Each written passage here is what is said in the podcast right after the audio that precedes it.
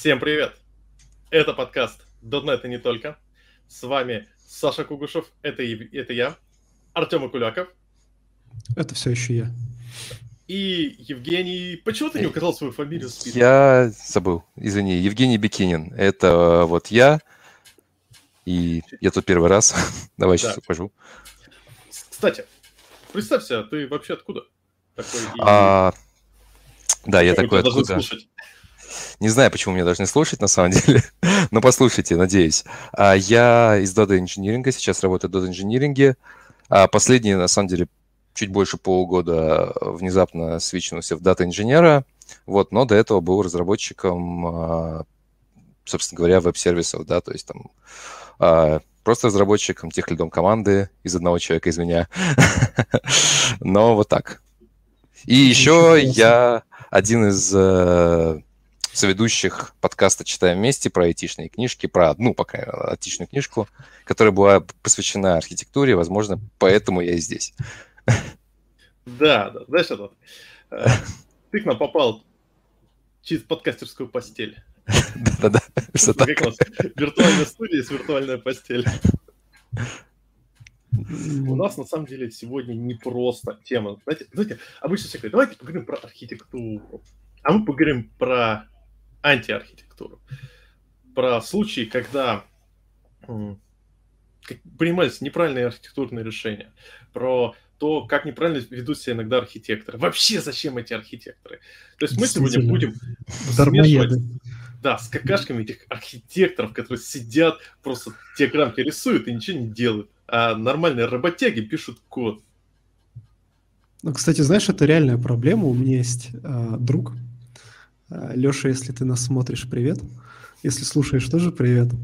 Каждый раз, когда мы с ним идем в бар, короче, примерно... Баня, через... я подумал, что скажешь в баню. Нет, это, это архитекторы в бане не ходят, забыл. А, значит, а, где-то через час он начинает спрашивать, слушай, ты же архитектор, расскажи, нахер вы нужны, что вы вообще делаете? Вот. И на самом деле бытует такое мнение, что действительно архитекторы не нужны, и типа архитектуру дизайнит команда, техлит зачастую, да, какой-то, либо там сеньористы и сеньоры, и нахрена нужен отдельно выделенный человек для того, чтобы, чтобы что? Типа нарисовать одну-две диаграммки и свалить с проекта, или, или зачем? Или почему это не могут сделать сеньоры? Вот, а... вот что... Давай, Саша, Саша. У, меня, у меня был интересный опыт. Я побыл на проекте архитектором. Э, полтора месяца и свалил с команды. Нормально. Ну, то есть, то есть, то есть такие природы есть в жизни, да, в, в дикой природе как минимум. Ну, тут э, есть своя специфика. Очень своя специфичная специфика. Давай, извини, я тебя перебил. Давайте, нужны ли вообще архитекторы? Слушай, ну, а, мне, не знаю, при мне таких архитекторов не было, либо не было вообще, либо сейчас а, у нас довольно хороший архитектор, вот, но мне рассказывали, что были такие случаи реально, когда архитектура, скажем так, нарисована архитектором, да, вот эти вот кубики, это не значит, что он, как ты говоришь, пришел, нарисовал, что ты свалил. Это значит, что он работает, да, долго, наверное, достаточно плодотворно, а, что-то рисует, э, строит схемы, диаграммы, и в это время идет параллельно совершенно другая жизнь, да, то есть как бы у него своя жизнь, а, своя работа, да, у команд разработки своя жизнь, своя работа. И, те, и та, и другая страна, обе трудятся в поте лица, да, но как бы видим результаты мы, скорее всего, только одной из с двух сторон. Вот такое бывает, в принципе.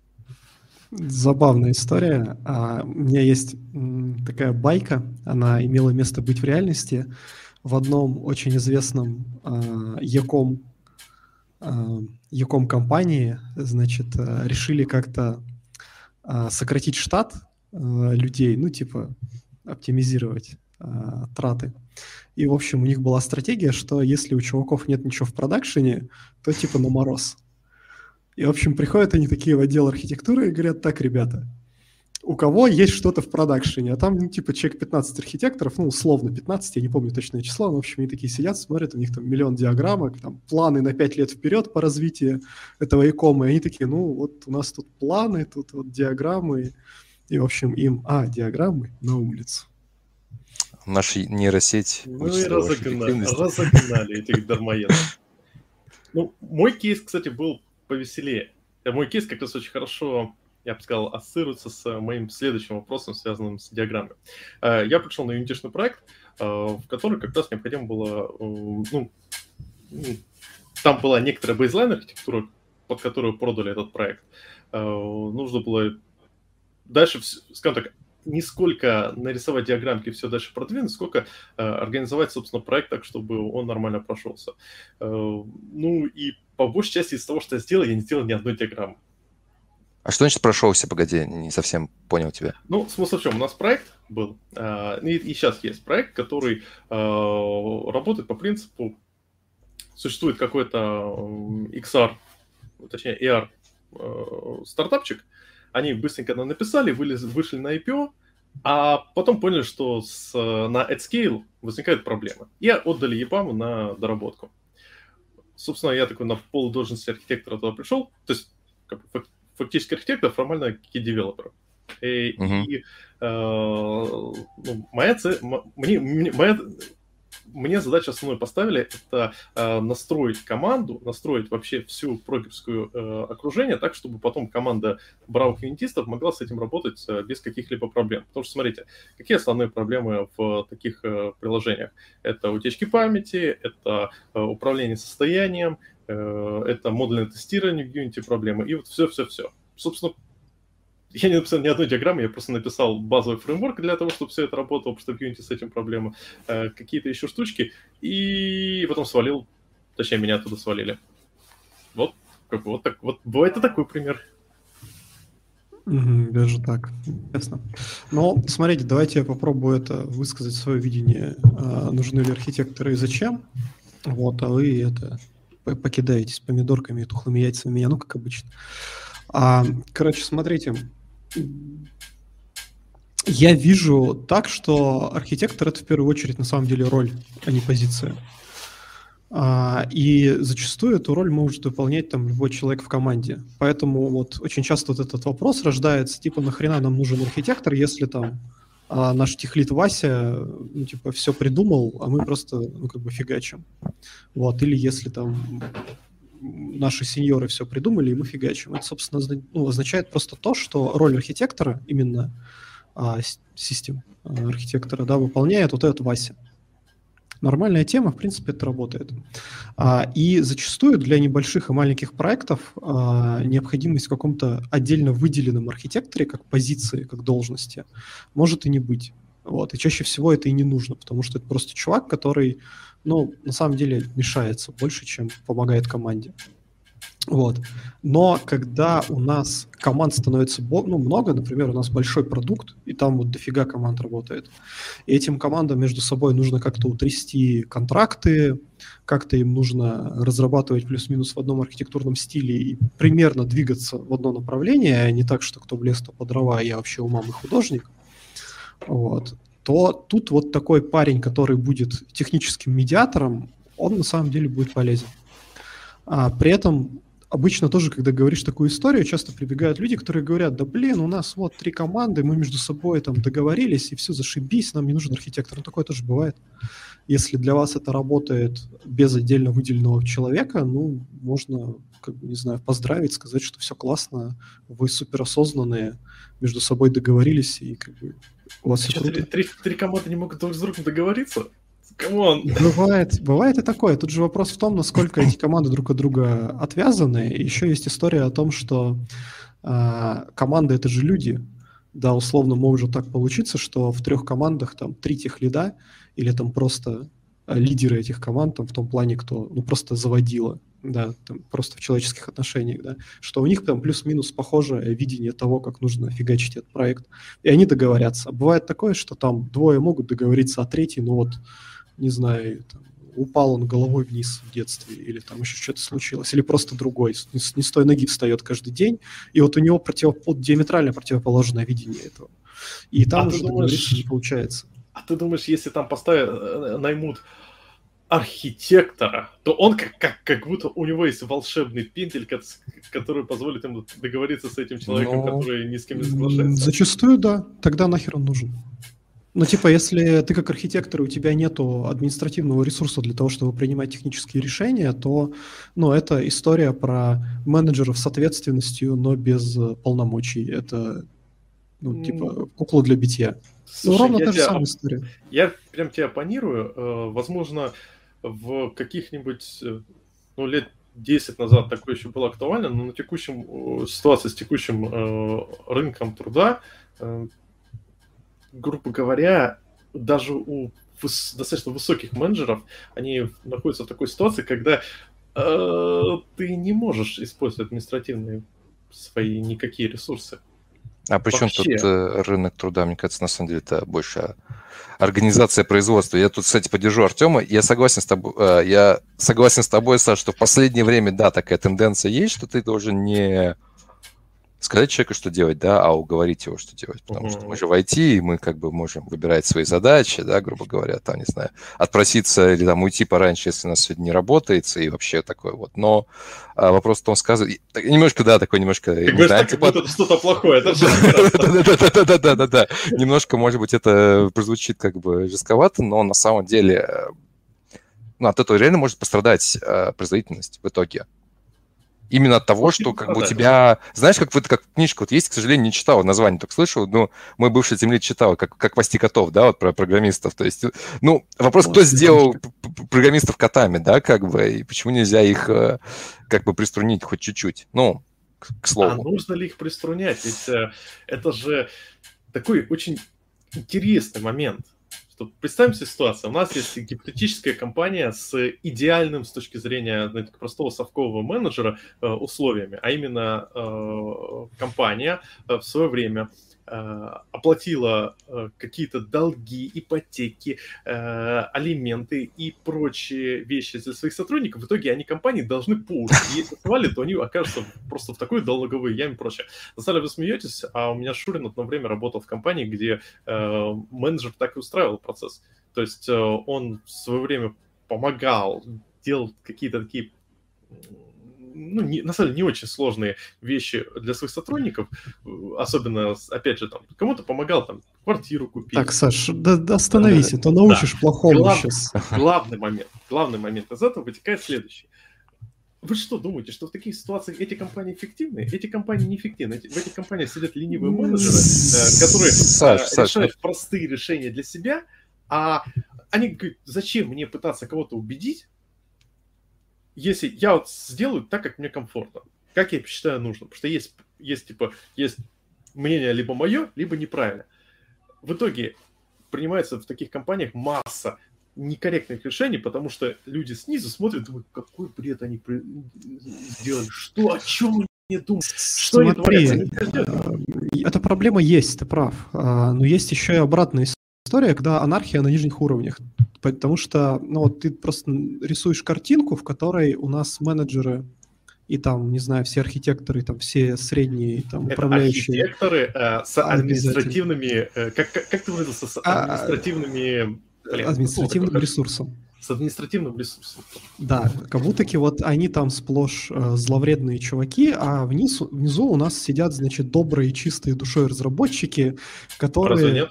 А, радеют душой за то, чтобы бизнес рос и развивался. Слушай, там точно так же есть как бы действительно классные ребята, которые ну, увлеченно фигачат им там ну, интересно посмотреть, что из проекта вырастет. И, да они в баню ходят э, с архитекторами, да, да, да. ну, все понятно с баней, да. А с другой стороны, есть чуваки, которые сидят на зарплате жопа часы, и им вообще как бы, ну, не чешется ничего. И они будут фигачить просто так, как им удобнее, нужно таску побыстрее закрыть. Ребята. Ну, вот ну, смотрите, знаете, мне кажется, опять же, я не знаю, насколько это э, реально осуществимо, да, как бы моя идея в том, как бы вообще у меня такая мечта. Вот э, что, Саш, что ты говоришь, что, Артем, вы как бы упираетесь людей, да, как бы, либо люди внизу, как бы повезло, что они хорошие, и тогда у нас хороший, как бы, там, менеджмент, да, а вверху, в смысле, да, внизу непонятно как, либо наоборот, да. Мне кажется, дело вообще, ну, как бы надо по-хорошему делать так, чтобы дело было не в людях, а в процессах, да, вот как бы четкие правила, например. Грейда, четкие правила получения грейда, да, грубо говоря, четкие правила перехода там с одного на другое. Тоже, я не знаю. Ну, как бы я просто к тому, что пытаемся убирать из уравнения людей, оставляем только процесс. И, и смотри, грубо говоря, пример. Мы, мы начали с того, что три человека не могут договориться, да, приводим условия, что если два человека договариваются, да, как бы третий принимает их точку зрения. Все. Вот какие бы у него... Это, кстати, у нас тоже, знаете, когда мы там собеседуем в компании, у нас там вот финальное собеседование есть, и там каждый раз проверяют людей, типа, насколько они вообще... Там прям реально есть такой вопрос, типа, если большинство людей считает, как бы, А, а вот ты считаешь, что Б. Как бы что ты будешь делать, да, как бы, как бы согласишься с ними, будешь продавливать свое решение, как бы, ну, то есть это тоже, на самом деле, ну, это же система. А, давай, давай. сразу этому подходу. Это э, классическая проблема э, блокчейна. То есть в блокчейне есть проблема 51%. Да, так, ну... То есть, грубо говоря, если ты захватил 51% 1% э, схем, базы, точнее, все, всех пользователей каким-то образом... Так у них же две трети. Можешь... Подожди, а больше, тут уже, уже, уже две трети. Если два друга, оказалось, две, две команды, двое бухают друг с другом, играют в дотку, э, и вообще лучшие друзья, а третий, ну, просто не любит доту, он в лол играет. Все, его решения будут просто посылаться. Ну, а вопрос тогда, что делать ему, извини, в этой команде, компании тогда вообще? Смотрите, мы ставим заведомо а, тупиковую ну, ситуацию, да, в которой просто все плохо, и зачастую, ну, как бы есть э, а, конфликтные истории, в которых ты можешь, не знаю, позвать туда архитектора, лучшего на свете тим лида, там, кого угодно вообще, там, лучших девелоперов, да, но просто а, текущая ситуация, там, команда и проекты находятся в такой жопе, что ты хоть папа туда позови, как бы, с кадилом, уже ничего не, пом- ну, как бы не произойдет. Гадик, а ты пробовал? Вот, слушай, я на самом деле из всех agile методологий позвать э, папа с кадилом, мне кажется, самое... И экзорциста следом. Следом экзорциста и шамана нужно. Вот. Ну, короче, просто, ну, как бы, безвыходная история. Давайте... А. Ну, наш вопрос Давайте был, отходить вообще, просто от этой истории. Да, нет, вот я тебе просто, ну, как бы моя позиция стоит в чем? В том, что архитектор — это медиатор между командами. Это чувак, который а, помогает им а, договориться во многом.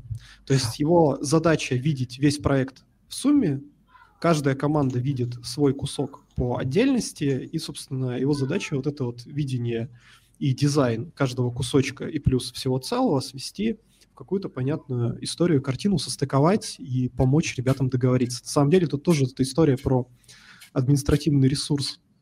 И вот это вот эту вот как бы тему, если дальше развивать, а, есть же там авторитарные архитекторы, да, которые как раз себя ведут как в совке, что я, короче, архитектор, а ты ну, как бы, Вася разработчик, шел бы ты нахер со своим мнением, мне виднее, как бы, как делать, да?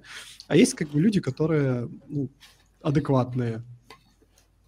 Ну, это разный стиль, на самом деле. И, кстати, ну, да. На самом деле, это разный стиль может быть применим к разным ком- командам, как и разные стили да, управления применим к разным людям. Это с Сашей говорили до выпуска. И, ребят, можно я э, чуть-чуть просто вот к началу, да, вот э, не про медиатора сейчас, вот и про твою, Саша, роль в том проекте, да, и вот, в общем, то, что Артем сказал, а, тут же действительно в общем-то, может быть архитектор-консультант. Вот ты, мне кажется, в том проекте, когда ты пришел, что-то сделал, как бы фреймворк, да, и ушел, это, в общем-то, и э, архи, ну, архитектор-консультант, ты просконсультировал да? и ушел, да. это нормально. Но тут есть еще один важный момент. Там была понятная область, да, то есть ты как бы прошелся по вот реально граблям, ну, как бы вот этого проекта, да, он более-менее типа типовой, да, условно говоря. Ты собрал все эти грабли, ты их зафиксил, в общем-то, ты как бы отконсультировал э, и ушел. У нас просто сейчас, на самом деле, очень похожая ситуация э, вот, платформе данных. Платформа данных, на самом деле, с точки... там тоже есть архитектура, мы тоже строим архитектуру. У нас тоже есть, кстати говоря, именно приглашенные архитекторы-консультанты, которые вот там реально там раз там, в месяц, две недели мы у них чуть приходим, спрашиваем, они говорят, ну, делайте примерно вот так. А почему это возможно?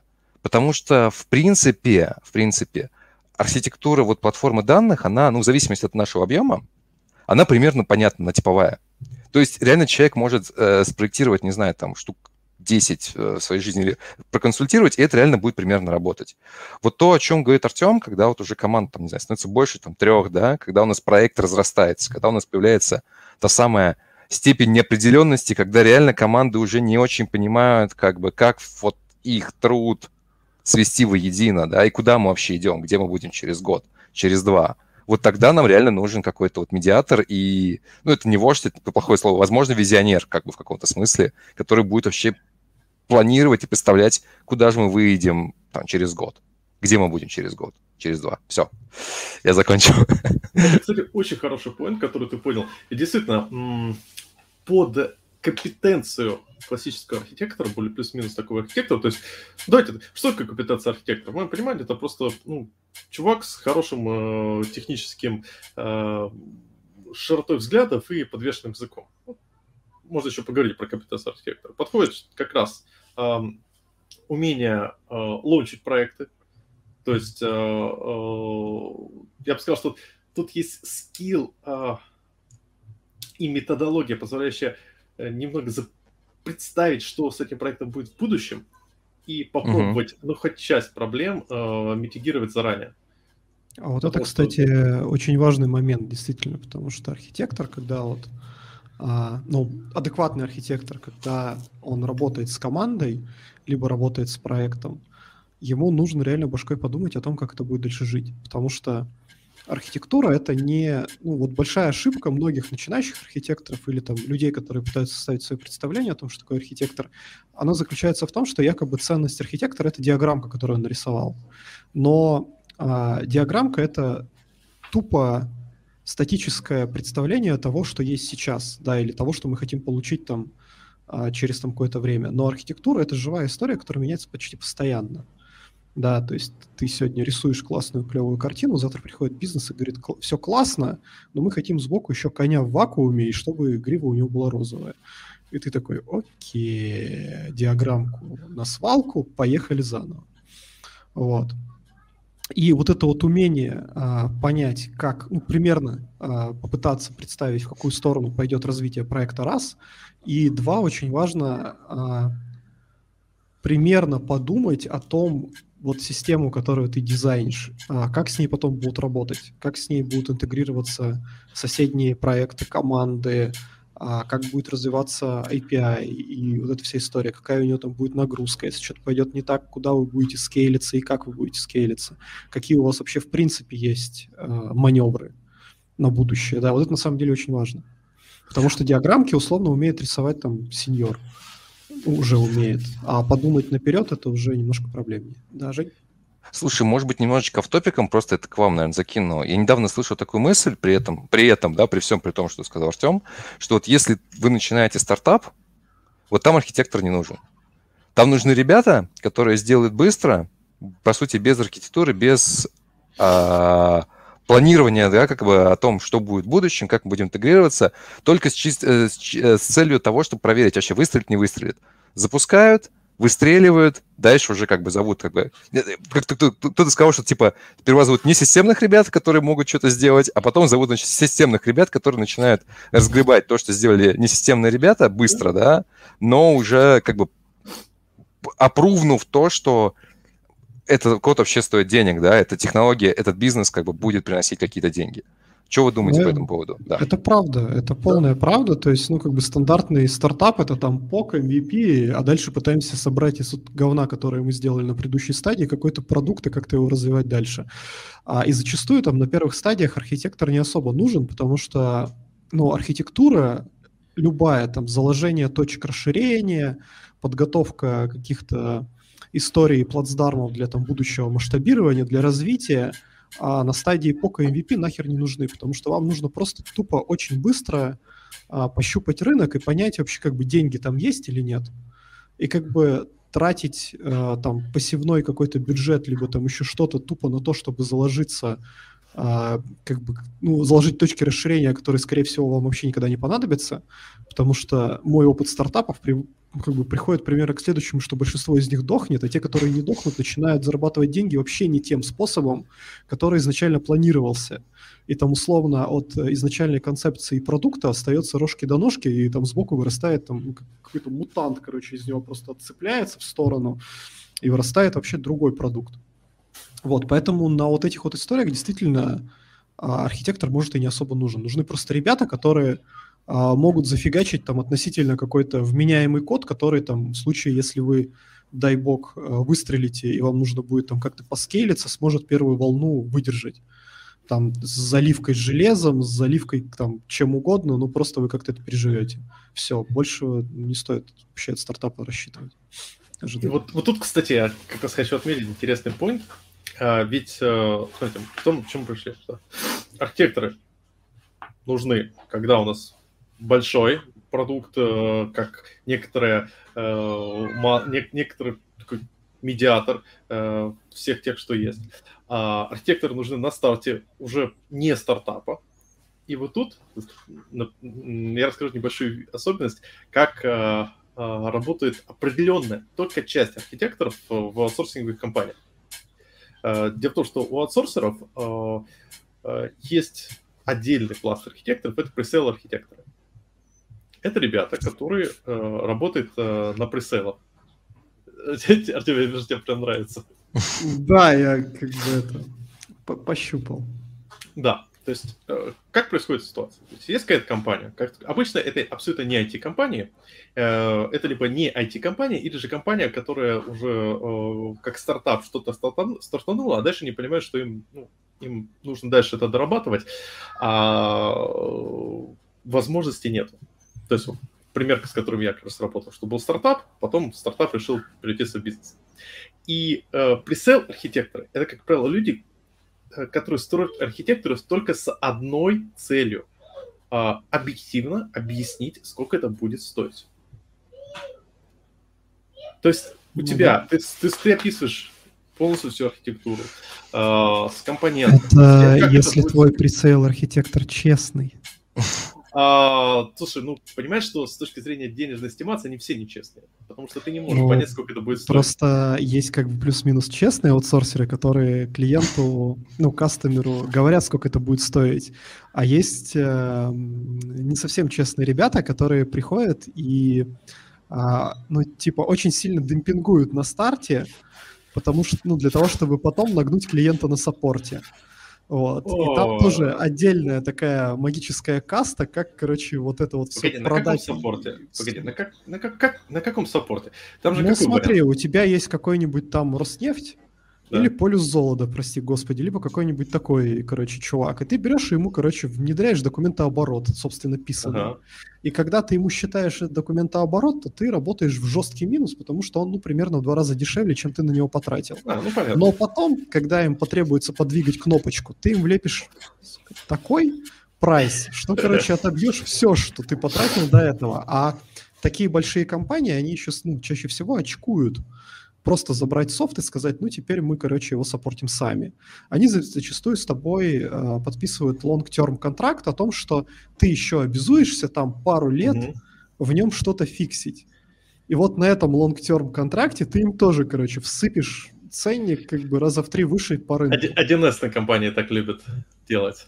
О, знаешь, я, я видел разные истории. Как бы я, собственно, и начал угорать, когда ты сказал про пресейл архитекторов именно с вот этой вот историей, потому что mm-hmm. многие ребята, которые занимались пресейлом, с которыми я сталкивался, они занимались примерно вот этим. Они как бы заходили в проект, а, специально, короче, демпинговали его по максимуму, вот, и ну, за, занижали стоимость, специально делали архитектуру максимально дешевой для того, чтобы ну, как бы впилить в срок Э, и там желательно, чтобы контора не прогорела, вот пока впиливается документооборот пресловутый, а потом, короче, нагибаем кастомера как можем. Ну, давайте о хороших кейсах. Надеюсь, нашим слушателям не придется работать э, таким пресейл-архитектором. Обычно там происходит какой процесс? То есть вот у тебя есть э, э, сначала RFI, Request for Information. То есть компания просто рассылает, расскажите, что вы, кто вы вообще такие и э, зачем вы должны вам деньги давать после этого компания выкидывает RFP, Request for Proposal, в котором, ну, давайте честно, на листочке э, салф... как это, на салфетке. Ситуации, да, на салфетке из бара нарисовано э, кривым почерком, что им вообще нужно. Дальше обычно происходит... Большая кнопка, на ней надпись «Сделать зашибись». И ты такой, а, окей, да, мы да, это делали уже миллион раз. Да, да, да. Но обычно там, там редко бывает RFP, э, RFP, содержащий прям хорошие, э, там до э, детального ТЗ, как до Луны. Обычно там просто вот, ну, мы делаем какое-то приложение и прочее. Поэтому пресейл архитекторы они занимаются в такие моменты, ну, я бы сказал, знаете... Гаданием, да? Или да. наоборот? Я бы сказал так. Это называется assumption management. Mm. Я, я даже, я даже, я даже спешу, я впишу сейчас отдельный э, шоу-нот, assumption management чтобы как бы, ну, это важный point. Дело в том, что э, вот сами вы приходите в компанию, вы черт знает, вообще не знаете, что за компания, компания говорит, а мне нужна кнопочка сделать, зашибись. Э, и дальше архитектор, на самом деле, он использует э, набор assumption, что ему нужно выкатить э, эстимацию по деньгам. А редко компании соглашаются на uh, time and material, то есть на оплату по человеку-часам. Очень часто комп- компании хотят uh, fixed price. Они говорят, ну, мы вам заплатим 10 миллионов долларов, и вы нам сделаете это приложение. Если вы не сделаете за 10 миллионов долларов это приложение, то мы вам больше платить все равно не будем. То есть, как бы... Но 10 э... миллионов вы потратили, и про продукта нет. Нормально. Все поработали. Ну, это, это, это на самом деле классическая проблема. В том же EPAM очень не любят э, fix-price э, э, проекты, потому что э, они, как правило, э, геморные, и их э, берут э, зачастую в, э, с целью э, потом превратить в time and material. То есть, а так чтобы, можно? Э, ну, в будущем. Ты делаешь да? э, какую-то часть продукта. То есть ты, допустим, приходишь в компании, у крупных IT-компаний, особенно финансовых, у них есть э, прям целый набор, э, э, большая тишка, и ты берешь для них какой-то небольшой сервис пилишь. Они такие поработают, говорят, слушайте, вы вроде ровные пацаны. Давайте мы вам еще, как time and material, возьмем вас уже на другие проекты. Как аутстав вот это уже нет? Или все еще как бы аутсорс? Ну, ну, там зависит от композиции, да. там да, могут да, просто пушки купить, подсадить к себе в команду, могут всю команду купить и своего uh-huh. project менеджера поставить, могут прям просто, типа, дать доступ к бизнесу и project менеджер это аутсорс. много всего. Короче, количество вариантов, комбинаций там прям бесчисленное можно выдать. Знаете, как, как меню, что мы вам можем предложить? Э, вот этого хорошего мальчика, он э, прекрасно пишет код на C-Sharp, а можем предложить у нас супер блюдо. Э, senior.net, э, э, senior AutoKey и UX дизайнер. Блюдо шеф-повара. Это профессиональный сутенер, походу. У тебя хорошо получается. Так вот, почему я сказал про assumption? То есть, как правило, архитектор, да вообще, ну, приходит компания, говорит, обычно компания черт знает какая. Ну, в лучшем, хорошей ситуации. Хорошая, большая компания, более неизвестная, но, как правило, даже более неизвестная компания, она является крупной, а что конкретно им надо, это равно черт знает что. И дальше начинается assumption management. То есть э, архитектор, во-первых, пытается выяснить там, business drivers goals objectives компании. По принципу, это, кстати, важный point. Потому что если ты понимаешь, э, какие бизнес-драйверы у данной текущей компании, и где-то умудрился спереть их э, бизнес-план, где расписаны их э, бизнес-объективы, ну, иногда это... Не, я прям объективно, это иногда в интернете можно найти. То, ну, грубо говоря, компания говорит, слушайте, мне, нам нужна кнопка для логистов сделать хорошо. А у них бизнес-объективах написано там, нет, по бизнес-голос, написано, что там через через там два года, не, это бизнес-объектив, вечно путаю голос и объектив. Бизнес-объектив. Вот у них бизнес-объектив такой, типа, э, через два года э, сократить штат, автоматизировать э, штат логистов на 30%, чтобы как бы логистов стало меньше. Понимаешь, значит, надо как бы копать в сторону того, что, типа, как уменьшить работу логистов упростить работу логистов. Но это assumption. Потому что человек строит assumption, а потом эти assumption, самое интересное, ему приходится проверять.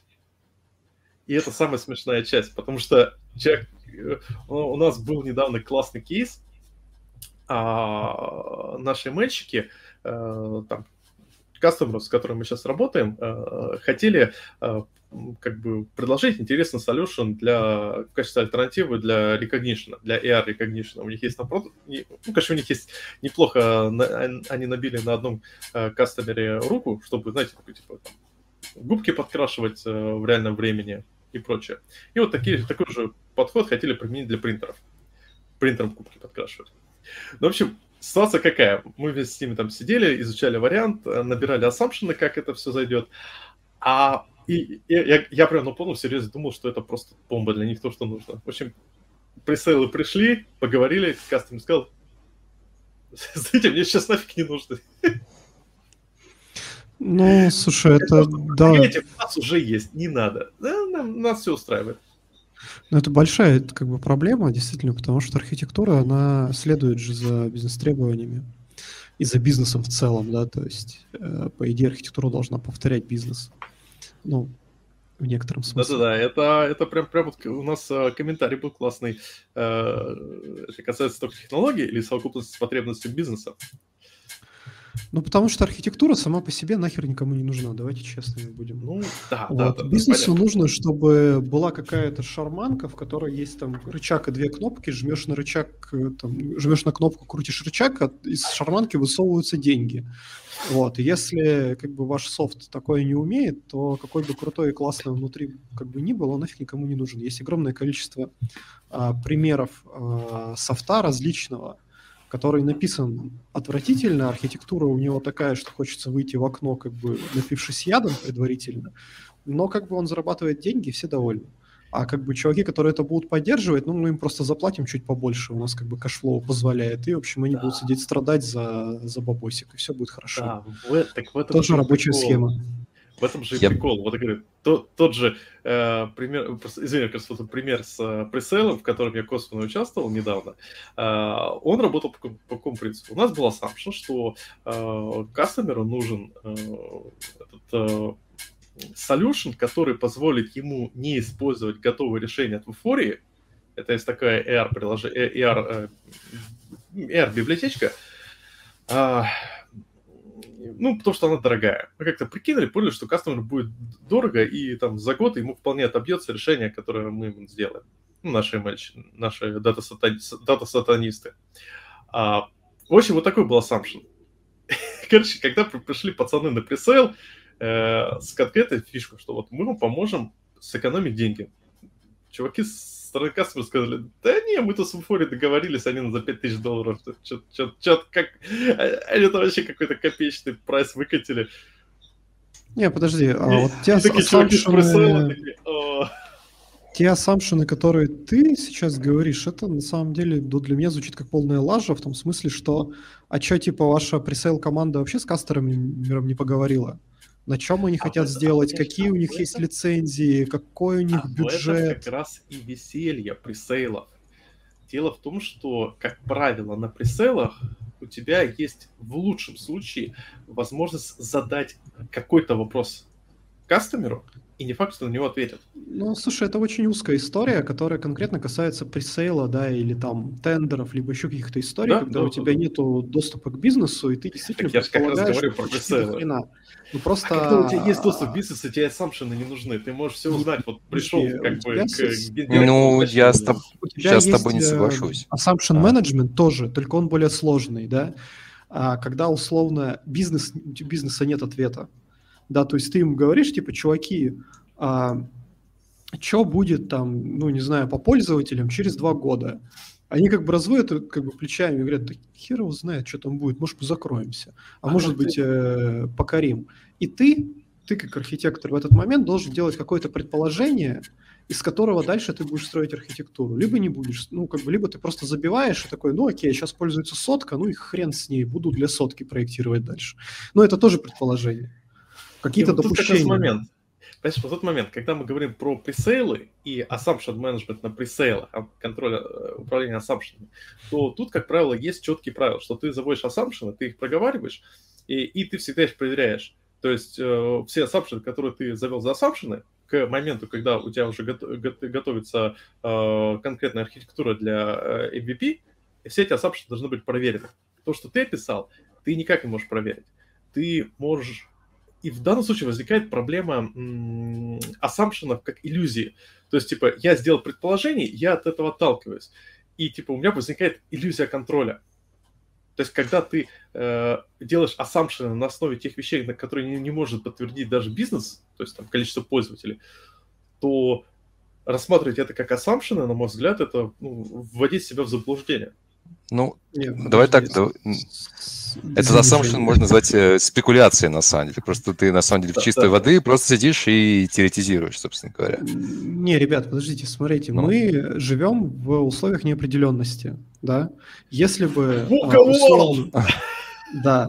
Если бы условно наши кастомеры всегда там стопроцентно четко знали, что они хотят, могли бы сформулировать нам функциональные и нефункциональные требования и не поменять их 8 раз э, по этому по ходу проекта, да, еще если бы там рынок не менялся, э, там конкуренты ничего не делали, его все было бы статичное, ясное и понятное, то наша жизнь была бы раем. Но, к сожалению, мы живем в принципе, ну, в хаотичной вселенной, все везде меняется, люди не знают, что они хотят, и а, когда мы разрабатываем либо проектируем какую-то систему, нам так или иначе приходится делать какие-то предположения о том, как она будет развиваться. И мы должны, когда мы делаем эти предположения, есть действительно то, что говорит Саша, про то, что есть большая ловушка о том, что часто на старте проекта а, ребята, которые там дизайнят систему, архитекторы, либо просто там команда, да, они делают предположение о том, что, ну, это будет работать вот так как ну, бы, нам нужно будет поддержать 2000 а, Да, и они как бы, в голове себе, а, нач, ну, как бы в какой-то момент они просто живут с этим предположением, и там условно через, ну, там, на второй спринт они уже забывают, что это их предположение, а не факт. Они начинают дальше его воспринимать уже как факт. И потом как бы реальность э, очень коварно подкрадывается из-под спины, как, ну, как бы сзади, и начинает просто их как бы, бить очень больно. Вот. Вот, а через 40 минут Слушай, через 40 минут мы наконец-то э, дошли до той темы, которую изначально озадачили. Давайте говнякать архитекторов.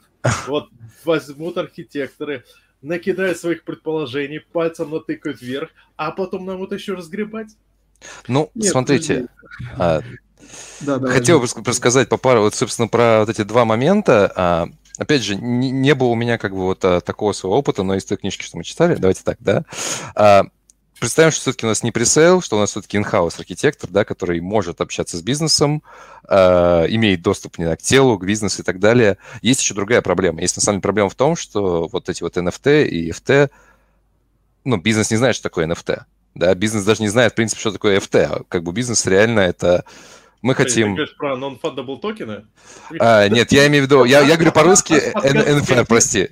Functional requirements и non-functional requirements. Да, мы, мы быстро упоминаем как по-русски их, ну ладно, да. NFR и FR. Национальные требования. А, вот.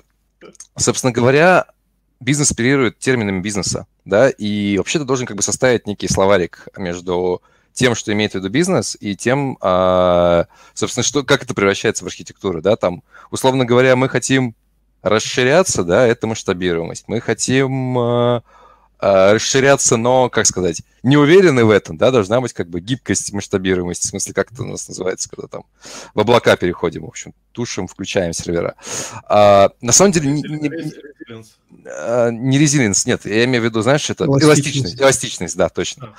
А, на самом деле, ведь разные есть ситуации, как бы а, Артем говорит, что мы живем в неопределенные... Есть неопределенные, на самом деле, домены вполне себе. Гибкие, непонятные, неопределенные. Есть вполне себе определенные, на самом деле. Ну, не знаю, там, биомедицинская медицинская техника, да, там вполне себе все определено. А... Хуже, там, там, на самом что? деле, э, там, там с точки зрения... Ну, там с точки зрения кастомера там все плюс-минус понятно. Понимаешь, там нет, там не будет каких-то вот прям резких скачков. То есть там своя сложная вещь, но ты реально, наверное, там ты можешь заложиться, в принципе, на годы, да, вперед. А, у тебя какой-нибудь там ритейл, да, или вот стартап, там, наверное, совершенно все гибко. И вторая вот мысль, э, да, по поводу, я не уверен, что э, как бы это, Нет, да, я, это... Извините, я про да, свою да. работу, просто у нас ритейл, у нас все гибко. больно. Э, окей. В общем... Э, гибко, что больно? У меня не ритейл, но у меня типа Яком, и Яком, да, все очень гибко. В общем, архитектору приходится так сильно... Архитектору приходится так сильно выгибаться, что вот что ж до боли. И второй, второй момент, да, насчет а, вот как раз а, ну, как вы говорите, ассампшены и фиксировать их там, да, так вот прям, не знаю, там отливать э, в граните, условно говоря, а, тоже такой как бы совет, рекомендация – а, стараться, не знаю, проектировать. Это, это, наверное, не совсем про assumption, да, это уже больше про проектирование.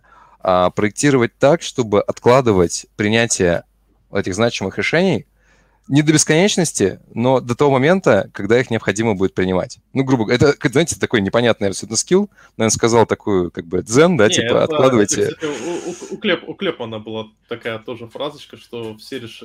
ключевые решения нужно откладывать на, как можно дальше, насколько это возможно. Но тут сразу есть антипаттерн архитекторов. Давайте. Мы Белый совет, да. естественно, есть. Да, да, да. Антипаттерн, антипаттерн архитектора называется архитектор, который ни черта не решает. Вот есть э, архитектор, который, э, э, грубо говоря, вот это решение, и вот это, слушайте, сколько мы должны поддерживать? Ну, вы пока проектируете, пишите как можно, а мы пока не знаем, как, как, как, как много пользователей мы должны поддерживать, мы пока не знаем, сколько э, запросов в секунду нам нужно выдерживать. Э, как поймем, так поймем. Ну, мы можем ну, сейчас это отложить. Херовый архитектор просто. Так мы же эти паттерны обсуждаем. Не, ну просто смотрите, вот э, давайте еще немножко про неопределенность, да. А, на самом деле история про э, проектирование, ну и вообще работу архитектора там как роли, это независимо, отдельно это человек либо там команда делает, э, состоит в том, что у нас есть две важные вещи. Э, первая вещь это а когда мы делаем вот эти вот предположения, да, то мы играем, по сути, в некоторую теорию игр. Мы пытаемся угадать вероятности а, происшествия того или иного события. Да, ну, как бы, то есть мы прикидываем, вот ну, какова вероятность того, что там вот здесь нам потребуется расширяться. То есть а, там... как это, а как мы эти э, вероятности посчитаем, что эти вероятности можно консультируемся, посчитать? консультируемся Риски, с бизнесом, да? да. Ну это как бы история. Но это же не вероятности, это же не настоящие вероятности. Это ну же, конечно, э, это невероятность в прямом смысле этого слова. Ну да, ты что хотел? Мир не детерминированный. Ты примерно пытаешься экспертно вместе с бизнесом, вместе с своими кастерами, кастомерами оценить, насколько с их точки зрения и с твоей точки зрения вот этот вот история, она сыграет. И вот в этом месте тебе нужно будет масштабироваться, расширяться, либо еще что делать. Это первый а момент. А как, как а бизнес второй... говорит? Секундочку, бизнес говорит обычно, знаете, как с динозавром. Какая вероятность того, что э, нам нужно поддерживать тысячу пользователей? Ну, 50%. Либо будем Слушай... поддерживать, либо не будем поддерживать. Надо по-другому строить вопрос к бизнесу да. просто. Да, вот Женя прав, да. Нужно уметь разговаривать с бизнесом, и один из скиллов архитектора либо там бизнес-аналитика в том, чтобы задавать правильные вопросы. Потому что если ты придешь а, к бизнесу и скажешь, уважаемый бизнес, а, какой у нас на проекте должен быть RTO и RPO? Они как бы на тебя посмотрят и скажут, мальчик, шел бы ты нахер отсюда, мы носками торгуем на самом деле, да? Какие как бы RTO и RPO? Давай чеши, у нас тут партия на таможне стоит. Вот. А тебе нужно друг, по-другому вопросы задавать. Тебе нужно задавать, как бы, ребята, а если вот у нас, типа, система сдохнет посреди рабочего дня и будет лежать 5 минут, что произойдет? И они обычно говорят, да ну, ни хера не произойдет, мы просто в Excel вобьем, а потом перенесем. Гриша, а если оно будет лежать три часа? Они говорят, ты что, больной, что ли? За три часа мы тут миллиард потеряем. Давай, как бы, не, ну, не должно быть такого. И, в общем, в этом диалоге, в принципе, ты можешь выяснить все там РТО, РПО и там, ну, большинство вещей. Но нужно уметь задавать вопросы. Но ты, мы ты, ты, мне кажется, от, ты, мне кажется, только что отбил э, у половины наших слушателей желание идти в архитекторы, те, которые... А вы э... думали, там медом помазано, да? А Сидишь ты а такой, диаграммки рисуешь, и разработчики тебе приходят и говорят, о, великий гуру, не зашли нам еще одну диаграммку, мы ее заимплементим, пожалуйста. Нет, они тебе говорят, что ты, короче, дебил, все сделал неправильно, а ты как бы постоянно общаешься с бизнесом, который вообще не бум-бум в диаграмках, и тебе нужно твою дев-команду подружить с бизнесом, с аналитикой, и еще, чтобы все было хорошо. Да, а вот Стас Флусов, Флусов э, очень хорошую мысль говорит, что совершенно разные архитекторы бывают. И есть второй архитектор, которым, мне кажется, ты являешься, Артем, который идет с гендиректором в баню, с девочками, и попутно с э, другими вещами, чем вы там занимаетесь, выясняет э, нефункциональные требования к системе. Нет, я в бане Нет? не хожу. Не перевариваю бани, извините, все любители бань.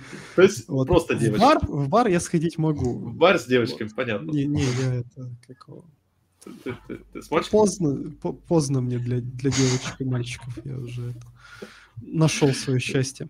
А, да ладно, значит... А, а это, ну, как бы на самом деле не важно, как архитектор, бизнес-аналитик, либо еще кто-то добывает эти требования. Ну, в бане и в бане. Если у вас, не знаю, компания, культура, культура в компании работает таким образом, что и функциональные требования приходится с проститутками в бане выяснять, ну, как бы... Погоди-ка, я имел в виду девушки, а... может, ты, может, ты имел в виду с э, бизнес-аналитиками и QA? Потом, просто... потом в комментах а, расскажешь, а в Германии, извини, пожалуйста, извини, пожалуйста, в Германии бани унисекс, и никого это не парит. Ну, На самом деле, вот то, то, о чем вы сейчас говорите, есть прям целая книжка тоже под это написана, называется Architecture Elevator, лифт-архитектор, и там прям в первой главе приводится такая метафора, значит, что бизнес — это здоровенный как бы дом, где в пентхаусе как бы живут, э, условно C-level, да, там вот гендир и так далее. А в котельной, грубо говоря, вот там, не знаю, машин, на машинном каком-то зале работают, э, собственно, разработчики, да, какие-то вот типа двигают а, вот весь этот как бы, процесс, не знаю, спускают электричество по всему зданию. И вот что архитектор как раз такой лифт, который, ну, как бы человек, точнее, в этом лифте, который должен постоянно перемещаться между пентхаусом и машинным отделением. И еще желательно как бы уметь общаться и в машинном отделении, и в пентхаусе, то есть чтобы его принимали за своего.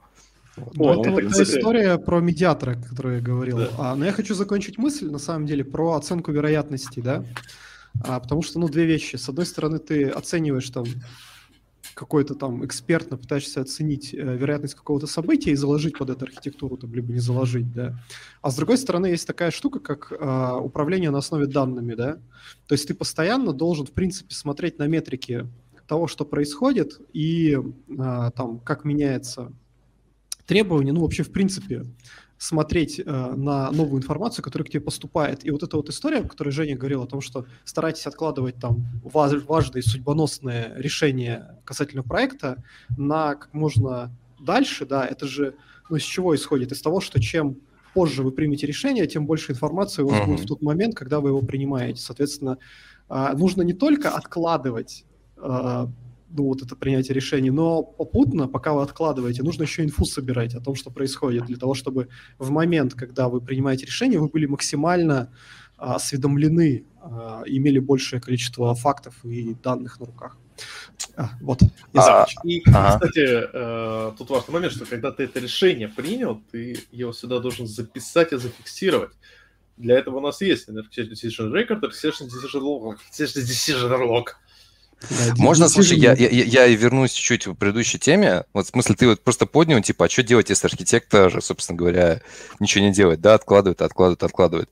Можете, как бы, да, там, тоже, как бы, покидайте меня, ну, в смысле, можем почелленджить эту идею, но мне кажется, лучшее противоядие от этого, собственно говоря, ты архитектора сажаешь команду, да, грубо говоря. То есть, знаете, вот как концепция, собственно говоря, DevOps, как у нас появилась, да, типа были вот эти два силоса, да, условно говоря, там, разработчики и operations, да, разработчики что-то перекинули через стенку operations, operations потом, значит, соответственно, по ночам не спят, значит, э, мейнтейнит то, что, то говно, простите, которое написали разработчики, да, DevOps, типа, идея в том, что теперь ты мало того, что пишешь код, ты еще и как бы пытаешься поддержать его на продакшене. Собственно говоря, мне кажется, та же самая идея с архитектором. То есть мало того, что ты рисуешь диаграммки, ты должен еще приходить в команду разработки, слышать, как, э, не, не знаю, разработчики кроют матом твои диаграммки, потому что они вообще, например, не накладываются на реальность, на нагрузки и на то, почему они там просыпаются по ночам и чинят упавший да, сервер. А вот, э, собственно говоря, мне кажется, это самое простое. Я не говорю, что архитектор должен просыпаться по ночам чинить сервер, но, наверное, вот э, обратная связь от команды разработки по тому, что он нарисовал, и потому следуют ли они тому, что он нарисовал, или это в это время там уже развелось Shadow IT, да, который проектирует все совершенно по-другому, потому что это работает вот так, а не так, как он нарисовал. Uh, собственно, вот это избавляет нас от uh, архитектора, который нифига не делает. И вот тут я тебя оппонирую, потому что Давай. Тут у нас вылезает такой антипаттерн. Архитектор не, не лифтер. И, к сожалению, такая ситуация, э, ну, э, не, вот этот э, арх, архитектор элевейтор, это очень важный пункт, мне кажется, который крайне, сто, крайне необходимо держать, потому что, на самом деле, о нем очень многие говорят, что архитектор всегда никогда не должен любить какой-то определенный этаж. То есть, uh-huh.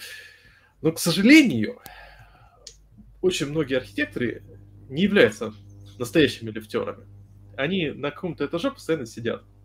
И в итоге происходит интересная, любопытная ситуация. Причем я считаю, что тут знаете, как бы мы теоретизируем о том, что архитектор должен быть настоящим лифтером, но на деле мне кажется, что архитектор не, см- не может быть настоящим лифтером, потому что если он пойдет вот hands-on фигачить в какую-то команду, где критично, то э, ага, я сейчас представил ситуацию, вот он сидит команде хреначит, а параллельно ему еще надо э, коммуницировать с, с половиной остальной команды, еще с бизнесом забирать информацию и прочее. А если он пойдет активно э, у бизнеса вытягивать э, данные, то а он дико отходит от народа. Он, по сути дела, становится просто одним из тех высоких ребят, которые сверху сидят и скидывают вниз задачи. То есть, по сути дела, э, архитектор, который либо уходит в хэндсон, он становится, ну, по факту, просто еще одним таким техническим чуваком, который там что-то делает, и иногда общается с бизнесом, собирает из них информацию, но все равно для бизнеса своим никогда не будет. Он, знаете, как заезжий казачок, который заезжает иногда наверх, чуть-чуть потрепится, соберет информацию и вниз, вниз с тем же пинком вылетает. Или же, если он наверх вылетает, то он из митингов, из обсуждений, из бани с девочками, э, ну, это российская специфика, я просто предполагаю, я говорю, я в российских компаниях э, сто лет не работал, а когда я работал, я был обычным э, гребцом, который просто... К девочкам не пускали, да? Да, да, да. да. Так, так вот, и вот он, он уже плавает сверху, и он вниз, он никогда не сможет пойти, потому что когда он, когда он найдет себе лишние 2-3 часа в день для того, чтобы руками что-то поделать. Ну, слушай, это как возвращаясь к этому, ну, а ты думал, медом намазано, да? Ну, тут как бы тут баланс. А никто не, никто вообще, не говорил, что будет легко. Смотрите, ребят, э, Станислав нам закинул правильную мысль о том, что вообще архитекторы-то разные бывают. Есть условный ей, который вот где-то там на верхних этажах, и он там, ну, максимум доезжает на этом лифте до серединки, ну, в самый черный Но день это, его. Это, это Enterprise архитектор, он в лифт даже не заходит, не вылезает. Ну, условно, может быть, да. Есть как бы там солюшены, которые где-то посерединке болтаются, и есть э, там ребята, которые занимаются систем дизайном, их иногда там э, называют системными архитекторами, да, которые вот уже там как бы с кочегарами вместе иногда оттуда нос наверх показывают для того, чтобы там с, арх- ну, с архитектором это... по интеграции либо с солюшеном там перекинуться парой, парой слов, узнать новости и назад уголь в топку забросить. Слушай, слушай, это, это, это, это очень специфично, потому что тоже SA, он э, может э, как и там плавать с энтерпрайзами, время от времени просто вниз по- закидывать такие, типа, ребята, я тут поговорил, хотя... А, стоп, стоп. А, Давайте еще раз. Отделим enterprise архитектор от solution архитектор, потому что это важное деление. Потому что enterprise архитекторы, они э, являются э, архитекторами именно организации бизнеса в первую очередь.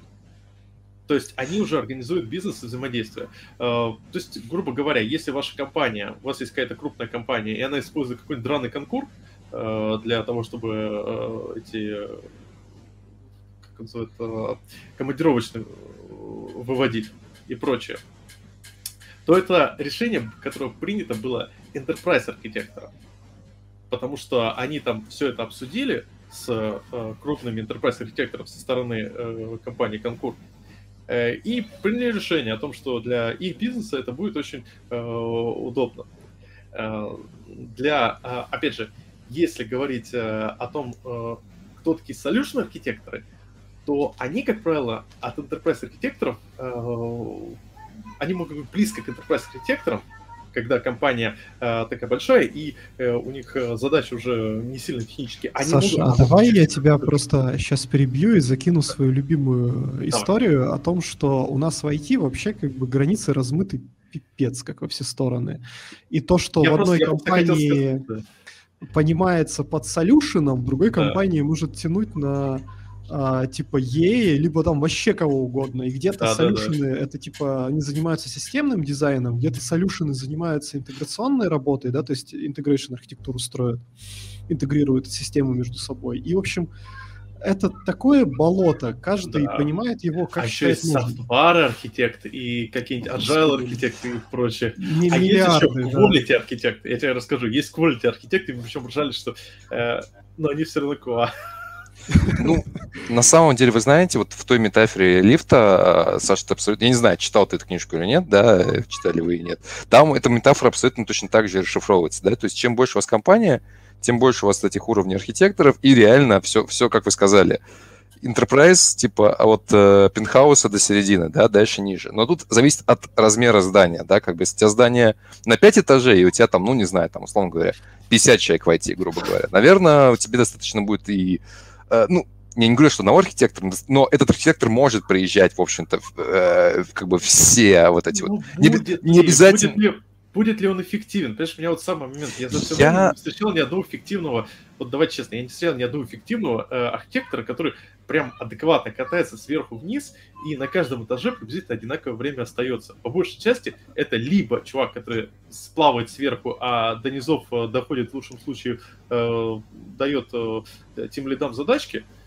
либо чувак, который вот как бы он с руками, э, он руками пишет, а в верхах, э, ну, скажем так, его особо туда не пускают. Слушай, ну это... Смотрите, я сейчас хочу мысль озвучить одну. А надо ли?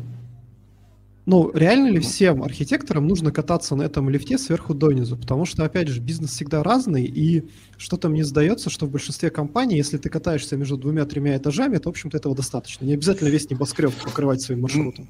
Ну, я хотел сказать, что твой вот вариант, что типа любимый этаж, это, как знаешь, тогда другая известная, ну, как бы, да, известная штука войти, это мифический фулстек, да, как бы все равно он не, не будет человек, который любит одновременно и бэк, и фронт, разбирается в нем одинаково. То есть, естественно, у тебя всегда будут э, какие-то предпоч... предпочтения, да, и сильные стороны. Но это не значит, что тебе не нужно развивать другие стороны, которые не являются твоими сильными сторонами. А, наверное, основная идея, как бы я просто, да, вот так вот архитектора как раз заключается в том, что это реально, ну, это покруче фулстека, да, в смысле э, вот этого тишейпинга и разнообразия того, что ты должен знать и какие скиллы и навыки ты, до, ты должен иметь. Вот О! Да, сейчас мы пойдем. Так, я даже ставлю. Подожди, а прежде чем мы пойдем, у нас есть очень хороший вопрос. Опять же, Станислава. А, товарищи, объясните разницу между архитектором, бизнес и системным аналитиком. Да, я тоже подсвечу. А. Че, кто первый будет? Ну, давайте я процитирую одного из своих менторов по архитектуре, который сказал очень хорошую фразу, что э, я тут 10 лет занимаюсь архитектурой и превратил в системного аналитика. Давно не писал код. И если отвечать на прямую вопрос, то архитектор пишет код, а бизнес и системный аналитик просто Просто... Архитектор помнит, что он когда-то писал код. Э, а, и в какой-то не выветрилось еще. Да, архитектор деградирует до э, э, системного аналитика. Просто нужно понимать, что системный аналитик — это э, средний по больнице. Вот если посмотреть по градации, что типа есть Э, классическая градация junior, middle, senior, э, э, team lead, и дальше обычно считается архитектор. Ну или, мне кажется, более правильно, когда архитектор параллельно с тем лидом. Ну, неважно.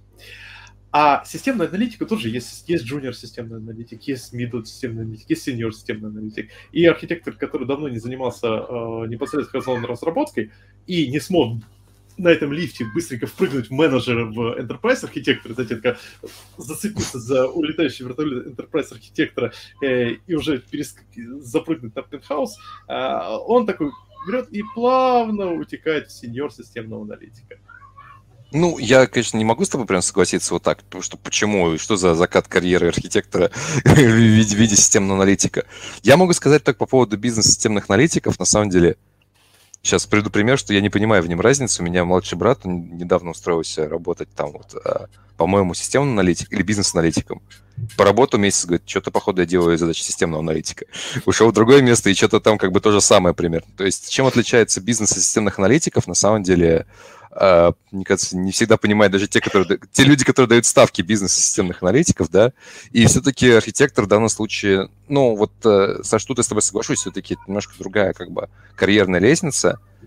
Да, человек, наверное, который писал код, и который все-таки должен, наверное, понимать, что такое а, NFR, да, FR, какие-то характеристики систем, вот, и я не уверен, что бизнес-системный аналитик, вообще, ну, как бы, насколько я знаю, по-моему, это не обязательно их словарь, скажем так. И не обязательно... писать код? Давайте. Мне, мне сразу возникает вопрос. А вот сразу, а почему обязательно писать код? Почему DevOps не может стать архитектором? Почему QA не может стать архитектором? Есть почему DevOps архитектор. Системный аналитик не может стать архитектором? Нет, я тебе говорю про, про другое. Я не говорю то, что надо писать код. Знаете, периодически очень редко стал сейчас писать код. Иногда сидишь, больше читаешь, что ты там одну строчку поправил, вот ты написал код э, в день. А я скорее про то, что в как бы по-моему, да, я понял, что ты, ты, ты такой же. Нет, нет, нет, нет, я наконец-то от этого хожу. С января я снова пишу код. Я снова сеньор, ура! Это просто я... я... Ну, вот, по- по-моему, насколько я знаю, все-таки, что, ну, бизнес это понятно, бизнес-аналитики реально пытаются писать какие-то бизнес-требования. Просто по, по, по моему, как бы, условно говоря, опыту общения с системными бизнес-аналитиками, это ребята, которые не в курсе о том, что такое НФР, что такое характеристики системы. Системные аналитики должны. Вот из того, что я а, прочитывал э, в свое время по формальному описанию отличия системного аналитика от бизнес-аналитика, э, опять же, то, что сейчас происходит, это совершенно не так. Потому что классический бизнес-аналитик, он э, анализирует бизнес-процессы без отрыва, э, в отрыве от IT. Uh-huh. То есть в теории бизнес-аналитик э, может давать большой плюс компании, просто проанализировав, какие у нее есть процессы, как правило, в компаниях не явные процессы, он их формализует, э, и в теории он может их даже автоматизировать без IT просто за счет того, что, как бы, найдя какие-то гэпы, ну, грубо говоря, на документ оборот, там бумажка переносится. регламентами. Да, и да, формализацией. Да. да. А системный аналитик — это уже человек, который э, как бы в дополнение к этому у него есть IT-квалификация, он понимает, что такое НФР. То есть э, системный аналитик, он объективно говоря, должен понимать, что такое НФР, как с ними работать. В моем видении системный аналитик, ну, в общем, словно, если бизнес-аналитик, ну, его задача описать бизнес-процесс, да, вот как правильно Саша сказал, нужно его формализовать, описать и сказать, вот у нас работает вот так на самом деле то история системного аналитика это помимо вот этой вот э, BPMN логической, как мы там что делаем, это еще накладывается на нашу айтишку, то есть системы, где у нас какой бизнес-объект э, там, где создался, куда как он пошел, а как это, ну, по какому алгоритму это условно работает, да. Архитектор это чувак, который берет работу первого, берет работу второго и типа в идеале конструирует новую систему на основе того, что эти ребята там описали. Вот. И на самом деле история про там функциональные и нефункциональные требования, опять же, Мое любимое зависит от компании. Я видел компании, где бизнес-аналитики нормально понимали, что такое и функциональные, и нефункциональные требования, и могли их формализовать и там, клещами вытащить из клиента и записать и отдать а, команде разработки либо архитектору. Я видел, где это делали системные аналитики. И я видел компании, в которых ни первые, ни вторые вообще не понимали, что это такое, и как бы этим занимались архитекторы. Они условно получали от первых двух какое-то описание процесса, потом а, шли, значит, к бизнесу, брали его а, значит, за воротник и трясли, пока не вытряхивали из него уже какие-то формализованные там нефункциональные требования, например. Вот. И вот тут у меня вопрос. Почему хорошего разработчика, который хорошо пишет код, или хорошо тем лида, который хорошо пишет код и еще лидит команду, нужно превращать вот в э, э, системного аналитика переростка? Почему э, нельзя... Они сами рвутся, погоди, обычно. Ну, Никто не превращает. Просто, знаете, баблом. Ты человек сосед, такой, смотри, плюс, плюс 10% к зарплате. А? не, ну, подожди, это же, опять же, от компании зависит, да, там, ну, в ЕПАМе вроде как есть, э, ну, развилка, да, а ты можешь пойти там в тим лиды, и это такая менеджерская история дальше. Нет, а, там, не там, знаю, там вас... еще, еще веселее. Сейчас пошла... А, у вас есть тех лиды сейчас?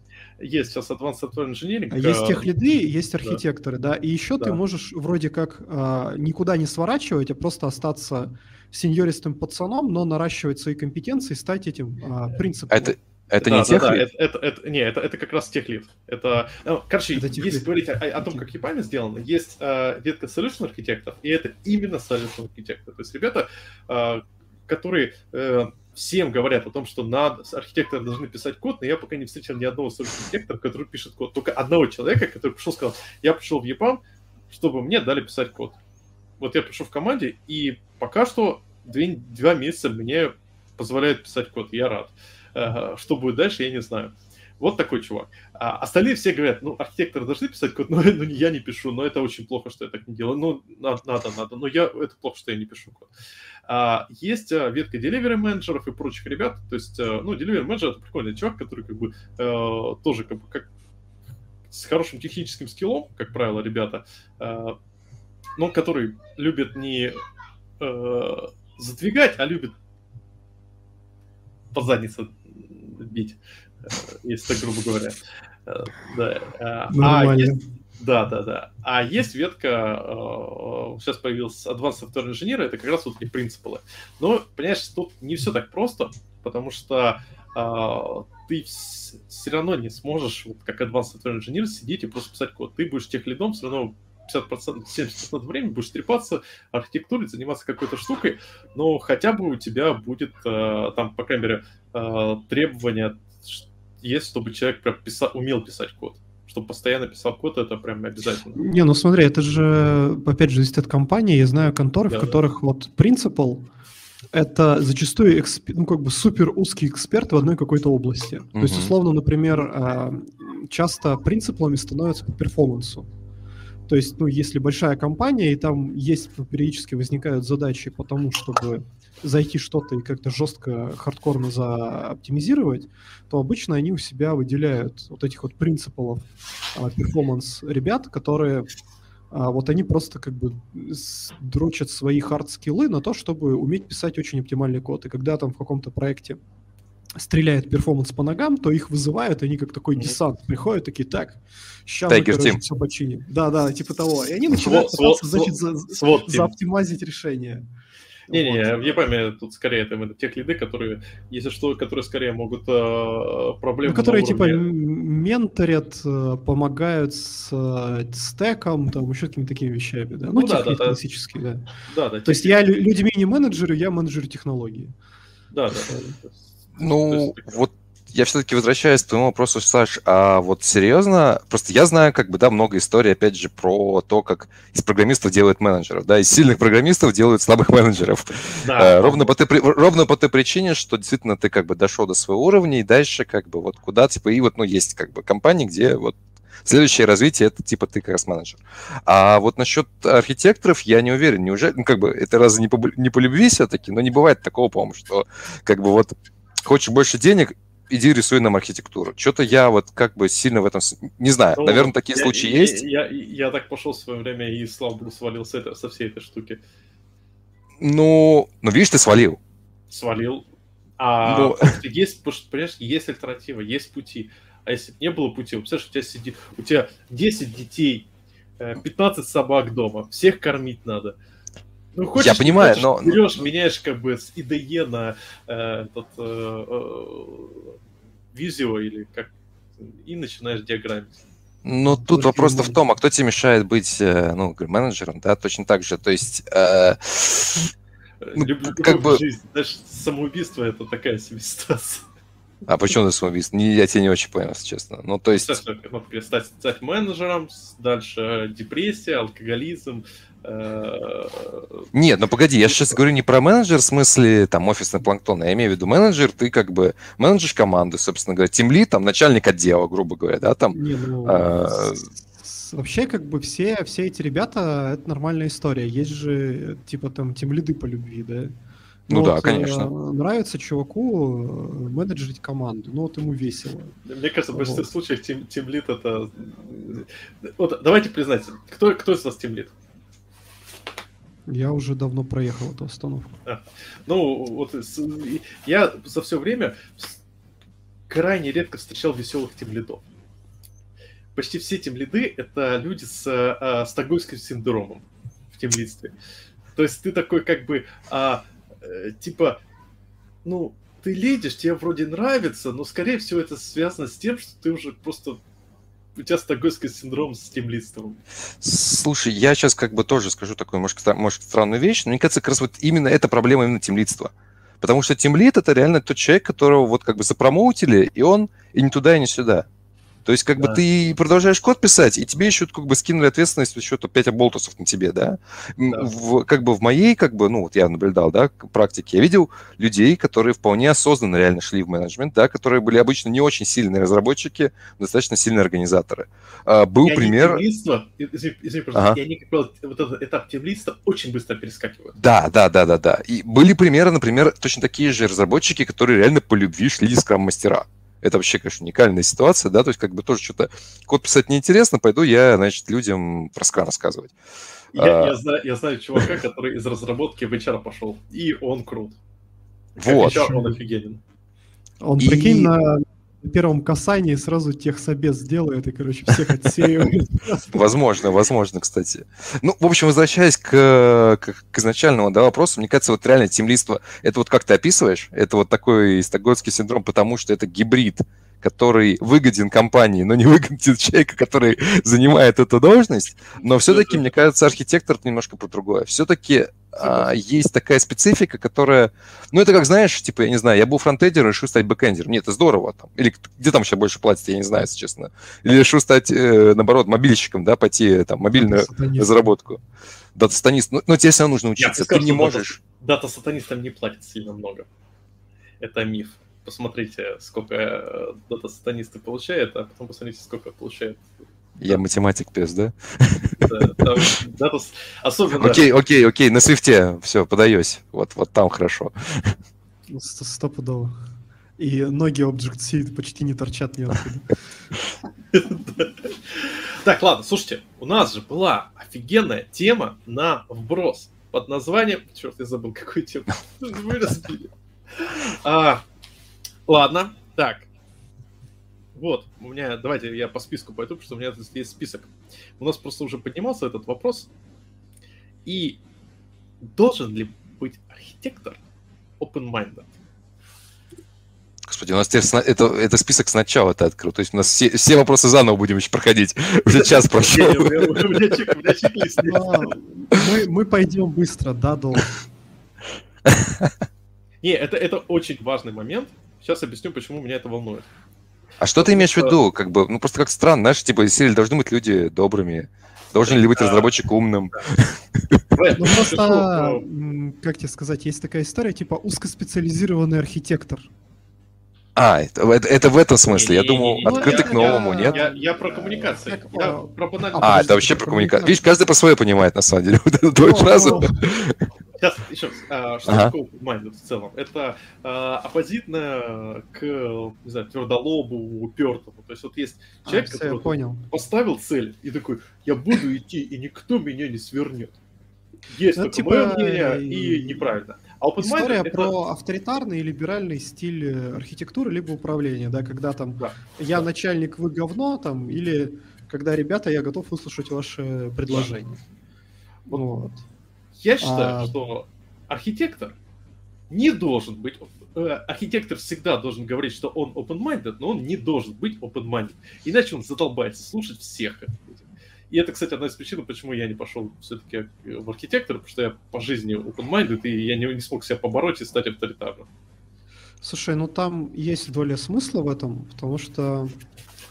Ну, я не, не полностью с тобой соглашусь. То есть... Э ты как архитектор, если ты работаешь больше, чем там с одной командой, да, а, по умолчанию ты не видишь всей детализованной картины. Ты можешь видеть там ну, верхнюю структуру а, того, что вы пытаетесь нагородить, да, но а, команда, которая имплементирует эту всю историю, ей зачастую э, виднее, в каком состоянии у них там кодовая база и как э, твои гениальные диаграммки отразятся разбивается образу жизни. Спать ночью, да, ну как, как как бы реальность э, даст э, твоим диаграммкам по харе.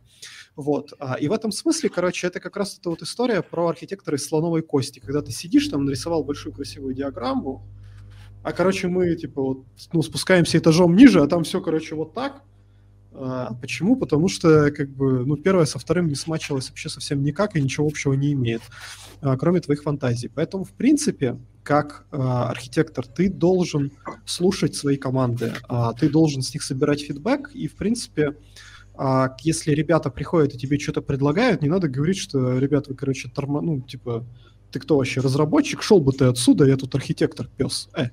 Да, то есть так ты не должен делать. Ты должен их всех выска... ну, как бы выслушать но решение, которое ты примешь, оно ну, за тобой остается. То есть ты принимаешь решение, но слушать должен всех. Вот должен быть, например, какой-то такой компромисс, и на самом деле действительно очень а, порой бывает трудно балансировать, потому что иногда бывает, что ты, короче, старался, старался, старался, придумывал, А потом приходит кто-то и говорит, что ты, короче, говно, это работать не будет, и у тебя, естественно, человеческая реакция начать защищаться и сказать, что... Сам ты говно. Что пьяс, я архитектор. Да-да-да, вот это вот. Э, это с одной, ну, как бы, есть такое. Это с одной стороны.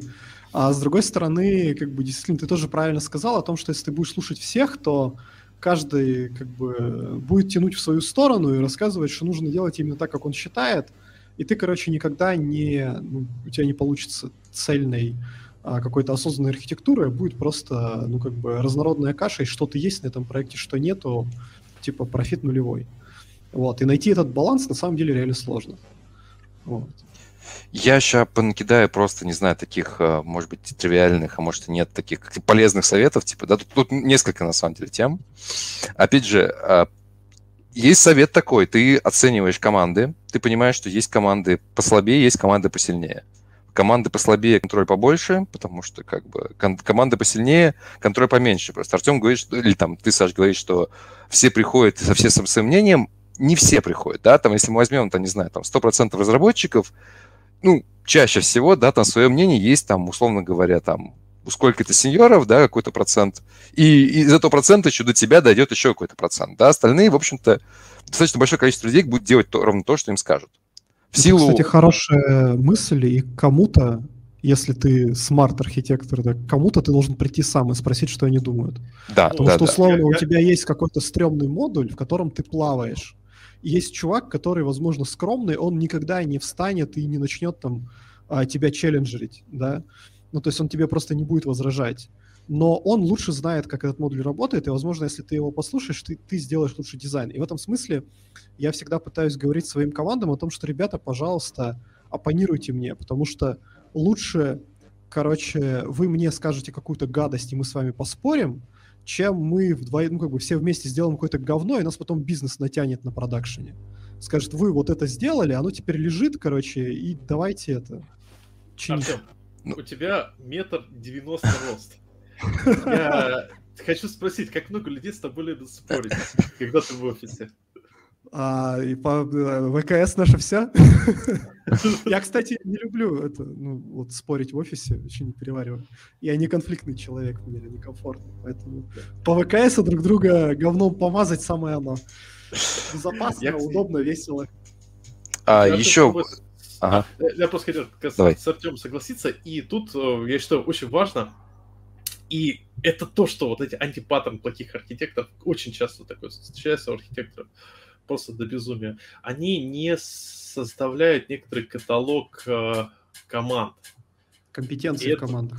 Да, каталог ком, команд, компетенции команд. Они просто такие, знаете, любимый паттерн. Давайте мы создадим архитектурный митинг, и кому надо, тот и э, выскажется в итоге высказываются, как правило, те, кто самые громкие. больше болтать. Да, самые да. громкие. Самые громкие, самые крикливые. А люди, которые, как правило, просто именно сидят и хэнсонят, работают, они, они на эти митинги зачастую даже не ходят или ходят, просто на фоне слушают, занимаются работой в этот момент. И это большая проблема. И вот я, если честно, я такое встречал у delivery менеджеров, я такой встречал у, э, опять же, тем у довольно, ну, как бы, у многих, но не, не встречал ни одного архитектора, который бы э, реально к кому-то приходил и говорил, слушайте, вот мы тут проанализировали и нашли вот такую-то проблематику. О, смотрите, кто к нам пришел. Привет, Стас. Привет. Привет, нам привет, ребят. Э, Стас Флусов. Спасибо за то, что ответили на все мои вопросы.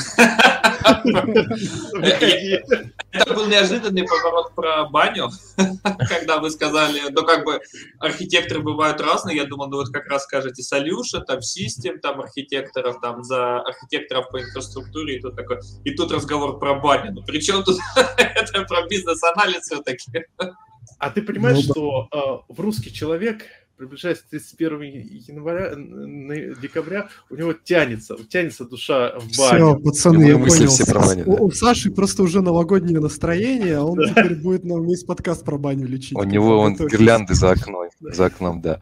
А, слушай, хотел дополнить, Артем, по поводу, можно же не обязательно спорить, да, ты говоришь, а, ну, точнее, нет, когда к тебе приходит человек и хочет спорить, а, тоже один из таких простых советов из серии «дай ему возможность доказать, что он прав». Ну, типа, не просто споришь, ты говоришь, сделай пок. по research, еще что-нибудь, да, и тут, кстати, вин-вин получается. Человек уходит, ну, это масштабирование, на самом деле, это не твоя проблема теперь, это его проблема, и он ресерчит, ну, то есть это его задача доказать, что он прав. А, и либо он понимает, что он не прав, и больше у него вопросов нет, либо он выясняет, что он как бы, ну, как бы его решение реально лучше, и ты берешь его решение, и тебе, опять же, не нужно ничего делать. Я один раз попался на этой штуке. Так. попросил сделать PoC, он сделал, и с одной стороны, он сделал его нормально. С другой стороны, я а, целый день сидел, разбирал его код, чтобы найти весь а, набор а, проблем, которые там были, потому что они были совершенно неочевидными. POC, естественно, не будешь протестировать а, а, до нельзя. И он сказал, смотри, все работает. Вот, вот, вот у тебя код прям, вот смотри, пашет. Я пропустил, смотри, вот как все сжирает. Да не может быть. Нашел. Целый день сидел, ковырял его курс, чтобы показать ему, где там конкретные проблемы, почему этот подход не работает. Лучше ну, перев... лучше перев... может я быть, вы поставили... Слушай, нет, это хороший как бы вопрос, но, может быть, там были не те критерии, как бы. Ну, да, да, То есть да. он, он не то проверял. Подход... Да. Нет, понимаешь, подход работает, но иногда, иногда есть люди такие, что не, Саша, а ты его ну. хоть похвалил? Но чувак прям достоин был за то, что ты целый день проверял его пол. Как, бы чувак супер молодец. Саша сказал спасибо, ты красавчик, но ты говно, уходи. Ну да, так погоди, это же э, техника сэндвича. Надо сказать, слушай, ты сделал замечательную работу, э, очень хорошо сделано, но есть ряд проблем. Вот это, вот это, вот это, вот это, вот это, вот это, вот это, вот это, вот это, вот это. Но в целом ты молодец. Да, есть ряд проблем. Я отметил их э, в те 20 ревью-ноутов в GitHub. Как только получится с ними разобраться, отправляйся дальше. Когда а... с ними разобраться, мы снимем с тебя депримирование. Вот, но и, и, и третий совет, как бы, да, тоже такой, такой доб, добрый совет, да, типа серии. Не все люди приходят и, собственно говоря, пытаются что-то а, внедрить, да, новое. Очень много приходит людей и челленджит то, что уже есть. В силу того, что человек пришел недавно на работу, в силу того, что он не принимал участие в а, выработки этого решения, да, он занимался, не знаю, там, в отпуске был, болел, в принципе, был в другой команде, не интересовался этими делами. Собственно, против этого всего, вот, это как бы тоже хороший такой антипаттерн, типа день сурка, да, пришел первый человек, ты ему рассказал, почему вы так приняли. Пришел, пришел через неделю второй человек, через месяц, через три месяца, знаете, это забавно. А, это как бы а, такая аналогия еще а через полгода ты уже помнишь, что вот это решение правильно, но не помнишь почему. Ты заархивировал его. Ты заархивировал а, до того, что оно... Что? Architecture Decision Log. Вот, да, и мы переходим, собственно, к... Да, ну не переходим, я хотел сказать, что Architecture Decision Log в данном случае это как раз ADR или RFC, это вот лекарство от всей этой фигни. А можно я вам возражу? Если вам каждый приходящий говорит, что вы за фигню написали, тут надо задуматься, а не показывать, потому что архитектор Decision Log вам доказывает то, что вы приняли такое-то решение, руководствуясь такими-то requirement. Но сейчас там что-то поменялось, там есть более простые решения, и, может быть, надо и свой взгляд пересмотреть. Э, у меня был опыт прикольный. У меня был один проект, короче, он был написан как кусок говна, ну, по-русски говоря. И вот он был так хреново написан, странно из-за мудро, ну, как бы по э, некоторым объективным причинам, потому что бизнес, ну, кусок бизнеса, который мы автоматизировали, он был такой. И, в общем, мы все знаем, что софт, он повторяет бизнес. Если у вас бизнес с херовым бизнес-процессом, то, как бы, архитектура у вас будет, ну, примерно такая же. Вы можете... А, а бизнес-аналитик, который формировал эти бизнес-процессы, сидел на кислоте. Ну, типа того, да. Вот, а, значит, и была история, когда реально каждый новый человек, которого мы привлекали на этот проект, он это все видел, и у него первая мысль была, типа, что тут, больные все, что ли? Я сейчас вам, короче, расскажу, как сделать хорошо. Вот, и ко мне приходило, наверное, человек 5, и, в общем, история повторяет, ну, как бы, примерно это происходило, вот, ну, следующим образом повторялось из раза в раз. День сурка. чувак и, и говорит, вы сделали какое-то говно. Короче, ты ему говоришь, ну, да, да. Он такой, надо все сделать по-другому. Ты говоришь, Классно. Я приму в дар любые твои гениальные решения. Вот как бы список требований, вот список нефункциональных требований, вот описание бизнес-процесса. Родишь что-то лучше, приходи, дорогой. Имплементируем в следующем спринте. Чувак приходит и не возвращается. Он в компании возвращается, то есть человек приходил домой. Не, а, он как бы продолжает, э, продолжает фигачить в проекте, но уже молча. Или, или ну, уже или у него в жире тасочка появляется такая, 7 дней. Нет, мы не настолько кровожадные. Ну, такое бывает тоже. Ну, собственно, да, я хотел рассказать Стасу, что, ну, если человек видит решение лучше, пусть опишет новый RFC, который задеприкетит старый RFC, и мы его внедрим, как ну, как бы комп- команда, компания его внедрит, если это возможно сделать, собственно говоря. У меня маленький вопросик возник, ребят. Как раз Стас пришел, и Стас задавал у в чате вопрос, связанный с бизнесом. Связан, а именно, что архитектура же должна приметить бизнес и прочее. И вот я не случайно поднял вопрос, а зачем архитектору, которому крайне важно знать бизнес? И, скорее всего, архитектор, он должен бизнес-область знать гораздо лучше разработчику. Раз, гораздо лучше, чем разработчик. Почему этот архитектор должен вырастать из разработчика, а не из системного аналитика? И вообще, как бы, ну, э, насколько глубоко, по-вашему, архитектор должен знать бизнес? Я знал, знаете, отличного архитектора. Замечательный чувак, супер просто чувак. Он э, полтора года на проекте просидел, он э, так и не разобрался в ключевых особенностях э, некоторых, особ... э, ну, некоторых системы бизнеса. В целом вообще был ну безболезнен, но э, зато очень много у него было активности по э, взаимодействию. Он просто сидел и соединял разных людей, чтобы они вместе ходили на митинг, что-то обсуждал. Он успешный был? Нет, э, вообще стой. Э, ну, э, понимаете, проблема в том, что то, что он ни черта не знал бизнес, это была одна из проблем, но не основная причина, почему ни черта он не сделал нормального. Можно я отвечу на твой вопрос? Да, да, да. Вот, ну, давайте рассмотрим итеративно. Типа, вы были там, мы все были разработчиками, писали код, потом ты становишься лидом, и ты уже не конкретную таску там или там несколько тасок имплементируешь, а ты уже команды имплементируешь сет там каких-то тасок, и они на самом деле там про реализацию какой-то какой-то конкретной бизнес-задачи одного подразделения. Дальше ты там вырастаешь до там, архитектора или там лида нескольких команд, ну, скорее всего, да, до архитектора, и ты уже смотришь, как развивать это все. И до кода ты, скорее всего, никогда не дойдешь. Да, э, максимум до ключевого алгоритма. И вот то, как развивать Остор- эти Осторожно, бизнес... лифтер, в чате. Ну, ты, э, ну, смотрите, вы э, до кода не дойдете, потому что вам надо будет коммуникацию между этими да, командами да. поставить, вам надо будет границы правильно между ними провести, вам нужно понимать, что какая часть делается. И когда у вас там ну, одна-две команды, ну, две команды, вы еще это видите все хорошо. Там делать архитектора для одной команды, ну, это какой-то булшит, честно. Это, ну, ну, это, как вы сами сказали, это полный булшит. А когда у вас их там две-три э, и более, вот там этот чувак становится нужен, потому что он верхнеуровнево видит все, как устроено, и он видит, на самом деле, это через верхнеуровневый бизнес-процесс, да, без деталей. Да, но он будет тебе четко сказать, вот я на примере нашей компании могу сказать, там, где уже там 10 плюс команд, и они э, один бизнес-процесс, по сути, автоматизируют. Вот архитектор — это чувак, который видит это все сквозь.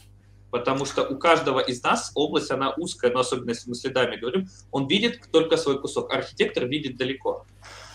Можно я да. От, от, отвечу, я немножко издалека все-таки пойду. Что-то вот мы, как бы, у меня такое ощущение, что у нас есть какая-то такая фундаментальная ошибка, что вот мы растем, растем, там, типа, был реально джун, middle, senior, лид, и потом ты дорос до архитектора. И знаете, это как вот э, про менеджера обычно рассказывают, типа из серии тебя промоутят до менеджера, и ты такой фигак, завтра ты менеджер, да, начальник отдела, и как бы собственно, вертись как хочешь, да, выплывай. Все-таки, я не знаю, как бы везде, естественно, по-разному, во всех ком- в разных компаниях по-разному, и карьерный путь э, у людей разный. Мое личное мнение, все-таки на архитектора, я не говорю, что надо учиться в университете, да, но ты должен проявлять некую склонность к этому, да, и, кстати, вот это тоже отмечает очень интересно, а, как бы в разных источниках, что архитектура, как бы, и работа архитектора точно такая вещь, что ты за свою карьеру, ну, реально спроектируешь вот прям сможешь как архитектор, наверное, 5-6 систем. То есть ты гораздо напишешь потом больше, напишешь... А? Ну, да, потом смерть, да, просто от старости на самом деле. То есть как бы реальных вот а, вещей в продакшене ты сделаешь именно систем, не так уж и много. И, естественно, как бы чем меньше вещей ты делаешь в продакшене, тем больше у тебя а, возможности зафакапиться, да. Это, собственно говоря, предлагает поэтому тренироваться, да, то есть как мы пишем код, там, не знаю, грубо говоря, какие-нибудь задачки решаем алгоритмически, там, на редкоде или еще где-нибудь.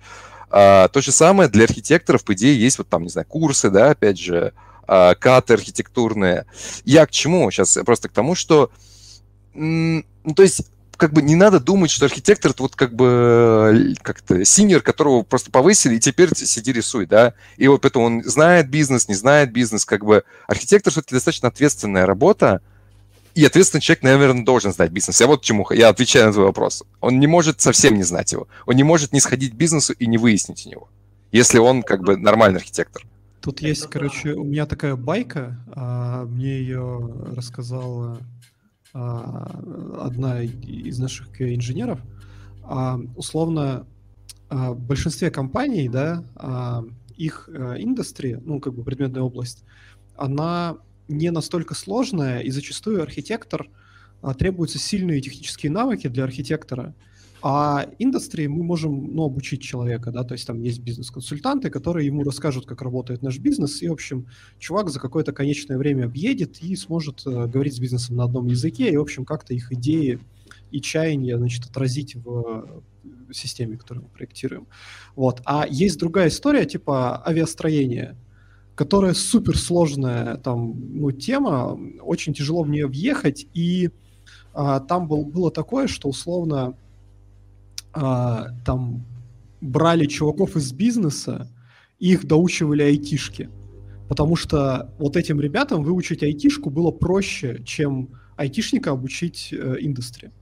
Вот. И ну, про вот история про чувака, который там сколько полгода сидел в проекте и не смог освоить индустрии. Ну там есть два варианта: либо чувак не очень хотел осваивать индустрии и как бы, ему было ок работать телефонисткой, или, возможно, индустрия была настолько сложная, что, может быть, нужно было идти от обратного. Нет, там как раз очень интересная особенность, потому что этот чувак не полгода, полтора года. А полтора а, года окей, не освоил еще хлеще. Глуб, в глубину данной индустрии. То есть э, индустрия простая, private equity, то есть э, финансовые, ну, это, это частые капиталовложения, то есть я уже рассказывал на этом подкасте, это, знаете, как бы есть крупные компании, которые торгуются на бирже, а есть, которые не торгуются, но инвестиции хотят. Вот это private equity, то есть какая-нибудь там Valve, классический пример. Они на бирже не торгуются, они не являются публичной компанией, но, скорее всего, кто-то в них инвестирует. И инвестируется, как правило, это э, там, за счет каких-то хитрых договоренностей, есть там general partner, limited partner, неважно, там есть своя, своя финансовая вот эта долботня. А, дело в том, что в целом, если глобально смотреть, то индустрия очень простая. Там деньги летят туда-сюда, там если с финансами более-менее плюс-минус разбираешься, то в private equity разберешься и так. Но если в глубину... Мимоходом Саша сказал, если с финансами ты так разбираешься, то с этим разобраться изи. Ну что там фьючерсы, опционы, это...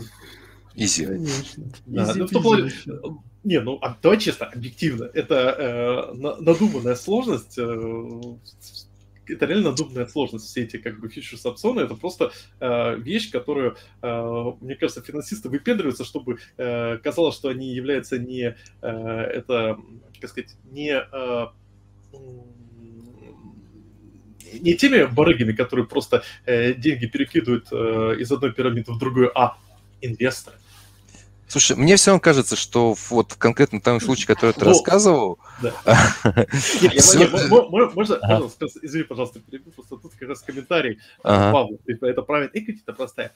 Но дьявол кроется в деталях. Дело в том, что private equity, если смотреть в конкрете, э, как некоторые вещи реализуются, например, банальный пример, как тебе посчитать, сколько стоит Valve?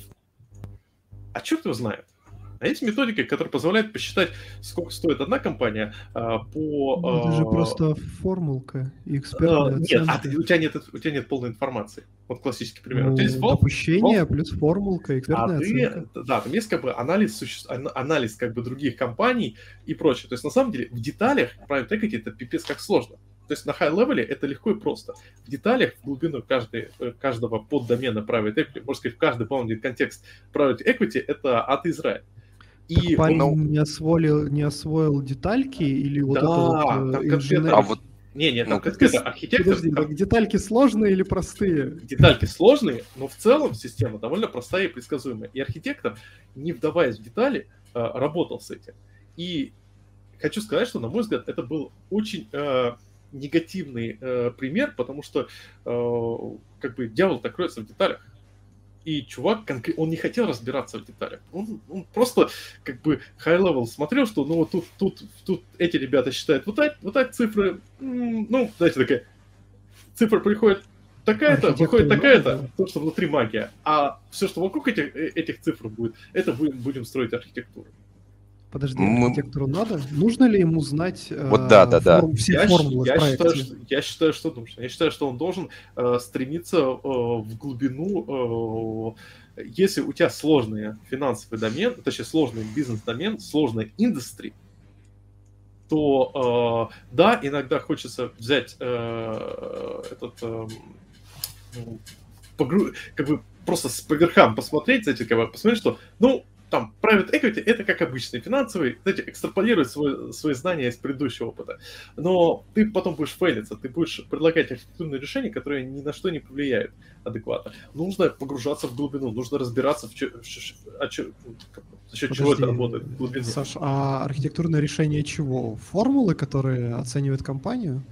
А, ну, то есть, да. ты, понимаешь, тут вопрос в том, что архитектор — это, ну, by design чувак, который не может быть погружен во все детали ну, про, просто физически он ну, не может значит, быть погружен. Ну, а зачем он тогда нафиг нужен вообще? Может, тогда реально Но... взять просто системного аналитика или скрам-мастера, и который будет командам перекидывать задачи? Подожди, скрам-мастер э, не перекидывает задачки, скрам-мастер э, стендапит и митингует. Э, системный аналитик описывает то, как работает система, либо то, как она должна работать, там, исходя из текущего его состояния. А архитектор — это чувак, который думает, как нарастить систему, чтобы она приобрела нужные функции. Окей, зачем ему вообще бизнес тогда знать? А? Ну, зачем ему вообще тогда бизнес знать? Ну, поверх, посмотрел, там, знаете, просто посмотрел, как ну, они так, там взаимодействуют нормально. Э, смотри, это зависит. Это зависит, во-первых, на каком уровне работает архитектор, да? Если ты занимаешься систем дизайном, и ты прям вот близок к коду, то, может быть, тебе и формулки нужны. Может быть, тебе нужно их знать. Может быть, тебе там вот это все нужно. Если ты просто там, ну, твоя задача просто, чтобы а, там 15 команд, которые каждый нахреначили набор своих сервисов, друг с другом как-то сконнектились и работали, ну, может, и не надо. Вопрос, какую задачу решаем? Зачем? Там Стас что-то хотел сказать. Да-да-да. Ага. Ну, я соглашусь с мнением Артема, что архитектор должен знать ширину и по всей системе.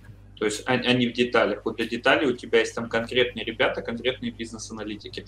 Но вот тоже бизнес-аналитики, они будут знать в, в рамках своего там контекста узкого, а у тебя он должен быть пошире. То есть это как граф ты или там бизнес-аналитиков наращиваешь там типа, но и, и еще плюс тебе надо знать там какие-то технические детали, потому что не все требования бизнеса, там, которые пишут бизнес-аналитики, там, бизнес-требования, они отражены в реальности. Надо иногда в код зайти, иногда еще надо оценить многие моменты, надо оценить там по костам железа, там, а, потому что команды тебе надо наращивать, то есть там больше ну, будет про айтишку. И вот это все архитектор должен знать. И даже если он не пишет код, ну, как минимум, должен собесы проводить, давайте так скажем. И обычно, кстати, архитекторы это делают, когда нанимают людей, лидов и сеньоров.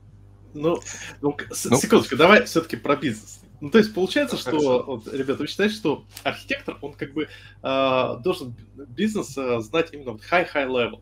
Да, да, даже, ну, мы поняли, что я согласен, что архитектор на две команды бессмысленно архитектор это должен быть, ну, хотя бы как бы на большое количество команд. А, и тут получается, что, что чувак просто должен чуть high-level понимать бизнес, а дальше идти чисто в тех. Ну, Не, ну смотри, Саш, давай аналогию проведем. Вот у нас есть здание. Да, здание проектирует архитектор. Но проектирует ли архитектор каждую розетку и разводку а, электропитания в каждой квартире этого здания или в каждом офисе? Знает ли архитектор, э, чем отличается вольт от амперов? Слушайте, я бы ну, все-таки немножко... Да, слушай... он, по идее, должен знать. Ну, это просто вот, вот общий и бизнес, физики. Есть... Но не факт, что он должен знать, какое узо лучше выбрать в, случае ванной комнаты.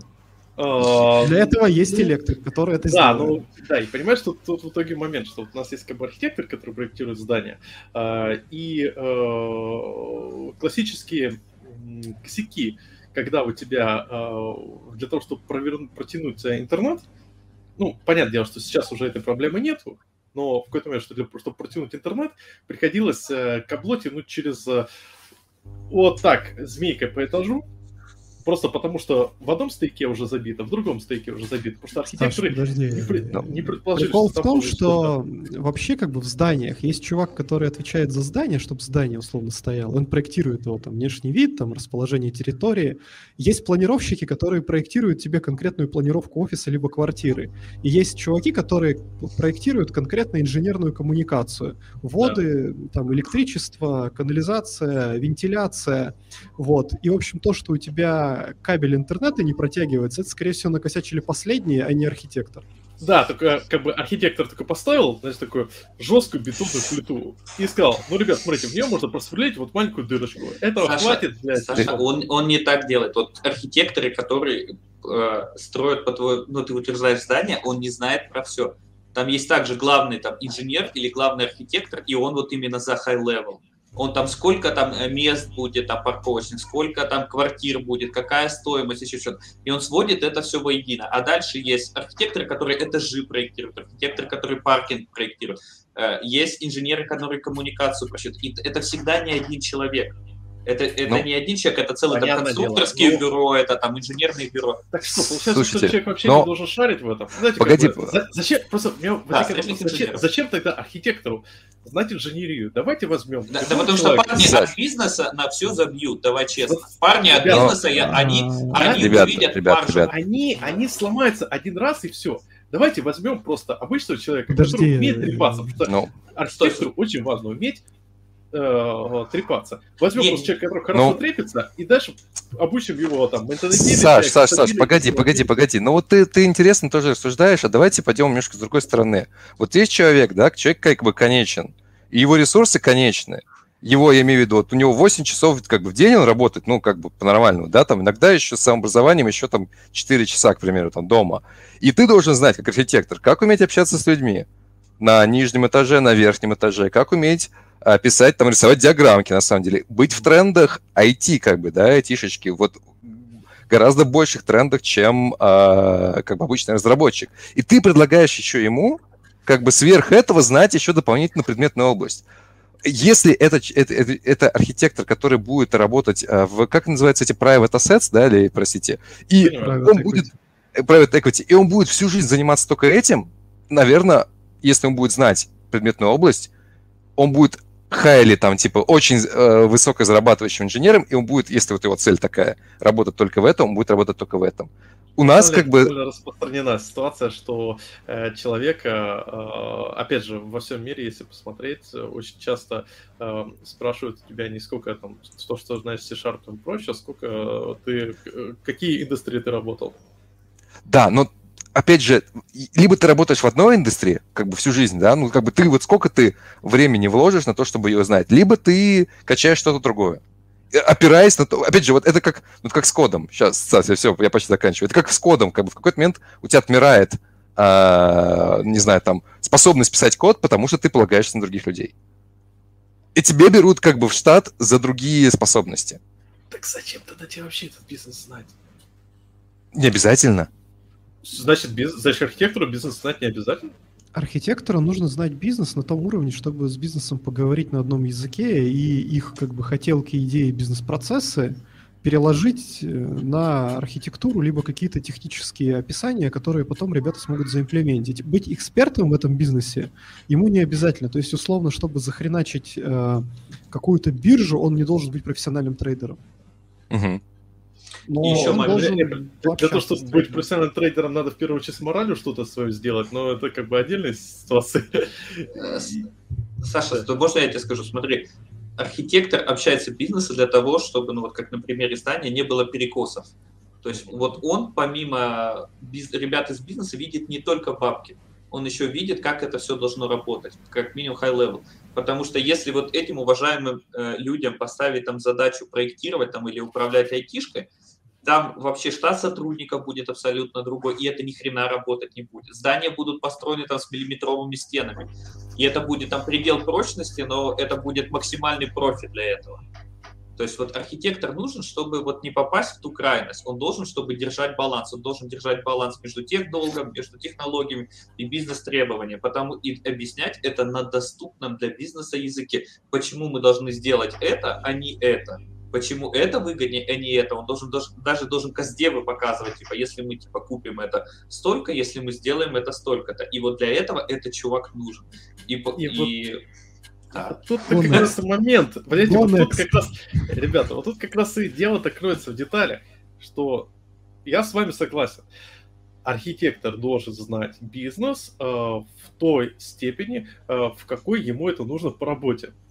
И я считаю, что по работе архитектора должен знать достаточно хорошо бизнес на уровне, э, ну, если не как бы тех директора э, в компании, то, ну, как минимум в, э, разбираться в, в, э, ну, не только high level. Хотя ну, ли, либо найти, слушай, либо найти себе кого-то, кто ему, кто сможет быть его ассистентом в этом смысле. Ну, э, не... ну как бы да, да, да. А Но опять же, если, бывают разные когда мы переходим как бы на уровень enterprise архитекторов, то там уже как бы есть специальные ассистенты и прочее. Но давайте просто, ну, мы же обычно все-таки, э, ребят, ну мы, мы с вами разрабы, кроме Артема и Станислава. Черт. Жень, ты-то хоть из наших? Не совсем уже, дата-инженер тоже не совсем разраб. Окружили, окружили демоны. Я просто к тому, что э, мы с Enterprise архитектором, естественно, мы не коммуницируем с ними обычно. Мы обычно взаимодействуем с архитектором, и у нас там в ближайшей э, перспективе пойти в архитекторы, ну, знаете, стандартный solution slash software slash system архитектор. И, э, в зависимости от того, как это называется. И я считаю, что крайне важно понять, что да, я согласен, важно, чтобы архитектор должен знать бизнес ровно настолько, сколько ему нужно. Но вот это нужно, это достаточно большой объем и умение погрузиться в какие-то ключевые бизнес-фичи, я лично считаю, что для архитектора куда важнее, чем умение погрузиться в какие-то технические особенности. Просто технические особенности, он, э, ему гораздо проще делегировать кому-то из инженеров. А вот бизнесовые — это уже момент принятия решений. Слушай, ну мне кажется, знаешь, вот я не знаю, я тебя слушаю, да, вот мы как полчаса, мне кажется, говорим про того чувака, который полтора года отработал. У меня есть подозрение, не знаю, что все-таки дело... Не-не-не-не. Да-да-да. Не-не-не. Наступил тебе на ногу. Да, нет. Что дело все-таки не в... Как бы твое недовольство им не в том, что он не знал бизнес. Не, понятно, не, мое недовольство в другом. Вот я, просто я к тому, что ты, ты, ты просто как бы нашел какую-то, ну, возможно, наиболее явную черту, ну, как знаешь, некомпетентного человека, и ты начинаешь как бы педалировать э, вот эту черту. Ну, это как, знаешь, условно говоря, как некомпетентный разработчик, который не пишет тесты. Ты начинаешь там, а вот как бы, нужно ли ему писать тесты, там, или документацию не пишет, или там не компилируется что-то. Мне кажется, это все-таки более комплексная э, как бы ситуация. И вот в этом, нет, смотри, когда мы говорим про действительно solution архитектора, который разрабатывает вот какую-то вот прямо вот сейчас mm-hmm. э, в поле, да, там вот буквально там вот систему, который на самом деле в данном случае очень мало, мне кажется, отделим от э, вот, как бы сеньоров, да, вот если ты про это не говоришь. Наверное, тут без знания как бы предметной области невозможно, просто невозможно работать. Но ты не будешь да. там работать. Либо ты просто там просиживаешь штаны полтора года и получаешь зарплату. Нет, ну, почему, так почему? может... Где, почему? Ну, так может делать любой человек, понимаешь, в чем дело? Как бы сидеть и просиживать штаны и получать зарплату. Как, как, как ты свел в один сидеть, просиживать штаны, разрабатывать, разрабатывать э, сложную систему как solution архитектор? Я говорю о том, что ты либо делаешь свою работу хорошо, да, как бы грубо да. говоря, либо ты делаешь ее плохо. Да. Знание и незнание бизнеса это не есть, э, мне кажется, критерий хорошо или плохо. Мне просто у меня ощущение еще раз Нет, из диалога, тобой, что тот человек делает что-то плохо все. Я с тобой согласен. Приведу конкретный пример. Uh, вот просто у этого чувака просто очень классные были примеры. Uh, у нас, uh, ну, вообще в, как бы в private equity есть понятие ассеты, есть понятие фонды, есть понятие вообще всех этих финансовых транзакций, как они взаимодействуют, а он предлагал использовать для всего этот Apache Ignite качестве базы данных. Ну... И он проталкивал эту концепцию. При том, что как бы э, э, давайте сделаем отсылку на предыдущий наш, наш выпуск, э, с, э, где говорилось про Apache Ignite. И напомню, что в Apache Ignite э, какая особенность э, записи и консенсуса? Я не помню, слушай, я не я слушал. не помню, но конкретно там, э, э, мы как раз говорили, что там, там используются византийские генералы, и некоторые записи могут отбраковываться, что э, крайне не, некорректно для таких э, вещей, как э, private equity, где э, любое заполнение данных может являться ну, критичным. То есть нельзя терять цифры вообще. А скажи есть, мне... В как... э, подожди, это же не проблема работы с бизнесом, это проблема того, что чувак вообще не понимает, что он делает. Ну, Походу. собственно, да. Него, а, а почему он не, он не понимаешь, а подожди, почему, почему он не разобрался? Потому что причем тут про... простите, причем тут да. private equity это это в любых финансах ты не можешь терять данные. Это не соцсеть.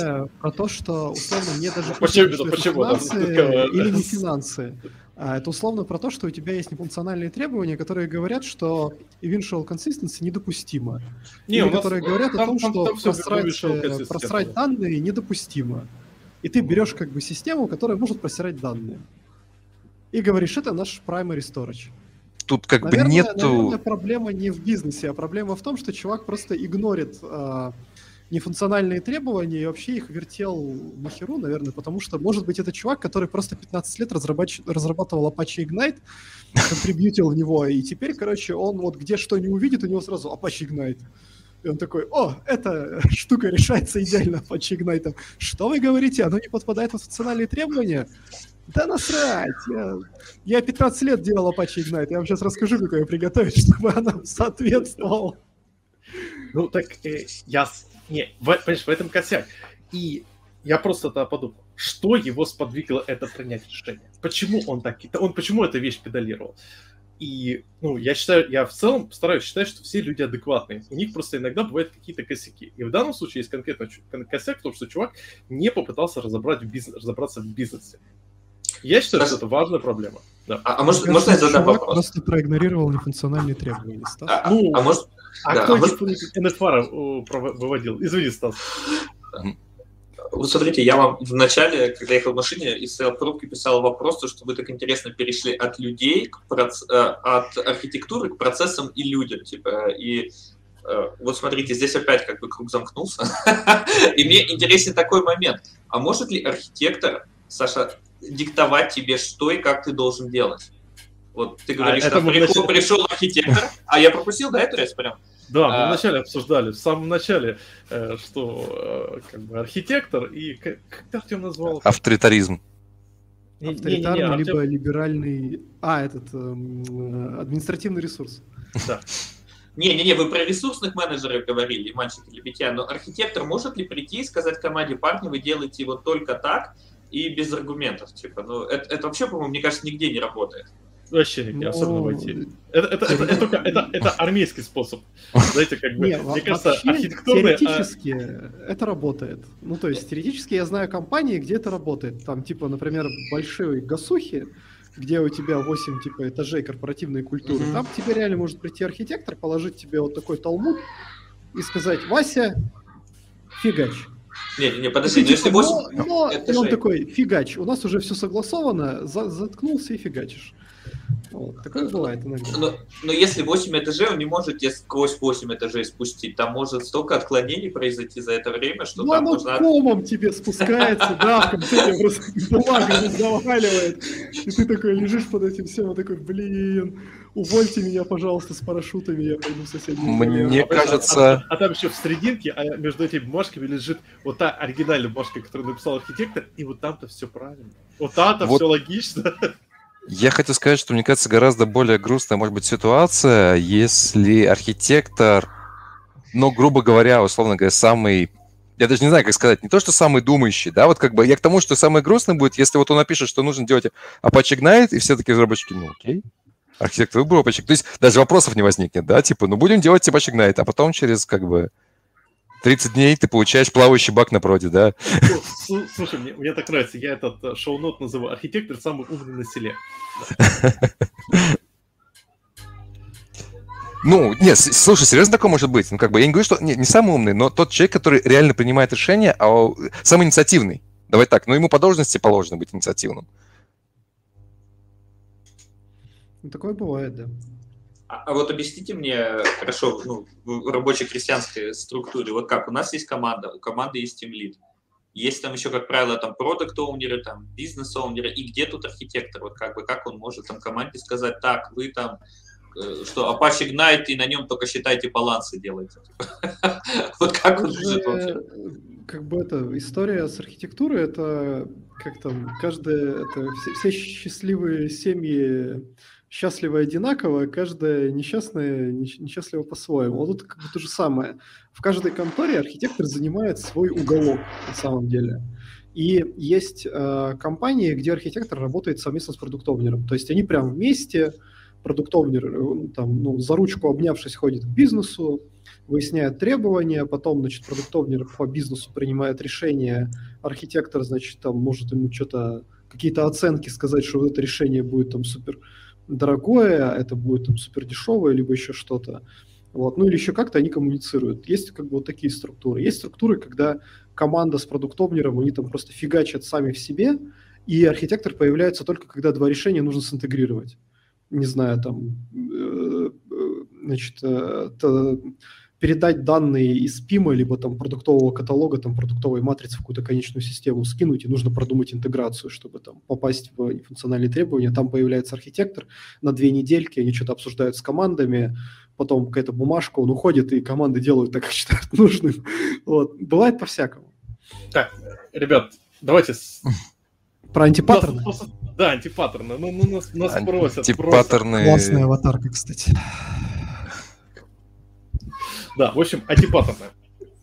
Ну, давайте я закину первый антипаттерн, который я считаю прям самым э, антипаттерном. Это называется NoSQL во все поля. NoSQL или, или MSSQL или, или что? Ладно, NoSQL или MSSQL. Все. Давайте. Э, как и э, в, дан, в данном случае антипаттерна два пути. Э, он, он двоякий, знаете, как, как две головы. Одна голова говорит NoSQL везде, вторая голова говорит мы приобрели MSSQL, поэтому будем использовать MSSQL везде. Ну, это просто херовые архитекторы, которые не могут, э, так, ну, не понимают. Погоди-ка, погоди-ка. А, давай, ладно. А, то есть простое объяснение не пойдет, нужно Не пойдет. Да? А, сейчас я объясню, почему.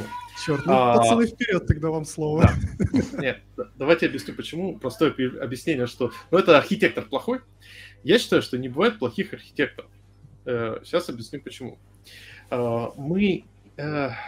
Успешность проекта, успешность продукта зависит от множества факторов. От того, какая команда, от того, как получилось, от того, что зашло и так далее и тому подобное. Поэтому э, давайте честно. Артем, у вас э, Mongo э, in process э, для кэширования используется.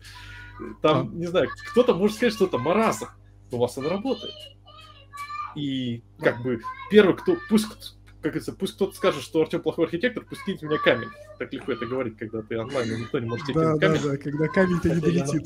Блин, я на балконе на четвертом этаже, долетят. А прикинь, там уже толпа с камнями стоит. Так вот. На самом деле... А, а можно, а можно объяснение, почему плохой? Вот, типа, ну... Я, я просто к тому, что да. э, сказать, что типа, ну это решение плохое, потому что плохой архитектор некорректно. Всегда э, за каким-то решением стоят какие-то причины. И ну, антипаттерны смотри. это как раз причины. Точнее, а, антипаттерны короче, Антипаттерны — это когда за решением не стоят причины. Если не за согласен. решением я... стоят причины... Не, ну в смысле просто, понимаешь, есть как бы история, когда типа а, я, ну не знаю, архитектор, да, а до этого я был дебеем и там 20 а, лет фигачил хранимки в, в Ракле. Я вот теперь пришел, и как бы любая система, которую мне приносят, я просто по старой памяти говорю, о, это Oracle и хранимки. Ну, я вот, даже не... Я, ну, кстати, я, я, кстати, соглашусь с, с Артемом. Есть такая тоже хорошая фраза, что не бывает хорошей и плохой архитектуры. Ну, в смысле, бывает наличие архитектуры и отсутствие архитектуры. Это примерно то же самое. То есть, да, как бы либо у тебя за решением стоит какая-то мысль, либо мысль не стоит. И ну, вот, в общем-то, и все. не было плохой архитектуры. А, а Подожди, зачастую, а... точнее, не было бы архитектуры, которая а, не работает в той мере, в котором она должна работать которая э, не позволяет нам скалироваться, которая не позволяет нам чего-то удовлетворять. Да. Смотри, во-первых, архитектура должна работать. Если она решает поставленные бизнесом задачи, то есть ты попал, э, ну, то есть э, твоя ну, команда разработки смогла в рамках этой архитектуры реализовать функциональные требования, раз, и получившееся решение удовлетворяет нефункциональным требованиям, два. Значит, в принципе, все уже не так плохо. А потом идет другая история, там, почему вы там везде а, а используете... Можно, или не Oracle. Извини, просто. И, извини, подожди, извини. сейчас я тебе скажу, да, у меня два слова буквально. А, мне нравится то, что ты сказал, что при выборе решений мы руководствуемся не только техническими а, характеристиками. Есть там история, например, что у меня есть команда, которая хорошо умеет работать с Монгой. А в Postgre они вот как бы дуб дубом. И, возможно, как бы если сравнивать э, Монгу и Postgre, конкретно в этом случае Postgres будет лучше, но так как у меня есть охрененные компетенции в Mongo, я уверен, что пацаны приготовят Mongo нормально, а на Postgres, возможно, получится говно. Исходя из этого, возможно, я выберу а, технически а, худший вариант, но который дает мне большую вероятность успешного продукта. Да, это тоже, а в принципе, вот... ну, нормальная история. Вот. Все, я... обрати, обрати внимание, что в одной и той же ситуации э, решение о том, какую технологию можно было принять, э, оно, зависит, оно зависит от множества факторов, и некоторые факторы э, могут э, быть совершенно неожиданными. То есть, э, опять же, любой чувак на твоем месте вполне мог бы сказать просто, ну, как бы мы будем использовать э, для кэширования Redis как все. И никто бы его не обвинил в том, что он плохой архитектор, и он неправильно принял решение. Я даже больше тебе скажу, мы тоже так подумали. Но у нас в Redis не залезло. Да. И э, если посмотреть на э, как бы... И вот тут у нас вытекает один очень интересный антипаттерн давайте, совсем часто случай антипаттерна, а именно антипаттерн э, архитекторы часто э, копируют, вот это прям реальный пример, про который уже говорилось, э, берут э, готовые архитектуры из каты, э, не беря в... Э, не, keep не keep in mind, блин, черт, рунглиш наше все, не, не беря во внимание тот факт, что Э, та самая, как бы, This is my architecture пример э, взя, э, разрабатывался в контексте experience определенной команды в контексте э, там, каких-то еще особенностей кастомера, в контексте каких-то особенностей бизнеса. То есть просто берут набор NFR и говорят, что ну вот у них сработало, вот в их э, видяшке This is my architecture, и значит у меня сработает. У меня же NFR те же самые. Хороший поинт. Стас? Слушай, ну давайте дадим определение, что такое архитектура там или паттерны, и, и тогда как бы и тогда, и тогда, и тогда все как бы ну, станет просто, если мы скажем, что паттерны это там даже дословный перевод это там набор шаблонов, набор принципов, по которым мы там строим и правил, по которым мы строим приложение, то все как бы становится очевидным, что наличие такого это как бы какая-то архитектура там, отсутствие их это ну это отсутствие. Я да, прекрасно сказал. Прекрасно сказал. Но можно еще сказать, что такое тогда хорошая или плохая. Это архитектура, которая позволяет тебе масштабировать твой продукт, позволяет его наращивать, а плохая это та, которая порождает проблемы. И проблемы, принятые на, э, на, на начальном решении. То есть все, что мы там заложили на начальном решении, и оно сейчас приводит к проблемам, вот это только плохая архитектура. А Не факт, что она была плохая, ну, я можно добавлю? А, Тут да, есть еще хорошая фраза, я если не буду, как по источнику хороших фраз, что не существует хорошей и плохой архитектуры, да, существует все из трейдов, грубо говоря. То есть всегда трейдов, не существует идеальная архитектура для любого решения в любой момент времени. То есть всегда мы смотрим, что нам дает вот этот вариант, что нам дает вот тот вариант, и сравниваем, где плюсов тупо, где, где плюсы тупо перевешивают минусы. И в связи с этим, вот как раз в примере Артема, мне кажется, знаете, тоже в последнее время стал очень как бы прикидывать, а, такой момент, не знаю, ребят, вот э, Саш, ты, наверное, точно как вот работая в аутсорсе, вот деньги, да, и вот этот пример, как бы, что нам дешевле, нанять разработчиков на Postgres, да, грубо говоря, или написать то же самое решение, которое будет стоить дороже на Монге, но оно будет сильно стоить дешевле, чем плюс разработчик на Postgres, потому что, мать его, как бы, день Это работы. Ты очень цивилизованно взял. Обычно у тебя выбор своими силами нафигачить на дотнете и Postgres или взять, короче, какую-нибудь сраную магента двух э, пахапистов с 20 IQ и сделать силами их. Ну, это, кстати, я, я к тому, что это тоже на самом деле вопрос. Или, ну, или вообще купить. Да? Э, это было очень это хорошо, да. знаете, это было очень хорошо у Уди Дахана, который говорил о том, что э, вот пока вы можете заливать что-то железом, и деньгами. Заливайте это железом и деньгами. Собственно, ну, знаете, такая немножко провока- провокация была, да, типа из серии архитекторы не нужны, разработчики тоже не нужны, как бы no-код, да, такой. Пока, говорит, вы можете заливать деньгами, заливайте не деньгами. Пока заливать железом, заливайте железом. Как то, потому что это, это типа оба варианта тем дешевле, чем вам нанимать разработчика, архитектора и строить архитектуру. Вот как только... Быстро заканчивается. Вот как только физические границы мира не позволяют вам это сделать, как бы, да, физические возможности, скорость света, там, сетевое соединение, начинайте думать над архитектурой. Ладно, давайте про антипаттерн. Не-не-не, можно я скажу? Trade-off, ага. Trade-off нормальная тема, trade-off это вот почему мы приняли это решение, и это как бы хорошее. Это мы знаем, что можно сделать лучше, мы знаем, что можно сделать еще на два порядка лучше, там, и eventually consistency, и NoSQL, и... Не там, лучше, 6, не, 6, не, не, не лучше. Ну, масштабируемый, масштабируемый, да, оно будет масштабируемое. Но мы типа посмотрели и решили, что тут select а за глаза. По нашим требованиям там будет 10 RPS, и там в 2 ядра MS это вытянет, ну, в 4 ядра MS это вытянет как ни в чего и может это не сделать. Мы подошли как взрослые ребята, посмотрели trade-off, как бы, да, и все это сделали. И это, ну, и это обоснование, почему мы приняли такое решение. Стас, это даже не совсем trade-off, если честно. Тут даже нет trade-off. Тут реально ты смотришь, у тебя там 2 RPS, а ты вообще не паришься. Ну, trade-off да. это когда ты прям вот реально выбираешь. Э, ну, ну, это, короче, для бизнеса. Это вот прям для бизнеса. Вот это то, что мне надо реализовать бизнес требования, и ты смотришь, о, я их так реализую, и нормально. Так, и ладно, ребята, антипаттерны. Нас, ага. нас попросили про антипаттерны. Ну, что вначале сказано про антипаттерны. Надо было сказать просто, э, говори про архитектуру. Давай, давай, закидывай следующий. Нет, секундочку, а, давай. Антипаттерны. Дело в том, что вообще, э, вспомните, в программировании, что такое антипаттерны? Это какая-то штука, которую ты э, делаешь, и она приносит каким-то проблемам э, не сразу. Но в большинстве случаев приносит. Ну, классический антипаттерн — это singleton. Ну, объективно говоря. Или... Я, слушай, ну да, немножко случалось, встречал другое поделение, что антипаттерн, как раз он выглядит как паттерн, угу. типа многими используется как паттерн, на самом деле никакого профита типа не приносит. Или, да, приносит, как ты говоришь, проблемы. Важно, Давай, что он выглядит как паттерн. Антипаттерн, сервис архитектура. Ты вот так с процессов перешел на... А, да, мы... просто вообще замесил сервер архитектуры ребята, мы же ранее архитекторы. Мы должны Слушай, быть лифтерами настоящими. Давай я тебе отвечу по-лифтерски. Сервер лес архитектура – огонь! Только она хорошо решает примерно 0,5% задачи, а во всем остальном оно говно. Вот как бы вся история. О, а вот э, этот э, Понимаешь, я с тобой согласен, абсолютно.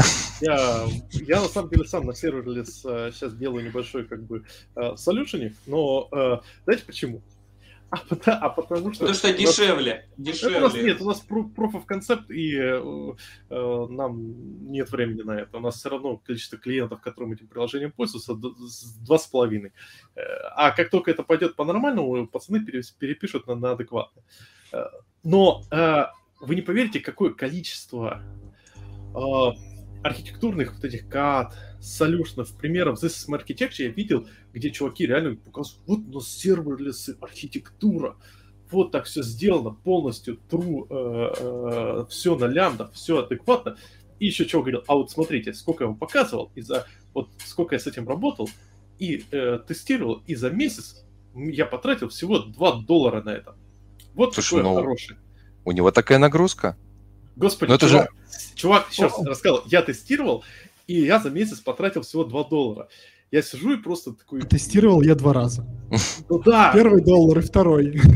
А чувак рассказывает на, на такой как бы большом ну, метапе This is my architecture, и ему такой, да, молодец, Serverless наше все. Я так считаю, я открываю как бы а, амазонский калькулятор, начинаю пересчитывать, что э, плюс-минус э, похожая нагрузка ну, от scale приведет к тому, что, ну, грубо говоря, в реальности уже э, к не двум долларам, э, а еще больше это вообще просто вылетит в труду, в трубу. А главное, что я понимаю, что в чем проблема, на мой взгляд, сервис архитектуры? Стоп, никто не будет мне говорить, что сервис хорошо. Ноу-код хорошо еще. А, ноу-код. У нас был про это подкаст, если что про этот подкаст.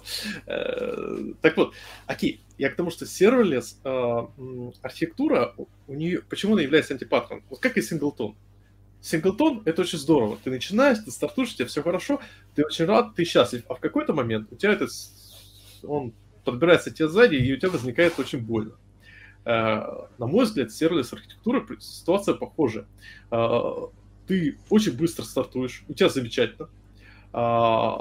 А потом ты понимаешь, что все взаимодействия между вот этими serverless компонентами ты зашил в serverless конфигурацию. В итоге у тебя вроде бы как бы все э, loose coupled, то есть легко разбивается на кусочки, нету жестких связей, но эти жесткие связи настолько за, а, а, за vendor lock очены на конкретную реализацию, что в итоге ты не можешь просто взять и переехать на э, нормальный, как бы там, либо dedicated сервер, либо развернутый на там ECS или EK, э, Kubernetes э, кластер. Тебе, по сути дела, это все нужно разрезать на прям как бы реальные куски. Ну, походу, ты описал сейчас что-то типа распределенного монолита. Можно, в принципе, то же самое сделать не только на сервер-лесе, но и на микросервисы да, проживания. Я тут именно описываю именно понятие Еще и с, еще и с вендерлоком, да, сверху. Как да, бы да, да. политом. Сервис архитектура это, как правило, вендерлок. Это вот, вот даже VS, они говорят, вот у нас есть, у нас есть вы просто лямбдочку сделали, а у нас есть сервис архитектура, где ты э, расписываешь там в, э, э, все, весь этот набор лямбдочек, они у тебя как бы отдельно красиво деплоятся. И самое главное, что ты, они как бы еще взаимодействуют друг с другом, прям как бы ты вот ты еще как раз расписываешь, как они друг к другу входят, э, тебе не нужно заморачиваться с Service Discovery, все это в этой конфигурации, но как только ты это вырезаешь из этой э, концепции, точнее, как только у тебя возникает вопрос в том, чтобы надо бы это все типа самые жрущие лямбдочки перетянуть на э, EC2 или в ECS или в EKS, вот тут начинается проблема. Да, вот есть отличный коммент от Павла последний, посмотрите, про то, что антипаттерн это контекстная штука. Тот же, да, property injection норма решается в ряде случаев. Так и синглтон, кстати. Э, но нифига не антипаттерн, когда мы писали там десктопные приложения, и он как бы прекрасно решал многие задачи, которые... Скажи это юнитистам, скажи это юнитистам, которые. Это сильно зависит от контекста. Которые сейчас валят просто, э, понимаешь, эм, я давно не, встречал, чтобы на собеседовании спрашивали про синглтон, кроме классического вопроса про э, thread safe синглтон. Ну, знаете, как бы там if, log, if. В общем, mm-hmm. а в Unity на юнитистных собеседованиях э, спрашивают, типа, а почему синглтон-то плохо? У них сейчас там новая какая-то парадигма, да, в Unity появилась, не помню, как называется. ECS, ECS да. ой, это, ой, это, это вообще, ну, в смысле, э, блин, слушайте, у нас реально, блин, почему, ты, ты выпустил, демона, сейчас Саша два часа будет рассказывать про Unity, ECS и, и почему это все тленно, и, и короче, это короче, все, но за, закончит тем, что писать игры охеренно, короче, Unity наше все все. Я, где- я где-то сбоку слышал как-то недавно, но... Краткий, краткий пересказ. Да, все, продолжаем, идем дальше. Спасибо, спасибо, Артем. А, а то сейчас бы пошло, знаете, количество, количество слушателей такое. Ничего, у нас будет, у нас будет, я сейчас уже ищу, а, после Нового года у нас будет крутой выпуск про Unity не в геймдеве. Там протезы зубные, да, делают? Все, что я знаю, по-моему. Там, там много приколов, приколюх. Э, а, я, чувак, я сам вот сейчас работаю в, на Unity, не геймдев. Так что я сам могу что-то рассказать. А, нет, э, там на самом деле истории-то веселые есть. В общем, ладно, давайте. Ладно, ну, слушай, все-таки вот ты прям ушел совсем вот с serverless, да? Я бы хотел, если мы говорим про уже технически пришли антипаттерны, как раз все-таки упомянуть еще раз, да, вот этот вот а, тот самый а, распределенный монолит, да, когда ты как бы, я не знаю, с нуля или распиливая получаешь, в общем-то, набор микросервисов, которые настолько, на самом деле, жестко, просто по архитектуре связаны между собой, ну, там, не знаю, RPC-шками или событиями, которые, причем вот как бы, не знаю, нужно получать в, ровно строго в том порядке, которым отправили, там, у тебя, а у тебя не кавка там, или еще что-то. Ну, в общем, э, смысл в том, что у тебя как бы как бы от твоего, то, что ты распилил его как бы на несколько сервисов, никакого декаплинга не произошло. Рассказывали э, байку, а короче, можно, что... Э, а. Извини, просто можно я тебя перебью, потому что ты э, очень здорово описал э, национально распределенный монолит. Ну, я и про него и говорил, да, собственно. А, так да, вот. Не, э, раска... не, я, я, я, я ага. свойства. Ага. То есть ты э, начал расписывать свойства распределенного монолита, а, а, но а, можешь побольше сфокусироваться на том, что такое распределенный монолит, а, потому что я о том, что вот не микросервисы, а распределенный монолит слышал 25 раз уже, наверное, на лет 100. Э, при этом э, ты первый человек, который мне начал реально объяснять, что такое распределенный монолит. На примере байки сейчас расскажу просто. Короче, байка, по-моему, сейчас забыл уже от этого, от Джимми Богарта. Значит, писала какая-то команда с нуля новый проект по микросервисной архитектуре, раскидали, значит, по командам сервисы, придумал архитектор взаимодействия, все написали, расписали, все как бы зашибись, все даже спроектировали, все работает. А, там какой-то, грубо говоря, веб-магазин, что-то еще, конечно, кнопка, да, условно говоря, там, перейти в корзину. И говорят, от момента нажатия на кнопку проходило несколько минут до того, как что-то добавлялось в корзину. То есть оно все работало. Оно все работало предельно медленно, потому что там было столько связей, каких-то eventually consistency, э, в общем, вот этого разбитого всего, и там не единая база, как бы, да, что просто тупо из-за того, что было огромное количество сервисов, процесс шел правильно по этим сервисам, да, там как бы архитектура была правильно спланирована. Ну, не, не то чтобы архитектура, а правильно был спланирован путь. Вот, что это приводило к тому, что, в общем, как бы нифига ничего не работало. Стас, ты... Да-да-да, я могу в качестве рекламы сказать, что вот Толя, запис... Толя и его коллеги записали .NET э, book Club. .NET Book, Book Club, и они как раз обсуждают эту тему, да, и там вот третий раздел, ну, просто про это. Я пока еду на работу, да, обратно, я успеваю их прослушать, и там вот как раз дается определение распределенного монолита, и там говорят, типа, ну, вот как раз пример, который приводит Евгений, у вас был один сервис, вы его поделили на два, как бы, и э, у вас, по сути, там просто RPC-колы, там сервисы, там, знаю так или иначе друг от друга. И это говорит, ну это ни хрена не микросервисы, а вы просто там, где был у вас вызов по указателю, заменили на HTTP вызов. И где здесь микросервисы, где здесь связанность. Плюс а, там погоди, еще... А... Я сейчас договорю, да. Да. И пусть потом еще, типа, тебе один сервис отказал, и ты получаешь каскадные, как бы, каскадный сбой, и а зачем вам, товарищи, микросервис? Ну, вот это вот и... важный момент, нафига. Потому что да, да, если, да, да, если уже говорить про э, значит, э, антипаттерны, я сейчас наброшу. Я считаю, что микросервис это антипаттерн. Это худшее, что случалось с архитектурой за последнее время. Можно шутку добавить? Да, давай, Стас. А, вот тоже пример. А, на моем прошлом месте у нас было монолитное приложение, которое работало на 8 там, ну, больших виртуалках, там по 12 ядер, там этот, и оно все, ну, скейлилось просто по виртуалочке берешь и скейлишь, по виртуалочке берешь и скейлишь. А затем э, это все поделили на микросервисы, ну, их так штук 50 виртуалок стало, они совсем другие по вызову. И я иногда так сидел, думал, а вот, э, может быть, Amazon придумал специальные микросервисы для того, чтобы увеличить наш биллинг в 6 раз там или в 7, типа. Да, да, это хорошая тема. Потому ну, что на самом деле, вот всегда, когда ты слышишь, ну, я слышу микросервисы, мне начинает коря, ну, как бы прям колотить, потому что, во-первых, что такое, черт возьми, микросервис? Почему он обязательно обязан быть микро, а не макро, не средним, не еще что-то? Ну, как бы окей, ладно. Слушай, ну тут И уже сам второй, Фаулер признал извини. Ага. Микросервисы, чтобы что? Ну, ну типа, какую задачу мы решаем? Давай я тебе попробую ответить на два вопроса. Оба вопроса. Ну, точнее, как на один ответить, на второй предложить решение, да? Вот, собственно, сам Фаулер сказал, что, который придумал термин микросервисы, что, говорит, меня неправильно поняли. И, в общем, микро вовсе не обязаны быть микро. Они могут быть вполне себе и макро, и медиум. Вот. А да, второй пункт по поводу, что решаем, мне на самом деле очень понравилось. Сейчас, э, честно, не помню уже тоже, у кого это было. А, вообще идея в том, что бы, что бы в системе, у нас сложная система, да, там одна часть, вторая часть, третья часть. Одна более нагруженная, другая менее нагруженная. Собственно говоря, когда у тебя монолит состоит из вот этих вот разных частей, знаете, как, э, не знаю, сейчас такая аналогия, знаете, как две пластинки. Э, ну, да, да, я хотел просто сказать, но я хотел, знаешь, физическую аналогию, что типа две пластины с разной степенью нагрева, да, они начинают корежиться, потому что, как рельсы, да, там один расширяется, другой сжимается, как бы, да, и у тебя начинает корежить всю твою конструкцию.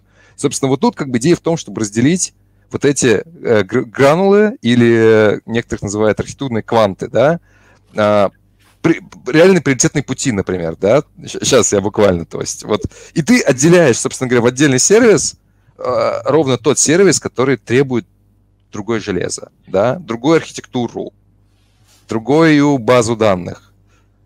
Вот, э, ну, собственно, вот, да. Один из способов. Да, э, у меня есть просто такой маленький комментарий по поводу микросервисов и распределенных монолитов.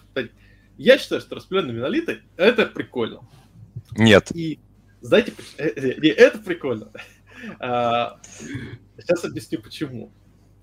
В целом, микросервисы и все, что о чем мы говорим, это инструмент, который э, может решать конкретную задачу. У тебя есть отвертка, отверткой можно что делать? Как бы закручивать э, болты, выкручивать болты или в, э, Walking Dead убивать зомбарей. Это да, это инструмент, который можно использовать для разных целей. В ухе ковыряться отверткой можно, но это уже антипаттерн. Попробуй вот. потестировать микросервис. Вот. А теперь, как бы, если когда мы говорим о микросервисах, микросервисы — это инструмент, которого есть свои плюсы. То есть, например, одна из важнейших вещей, ради которого разбивает микросервис, на самом деле, это компонентность. Потому что когда у тебя 5 человек пишут один монолит, все норм, проблем нет. Когда у тебя 100 человек пишут один монолит, ну, надо хотя бы на нугетике разбить. Тогда будет еще тоже нормально. Опять же, то есть компонентность — это уже важный критерий, почему бы не сделать распределенный монолит. Слушай, а, и когда у тебя 100 можно... человек э, пишут распределенный монолит, э, ты, ну, как бы, трахаешься не на мержах, ты трахаешься на сохранении контрактов между этими монолитами, как бы, сервисами. Все так. Слэш. Ну, Поэтому... слушай, вот, кстати, сохранение бы... контрактов — это такой момент, это как бы, э, у тебя в микросервисе... Это будет потом. Это, это проблема это та же самая проблема. Да. А, Стас, у тебя просто Стас руку поднимает, я его перебил нагло, мне очень стыдно. Да, нет, да нет, все нормально. Кстати, во втором Э, видео с этого канала, там рассуждают как раз про микросервисы, про их размер, и там, ну, ребята приводят пример, который я сам лично видел. Сначала мы делили на микросервисы там чуть не до квантов, и там иногда в шутку шло, что мы сделаем сервис, который занимается джойнами, потому что мы так криво порезали доменные контексты, то, что и там оказался сервис SKU, через продукт, а еще есть продукт SKU, типа таблица, типа, а а, не, не посмотрели на бизнес-домен, не посмотрели как раз на контекст, на, на, на бизнес-контекст, по которому это все надо делать, и получили кучу геморроя, получили кучу ретраев, получили э, кучу э, зависимости в диплоях, которые надо было предусмотреть и аккуратно теперь все это катать. И это только боль принесло. И еще самое прикольное, что протащить изменения сквозь микросервисы, вот эти великие так порезанные, это, такой пост был э, прекрасный. Вот я подкасте просили не ругаться, но он просто добавить это поле в монолит э, там, ну, и протащить его через модели, ну, максимум один день. Ну, когда это были микросервисы? Была какая-то каскадная связь, Слушай, у ну меня на самом деле, ребят, знаете, был кейс, кстати, про вот, просто Стас напомнил мне с историей, сервис, который делает джойны. А, я видел вживую, короче, когда чуваки э, делали примерно следующее. А, в какой-то из версий DB-контекст был сериализуемый. Вот. А, они, короче, брали DB-контекст, а, ну, накручивали в него какую-то логику, ну, типа, начинали строить кварю, да, вот, а, простраивали ее, потом брали, сериализовали, отдавали это в соседний сервис, а там это, короче, довыполнялось. А Прекрасно. что плохого? А че, че, блин, отличное я решение. Я тоже считаю, просто охрененно. Я когда увидел, есть... я прям был в восторге. Мне просто интересно, DB контекст они брали на одну базу, а потом передавали на другую, или э, то есть тот сервис, который... Тут, а, окей, окей. То есть там как бы связь была, как у настоящих мужиков. Процессов много, база одна. Че, базу же тяжело пилить. Зачем? А, да, но все-таки возвращаясь к э, вопросу о распределенном монолите. Ну вот смотрите, вот... А, да, Стас. Давайте я закончу тут да, тоже да. шутка. Короче, микросервисы делают по доменным контекстам. И если вот вы видите, что у вас бизнес также делится по доменным по контекстам, контекстам. По, ну, да, ну, по bounded контекстам, uh-huh. да, и вы вот также дизайните микросервисы, и они хорошо ложатся на ваши команды, потому что вряд ли там команда из другого bounded контекста, связанного... События. Да, ну да, хорошо. И вряд ли она будет заниматься этим. И это позволяет их настолько изолировать, настолько ускорить их разработку и настолько митигировать риски, что микросервисы заходят. И там даже не надо э, ну, вот ставить разницу между СО и микросервисами. То есть там надо, короче, делать, как везде по-нормальному. И как Нормально делай, нормально будет. И как в подкасте про HTTP API, там, дизайн и API мы говорили, типа, идешь от требований, реализуешь как надо. А как не надо, делать не надо, да. Ну, смотрите, распределенный, да, распределенный монолит. То есть, понимаете, вот тут же, э, э, с одной стороны, мы когда, когда мы сейчас говорим про микросервисы, на самом деле, давайте честно, в контексте э, того, как, насколько удобно с этим работать команде. То, что да, у нас отдельный bounded контекст. Мы разделили по bounded контекстам, э, пересечение контекста очень плавно пересекается э, с, э, как бы, в рамках какого-то шаренного какого-то микросервиса или, или вот этой шаренной модели или контракта и прочее, все здорово, все хорошо. А, но мы же тут не говорим про разделение перформанса, распределение перформанса, про скейлинг и прочее. Это уже отдельный момент. То есть мне просто кажется, что э, поднимать вопрос э, микросервисов и говорить о, об этом только в контексте перформанса, ну, в таком случае зачем 90% случаев э, народ использует микросервисы? Это бессмысленно. Не-не-не, Саша, есть примеры, где перформанс... Я согласен, что монолит скейлить вообще пофигу как, если нагрузка да. примерно равномерная. Если да даже, даже если не, не, не равномерно, у тебя один монолит, просто... Да, да, да, но, но, у тебя есть, но у тебя возникают иногда такие интересные случаи, когда у тебя появляется репортинг, который жрет как не в себя, когда у тебя появляется генерация PDF-ов, да? когда у тебя да. появляются кубы какие-то, когда да. появляется, не дай бог, имидж-компрессор там, или еще какая шляпа, и тогда микросервисик, мой первый микросервисик, который написал, это был генератор PDF-ок. Ну, смотри. Вообще, кстати, извини, Женя, это, кстати, хорошая тема. Если у вас есть монолит, ну просто отрывайте от него вот это вот все говно в отдельно стоящий сервис, и у вас будет монолит, окруженный специфичными сервисами. Это хорошо работает, это хороший архитектурный стиль. Но, опять же, второй момент связан с разделением на компоненты. Просто я ну про вот... это очень активно дублирую, что когда у тебя команда 50 человек, и даже если у тебя команда 20 человек, и все они пишут в один монолит, это проблем. Смотри, у тебя на самом деле, как бы, что я хотел сказать, первый дисклеймер, на самом деле никто в здравом уме не пытается сделать, а вот мы будем, короче, делать распределенный монолит. То есть э, это да у всех концов... Нет, нет, нет, нет. Понимаешь, в чем? У всех... У всех, короче, ну, не у всех, в смысле, у многих получается распределенный монолит. Никто, никого нет как бы желания, интенции сделать распределенный монолит. И вот есть задача распределить монолит. На самом деле есть вариантов несколько. Можно сделать модульный монолит, да, типа как бы вот четко по проектам поделить, никаких зависимостей нет. У вас монорепа, условно говоря, нормально. Второй вариант по поводу команд. А, да, нугетиками, например. Второй вариант, второй вариант, э, который вот э, Артем начал говорить, там зачем-то два сервиса общались, передавали DB контекст, ты вполне можешь распилить по разным а, сервисам, интегрироваться через базу. Просто у вас база будет узким местом. Ну, если вас устраивает, что оно узкое место, ровно по той причине, что там нагрузка небольшая, база как бы скалируется и вытягивает всю вашу нагрузку, вы просто хотите поделить команды разработки.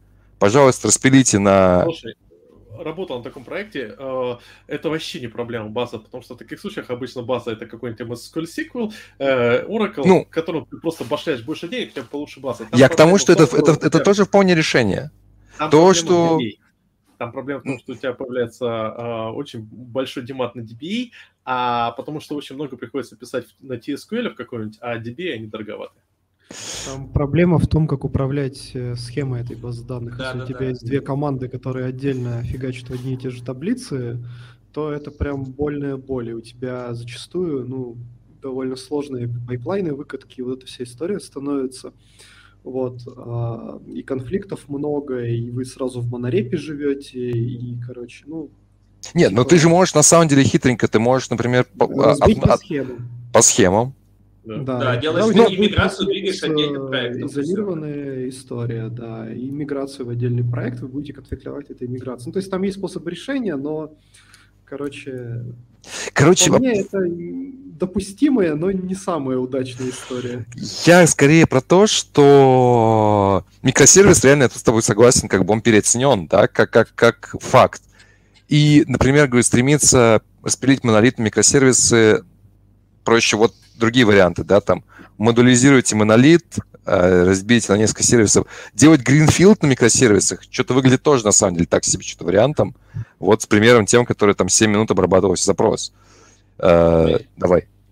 Короче, вот Толя специально для нас, его коллеги писали уже три часа подкаста. Вы послушайте тоже, вот как надо на том тоже рекламировать, чтобы такая была Да, да, добавлю и, и, и они, Да, и они приводят этот э, пример как раз сценария identity, типа ты когда делаешь распределенный монолит, это у тебя там есть юзер, и в этом контексте там нужно две колонки, а в этом еще три, и у тебя как бы растет твоя таблица.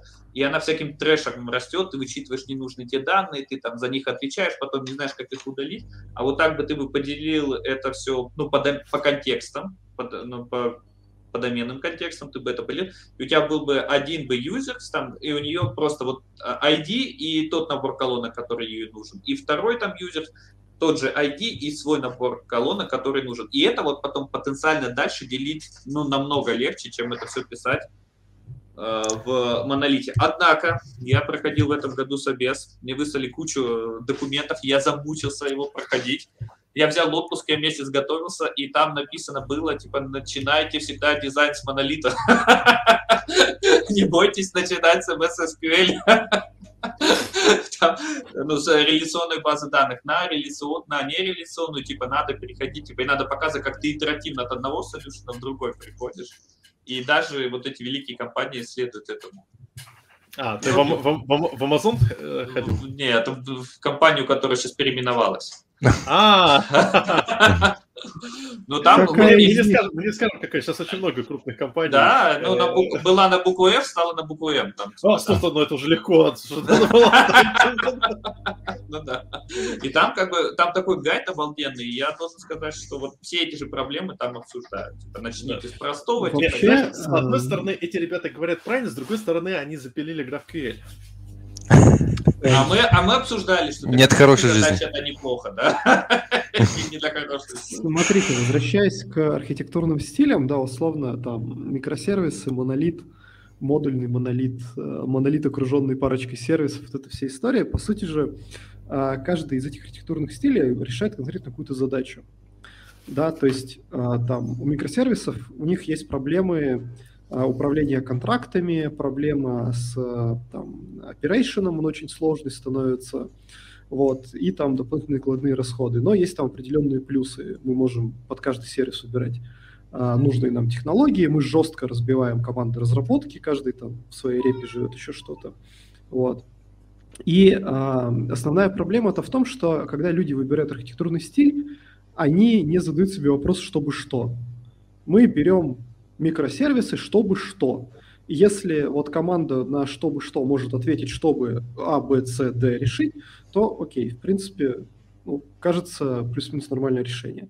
Вот. И переоцененность микросервисов как раз в том, что они горят с каждого чайника, и поэтому теперь все считают, что нужно, короче, впилить себе микросервисы, а вот чтобы что, как-то кусочек э, вылетает. Слушай, но это как раз и есть, по идее, работа архитектора ну и как бы да. провер... не то, что проверка, признак хорошего архитектора. Задавать вопрос, чтобы что, и отвечать на вопрос, чтобы что. Ну или получать от других людей ответ, чтобы что. В общем-то. Ну и я думаю, на самом деле, что вот этот вот э, хайп да, по поводу микросервисов, он в том числе, мне кажется, много связан в том, с тем, что мы возвращаемся к тому, что не у всех компаний, да, ну, компаний, команд есть вообще архитекторы хоть какие-то. И у нас начинается, ну, такой, знаете, я это называю иногда резюме-driven development, да, вот, ну, можно назвать типа из серии. Э, сеньор, сеньоры хотят попробовать новые технологии, да, как бы, вот, вполне, как бы, тоже... Э, что-то плохое. Ну, а потом, а, а потом ты... А потом ты приходишь, а потом ты приходишь на этот проект и такой смотришь, о, ты понимаешь, да, вот этот человек пробовал новую технологию. Не, ну вообще, кстати... Это, кстати, и это, кстати, еще один антипаттерн. CV-driven технологии? Нет, CV-driven development, потому что uh, я... На самом... Давайте обсудим этот антипаттерн, потому что я считаю, что он не всегда может быть антипаттерном, и его сложно выявить. Вообще, как бы стремление пробовать новые технологии – это нормальная тема. Просто умные архитекторы делают это не на бизнес-критикал кусочках. То есть, если у тебя есть э, сервис, который нахер никому ну, особо не нужен, он там строит один отчет, ну, возьми, запили его на какой-то технологии. Твои пацаны порадуются, потому что они в резюме добавят нужную строчку, а ты посмотришь, как вживую это говно работает, и потом, когда тебе нужно будет уже что-то Mission Critical запилить, ты уже будешь знать, ну, как бы, весть из полей, насколько эта штука применима. В принципе, нормально. Да, но с другой стороны, мы встречаем такие прикольные примеры, когда чуваки делают на, э, используя какой-нибудь Spark или какой-нибудь другой бигдатный тул э, на объемах там 2 гигабайта, 3 гигабайта. Говорят, ну нам, мы хотели потренироваться. Ну, они, конечно, потренировались, но они потренировались на уровне, знаете, там, вечерок э, э, сэмпл дома провести. То есть тут же, мне кажется, нужно понимать, что когда ты пробуешь какую-то технологию, а, если ты собираешься ее тестировать, пробовать, то у тебя должны быть конкретные ауткамы от этого. То есть, грубо говоря, если ты хочешь протестировать технологию, э, опять же, тот же Spark, ну, возьми хотя бы хоть какой-то объем данных, который не помещается в оперативную память. Все так. Даже когда ты тестишь э, технологию, вопрос, чтобы что, должен иметь место быть. Иначе это довольно странная игрушка. Я это сделал Docker Compose Run, посмотрел, что оно запустилось, и решил, что кавка наше все. Да, да, да. А, второй момент в том, что если ты хочешь как архитектор задекерить свою команду, мне кажется, меня учительница, учительница по-русски меня просто убила бы. Просто обучить свою команду, то, э, скорее всего, э, результат того, что ты обучил свою команду, нужно вписать в качестве того ожидаемого decision ожидаемых э, результатов. То есть, если ты хочешь, чтобы команда училась, как работать с кавкой, ну, пусть они и решают задачу, для которой кавка, ну, хотя бы хоть как-то подходит. А не просто, знаете, классическое, ну, нам нужен передать там одну циферку из одного места в другую, мы бы сделали через HTTP, но мы сделаем через кавку, потому что это не mission critical. Ну, замечательно. А что вы из, из этого изучите? Вы также могли бы просто вечером взять, запустить себе в Docker Compose кавку. Стас, ты самый культурный из нас, поднимаешь руку, а не перебиваешь. Да, да, да. Спасибо. Спасибо за благодарность.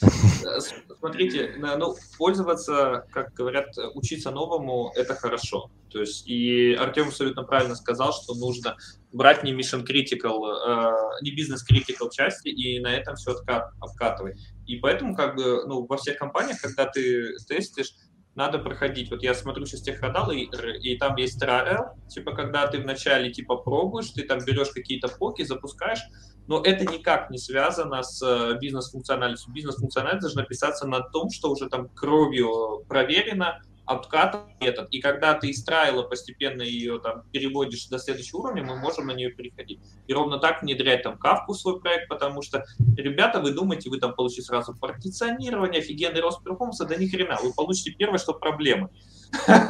И то, что ничего, и то, что и то же самое там с любыми очередями, с новой либой, э, обновляйтесь до там последней версии новой липы, шагаете там, только вышел RC, вы на него переходите, это все надо делать, вот как трайл, у вас должен быть какой-то зверек, вы на нем потестили и дальше уже переходите. И антипаттерн заключается не в том, что обновляться, ну, брать что-то свежее и новое, а стараться ее применить в вашем текущем проекте сразу же везде. Вот это, это не то, что антипаттерн, это прям ружье уже ну, пару раз там прострелившее ноги. Я вот соглашусь, на самом деле, с Сашей, мне просто мысль понравилась, я бы хотел ее развить, да. Тут это просто такой. А, по-хорошему, конечно, архитектор должен чисто как бы мониторить, да, из серии просто открыть, не знаю, хотя бы а, техрадары, почитать вообще, что есть, ну, чтобы, условно говоря, не остаться через год у разбитого корыта, когда все уже перешли, а ты все еще как бы не в курсе. Но вот реально внедрять просто потому, что ты хочешь попробовать что-то новое, что-то, вопрос зачем? Тебе так скучно на работе, у тебя нету других задач? Ну, как бы перейди просто в другую как бы компанию, в другой отдел, где у тебя будет слой, сложные задачи, как бы. Нет, я, я, я как бы с тобой согласен, да? Или у тебя стоит такая задача, которую вот текущий инструмент реально не позволяет решать. И вот тогда уже как бы, ну, действительно, тебя... Э, ты пишешь пок, ты проверяешь там и так далее и тому подобное, но просто так затаскивать какую-то игрушку, мне просто, мне, реально не очень понятно. Типа, ну, как бы, если ты архитектор, наверное, это норм. Если ты разраб, у тебя, типа, других задач нету. Ну, типа, ты, ты как бы, видимо, свои задачи сделал, тебе скучно, у тебя там еще есть там пару часов в день, ты делай под проект тогда, не знаю. Не надо а это вы... втаскивать. Ты вспомни себя 10 лет назад, пришел на .next, увидел, и там сразу, а, тут вот так надо писать, тут так да, надо да, писать. Да. Ты вспомни себя, ведь это же, это, это стадии зрелости, которые ты Ну, мы сейчас говорим про, про, но мы сейчас да. говорим про эти паттерны, как бы, ну, я, я не спорю, что это нормально, да, это, наверное, можно пройти, но к этому, ну, надо как бы понимать, что от этого ты когда-то откажешься. Ну, это ок. И вот тут, кстати, я считаю, есть одна больш- большая проблема многих компаний. У нас почему-то в компаниях э, не принято инвестировать э, э, время своих сотрудников. Ну, не во всех компаниях, слава богу, в некоторых компаниях принято инвестировать время в обучение и каким-либо технологиям. То есть, грубо говоря, у тебя есть, у нас почему-то считается, вот мы возьмем какую-нибудь не супер важную фичу и сделаем ее на Apache Spark. И наша комп- команда вдруг внезапно станет крутыми big data, big data э, экспертами. Да. да. Ни хера они не станут. Э, им, наверное, надо их отправить на курсы, и они пойдут. То есть э, при этом возникает проблема, я считаю, что двоякая проблема курицы и яйца. То есть приведем, вот я говорю, сейчас приведем пример, допустим, как вот в компаниях аутсорсеров. У аутсорсеров курсов дофига. В ЕПАМе хреново туча курсов. Я прошел там бешеное количество курсов, и это очень много. Но проблема большая. А, ты не можешь списывать время, которое кастомеру ты э, даешь, на эти курсы. Поэтому ты на эти курсы, по сути, проходишь по вечерам дома. То есть э, есть много других компаний, э, которые, э, знаете, какие-то продуктовые. У них здорово, у них они в теории могут тратить свое время, говорить Я в такой. Ну, да, ну, типа, ты, ты, у тебя сотрудники разрешают... Ластитесь. Да, ну, у, тебя в комп... да. у тебя в компании сотрудникам разреша... разрешено час э, времени тратить, э, ну, часть рабочего времени тратить на обучение. Вот, да, я, прям узаконено, да. Узаконено. Блин, это классно. А, а это да. У вас, но у вас, скорее всего, нет бешеного количества курсов. Я нет, у нас э, курсов прям специально каких-то готовых нет, и ты можешь просто сам как бы на свое обучение, ну, то есть... Вот. Курсов нет. И в этом проблема курицы и яйца, что с одной стороны есть аутсорсеры, где бешеное количество курсов, с другой стороны есть продуктовые компании, которые с другой стороны говорят, иди обучайся. Вот объединить бы, вот давайте вот Дода и ЕПА вместе ну, и, Курсов э, миллион на EDX, Курсере. Ой, ёкаламане. Давай я проще, я тебе приведу пример. Э, я пытался найти бесплатный курс по машин-ленингу или платный курс по машин-ленингу. Э, у тебя есть два...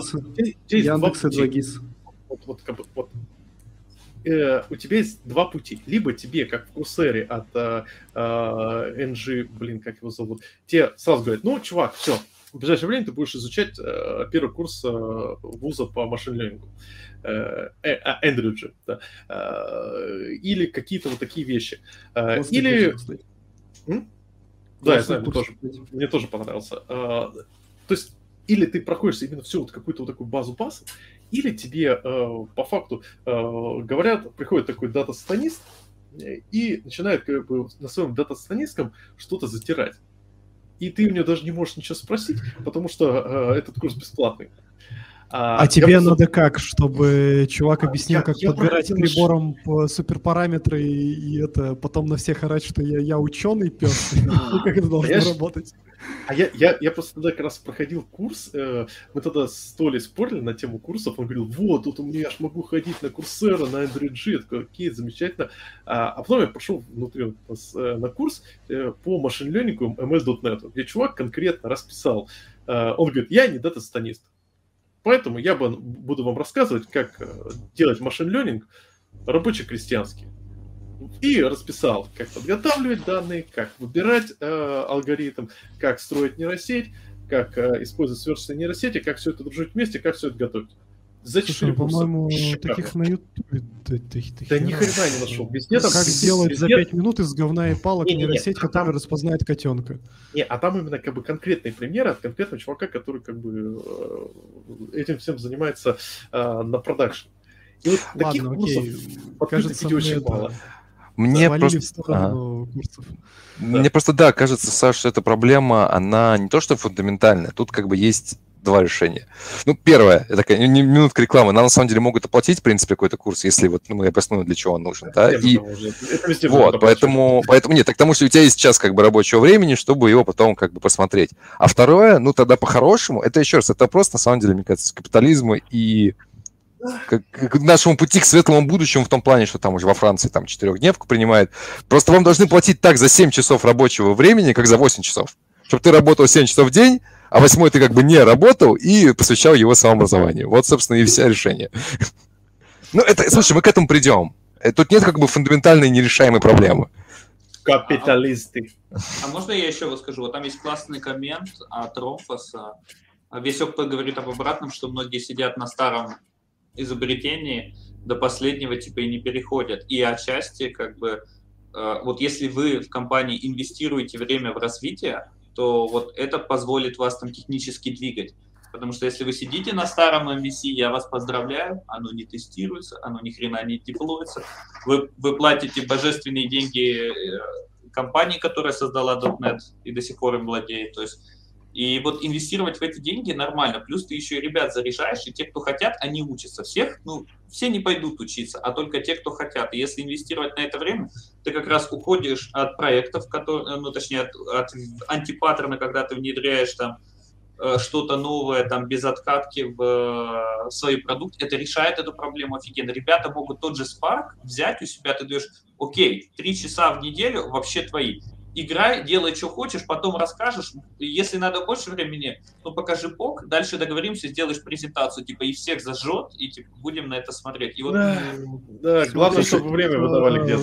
Вопрос Кор- Саша, у меня выдают, приходи. Да? Я знаю, вас выдают тебе, я тебя спрашиваю. Не-не-не, у меня у меня это время есть, потому что меня лишили написания кода. И я ставил своим условием, типа, я хочу три часа в день не только на митинги еще с вами, как бы ходить радоваться, чтобы у меня было еще время хоть код пописать и статьи почитать. По факту оно у меня есть. Воспользоваться я им не могу вот сейчас, потому что мне доставили миллион встреч, но я могу забукать. И, а, вы... а, а, когда, а когда доходит вре... иногда до него время, я не могу просто этот... У меня сил нету сидеть и что-то читать но оно это, есть по факту. Это, это я это, просто плохо это, планирую время. Матрица, чувак, матрица, иллюзия выбора. Э, ребят, у меня, тоже, у меня то же самое было в какой-то момент. Типа, у меня же есть время разработка, у меня всего 5 митингов в день. Э, это же, это же так легко. И каждый из них по 2 часа. Да, и, как бы у меня еще есть время куча на программирование. А потом просто понимаешь, что как бы э, на самом деле каждый митинг это такое, и плюс, ну, как бы каждый митинг надо еще подготовиться, и плюс есть старая добрая фраза, которую, помню, у меня знакомый э, продукт сказал, they don't respect my time. Ну, когда я спросил, типа, а что ты, как бы, митинг себе не, бог, не забукаешь, типа, обед, и чтобы mm-hmm. никто не трогает. Они все равно вбукивают такой, типа, я мне посрать, что у тебя как бы там обед, какой-то митинг, у меня тут более главный митинг. На самом деле это серьезная фишка. А, более высокие экзекутивы, ну это как бы обычно там UK и прочие э, USA страдают. А, там, грубо говоря, более высокий экзекутив, он, ну, естественно, не он митинг заводит, его помощник заводит митинг. Он смотрит, типа, он просто смотрит, а, есть ли подходящее время, у ключевых людей на этом митинге, ключевых с точки зрения высоты. Ты не можешь как бы бортануть какого-нибудь экзекутива, даже если он на этом митинге не сильно нужен. И поэтому, как только это окошко вставляется, оно вставляется. И дальше уже твоя проблема, ты попадешь туда или нет. Короче, они используют административный тот самый ресурс, о котором говорил Артем в самом да. начале. Прогибают мир под себя просто. На самом деле, возвращаясь к истории про там опробование новых технологий э, и то, что вообще э, э, э, начали обсуждать, да, это более комплексная история в том смысле, что э, для того, чтобы ну, ваш стек был актуальный, во-первых, нужно понимать, как бы, чтобы что, да, условно переезд там с .NET 2.1 Core на пятерку дает бесплатный буст перформанса, и там ваш биллинг с Амазона снижает довольно сильно. Это, ну, крутая инвестиция на самом деле. И можно обосновать, нафига делать этот переезд. Это, во-первых. Во-вторых, а, есть история про то, что HR риски, Да, если вы сидите на старом унылом говне, то у вас как бы премия за найм одного разработчика начинает расти. Вот, и если, ну, посчитать бабло, то, возможно, в какой-то момент, ну, не сразу, но в какой-то момент обновиться на актуальный стек а, окажется выгоднее с точки зрения HR-бюджета сколько вы платите своим разрабам за то, что они копаются в старом говне и не уходят в соседнюю галеру на хипстерские технологии, и как бы сколько стоит э, у вас привлечь одного человека, какой у вас горизонт поиска, сколько вы отдаете агентству? И так далее, и так далее. Вот, а, это первый момент. А второй момент, значит, про то, что там патчи, поддержка, еще что-то, а, еще есть момент о том, что какие-то ваши технологии могут не совсем хорошо матчиться ваши требования, и вы их как бы натянули, но а, условно есть какая-то там БДшка, которая даст вам а, лучшие технико-тактические характеристики в продакшене. Да. Вот. И, значит, Господи, пощадите сужену. Вот. А вы что, не поели перед подкастом? Я же говорю, я же сюда запрыгнул с Антуана. Просто, просто бегом. Вот. И, значит, э, другой момент, собственно, состоит в том, что а, для того, чтобы стек оставался актуальным, это комплексная история. Во-первых, архитектор должен а, заниматься, то есть он должен а, постоянно сканить то, что тот технологический стек, который есть, пытаться понять, где его можно улучшить, искать кандидатов, которыми можно улучшить не просто от балды, а давайте возьмем Spark, ну просто потому что это Spark, а потому что у нас там есть какое-то решение, и нам кажется, что там по там, ряду причин и характеристик, возможно, мы можем его заменить Spark. Да, это первый момент. Второй момент — это, собственно, развитие а, сотрудников, это цели, это обучение, это бюджеты на обучение, вот, а, которые там должны двигаться вместе с там, вашей технологической картой, да, то есть, условно, если а, там, у архитектора вдруг возникает идея о том, что было бы неплохо попробовать внедрить Spark, возможно, стоит отобрать парочку ребят и поставить им, значит, в цели э, поизучать Spark и там, возможно, какой-то там прототипчик запилить. Вот. Как-то так. Стас? Еще мой момент, я хочу сказать, что архитектор должен иметь настолько широкий кругозор по тех радару, чтобы не допустить того, что компания напишет собственный файл storage наподобие S3 вместо того, чтобы взять и вместо того, чтобы заиспользовать Spark, написать собственный какой-то ETL и сказать, парни, есть готовое решение, это на порядке дешевле, это на порядке хипстер. Нет, да, Яндекс, и... Яндекс, кстати, объяснимо почему. Яндекс объяснимо почему так. Они найдется все, у них не, найдется не, не. все. А, Нет, это просто история о том, что архитектор не просто должен иметь возможность взять и сказать, мы выбираем вот это решение, а не пишем свой велик он еще должен э, обоснованно сказать, мы пишем свой велик, потому что. И как бы подробный анализ, потому что все остальное у нас не пролезло. Извините, мы сраный Яндекс, мы пишем все с нуля, и файловая система у нас собственная. Яндекс и еще... Postgres. Да, да, да. Яндекс еще, ну, я, короче, на этой неделе столкнулся там с отчетом по лицензионной чистоте, типа, и нам надо было проанализировать, какие лицензии мы используем. И я стал понимать, почему Яндекс все пишет, потому что нам таких лицензий находили, что мы так, матерь божья, надо их, надо их это. И я стал очень аккуратно теперь смотреть на лицензии в нугетах и прочей теме. Там их все просто читать. Меня, я когда почитал, как лицензируется MS SQL, я понял, что я долгую часть времени жил немного не в правом поле. как бы, когда разобрался. И тут тоже. И то, что Яндекс все делает сам, они молодцы. Это, во-первых, объемы, которые им нужны, они их оптимизируют. Э, и это лицензия.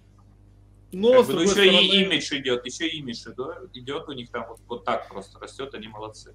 Но, с другой стороны, процитирую моего товарища, который долгое время работал в Яндекс Поиске, он сказал, что ну вот читаю я Клепмана, статью про э, MapReduce, и написано, MapReduce на текущий момент является устаревшим алгоритмом, потому что э, существуют гораздо более адекватные способы, но мы его разберем в деталях, чтобы просто вы понимали, на чем, э, ну, знаете, как исторически. Откуда здесь пошло?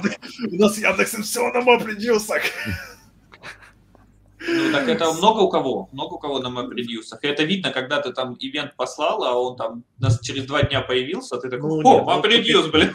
Не, ну погоди, сама по себе, map, э, тут же вопрос в том, что на чистом MapReduce делать очень сложно. У тебя а...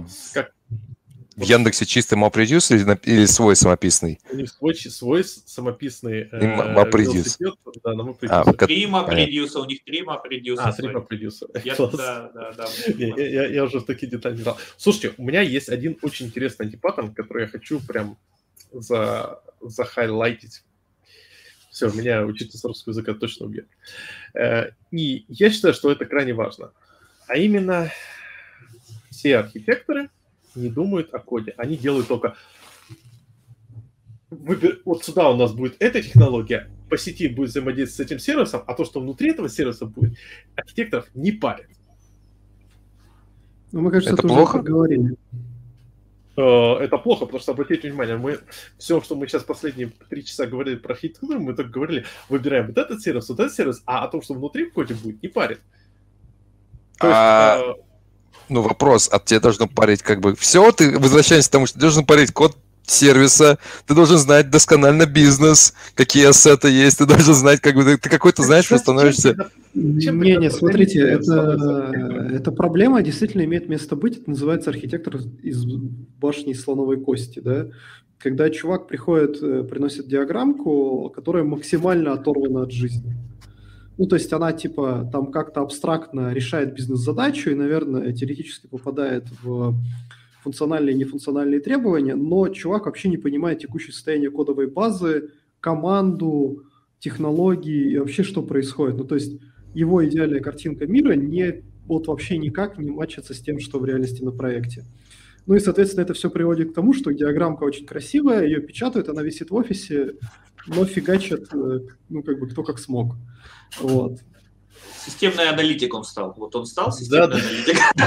То, что вы там шутку описали вначале. Тут просто еще проблема в следующем. А, когда архитектор, а, если архитектор не, не спускается до уровня кода, я хотя бы до, до уровня архитектуры этого самого кода. Давайте просто сразу говорим. Когда он вот его в своих uh, view, то есть вот в архитектуре есть понятие view и viewpoint. А, то есть э, у каждого человека, у каждого э, специалиста есть определенная как бы точка зрения, э, viewpoint. И view — это тот документ, с которым ты приходишь к нему, чтобы разговаривать с ним на одном языке. Так вот, view архитектора зачастую, вот эта большая проблема, я считаю, заканчивается на квадратик, а внутри квадратика что-то кодом написано, и абсолютно неважно что. Он не расписывает, что, допустим, в данном случае э, удобнее реализовать, э, э там, не знаю, э, данное решение необходимо реализовать с помощью анимичной модели. А вот тут э, вот мы предлагаем богатую модель, и вот документ от бизнес-аналитиков, с которого можно забрать эти... Ну, как, слушай, как ну, в общем-то, мысль-то понятна, но вот у меня вопрос, как бы, да, я как бы вот не совсем согласен с тем, что архитектор прям должен а, влезать в код, читать код, а, гайдить как бы код. А почему нельзя заменить это общением архитектора с, условно говоря, там, техлидом или сеньором того сервиса, который делает, а, ну, в смысле, той команды, которая делает этот сервис. Ну, то есть, а, все-таки не влезать, то есть, как бы ты проговорил, ты понимаешь, что твоя схема, она соответствует тому, что как бы в поле, да, грубо говоря. Тебе, э, опять же, и ты, если у тебя есть фидбэк от команд, которые говорят, что твоя схема по таким-то причинам не натягивается на то, что происходит, и ты перестраиваешь свою схему, но ты не влезаешь в код конкретного сервиса. Все-таки. Ну, это один из вариантов. Да. Ну, да.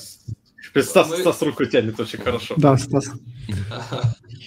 Мы с вами договорились, что архитектор целесообразен э, в истории, когда у него там несколько команд, больше двух, ну давайте даже больше трех.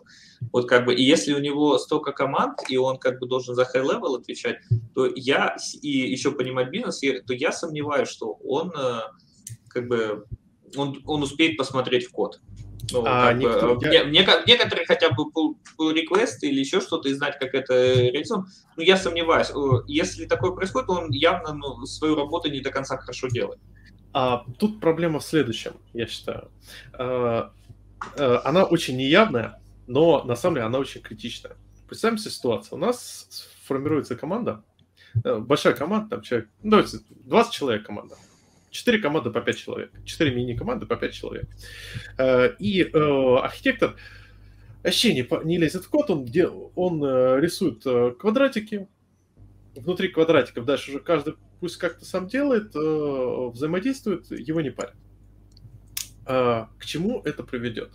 Во-первых, ротация между командами, скорее всего, будет осложнена тем, что каждая команда если они еще будут сильно независимы друг от друга, они не будут никак шарить ничего, ни best practice, ни правила, ни способы решить какие-либо проблемы. И в итоге возникает такая интересная ситуация, что вроде как бы мы говорим такие, архитекторы не должны велосипедить, архитекторы должны разрабатывать какие-то новые вещи, архитекторы должны, э, не должны использовать CV-driven development. Но внутри кода происходит следующая ситуация. Ком- у команды А сидят веселые такие э, пацаны, ходящие на, на .next. У них там написано все на F-Sharp практически. Ну, архитектор сказал, делаем на чем угодно. Они на F-Sharp написали. Веселые ребята, да. Да. А на, в, в команде Б э, сидят эти старые алдовые ребята. Они даже не обновились до .NET фреймворка. Точнее, они, они, они, у, них, конечно, у них стоит .NET фреймворк 4.4, потому что, в принципе, их устраивает. И C-Sharp там стоит старый. А команда C э, вообще классные ребята, у них э, свой собственный фреймворк для ASP.NET, для веба, потому что они такие подумали, ну, блин, что нам использовать ASP.NET, мы сами не напишем такое. Как бы архитектор же не лезет. Э, а четвертый на Java, да?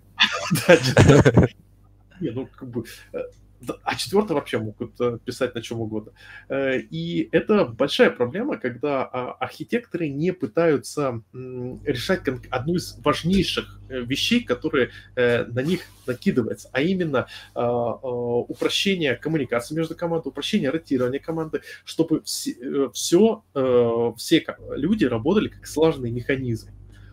Я, допустим, считаю, что вполне адекватная ситуация, когда архитектор сверху вниз говорит, так, ребята, вы можете, конечно же, делать все, что угодно, но у меня есть конкретные метрики э, от э, каждой команды, чтобы делать. То есть, там, допустим, нужно фрейм, как бы, допустим, .NET фреймворк держать up-to-date, э, держать определенный уровень покрытия тестами, Второй момент связан с архитекторами. А, очень здорово, когда архитектор а, транслирует best practices сверху вниз, а, потому что, что мы сказали только что, архитектор человек с довольно широкими, как сказать, широтой взглядов.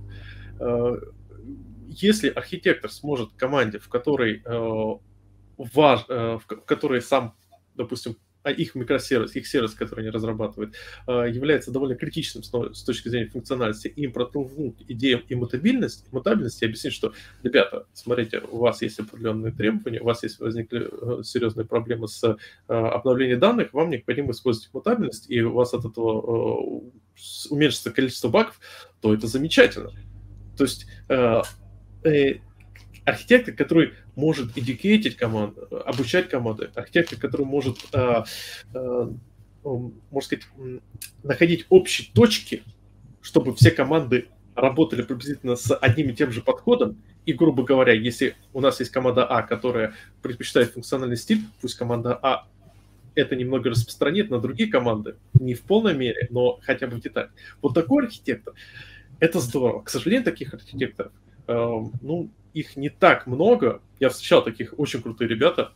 Э, приведу пример. Э, со стороны кастомера. Прикольный чувак. Пришел, объяснил, что так, ребята, у нас э, мы будем использовать SpecFirst. Сам законтрибьютил, ну, вместе, точнее, ну, попросил помощи немного, в Open, OpenAPI, код, который для, ну, короче, улучшает э, поддержку SpecFest для .NET, .NET фреймворка, э, для .NET Core.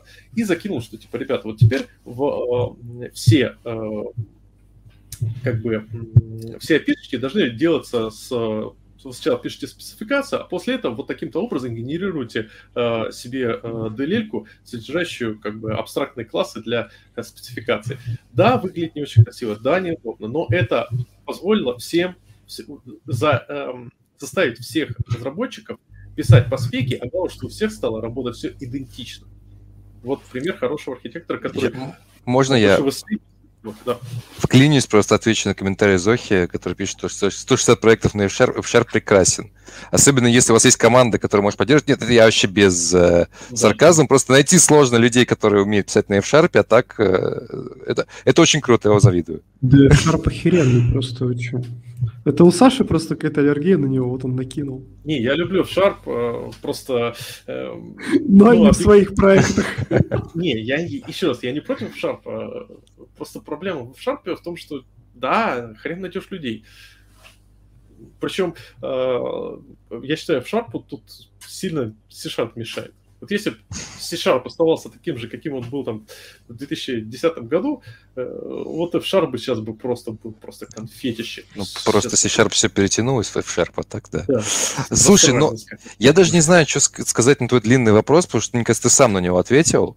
В общем-то, это... Нет, это, это, это не, а тут, не, тут, тут, не, смотри, на самом деле, единственное, могу, что могу предложить, что если у тебя, опять же, архитектор слишком, допустим, все-таки много работы, потому что он и общается с бизнесом, и с этими, и митинги, и мониторить, эту архитектурную функцию, в принципе, можно, наверное, спи... вот именно эту, да, вот как бы, можно спихнуть, как бы, спихнуть, нехорошее слово, на комьюнити разработчиков, да, на некий архитектурный, я не знаю, там, как это называется, архитектурный комьюнити которая реально соберет всех э, и модников с F-Sharp, и алдов э, с фреймворком, и попытает как бы через, не знаю, через авторитетных, да, там, лидов, тех лидов, выработать некие общие правила и затащить, например, э, какие-нибудь, не знаю, там, чекеры, сонаркубы, ну, код, код, код, код чекеры, да, там и прочие Все штуки. лишь бы код не писать. Вот так, понимаете, такое чувство, что архитекторы это вот человек, который я писал код, но больше не хочу его трогать. Вот я кубики, я соединяю кубики стрелочками, и больше ничего не надо. Я соединяю кубики, стрелочки и 3+. А как же, вот архитектура кода. А, я говорю, я у юнитистов встретил проблему, что а, для многих из них а, в новинку было модульное тестирование, и людей как бы приходилось, ну, ну, людям приходилось объяснять, как это делать, как это делать правильно. Ну, это нормально. Ну, почему это не должен делать архитектор?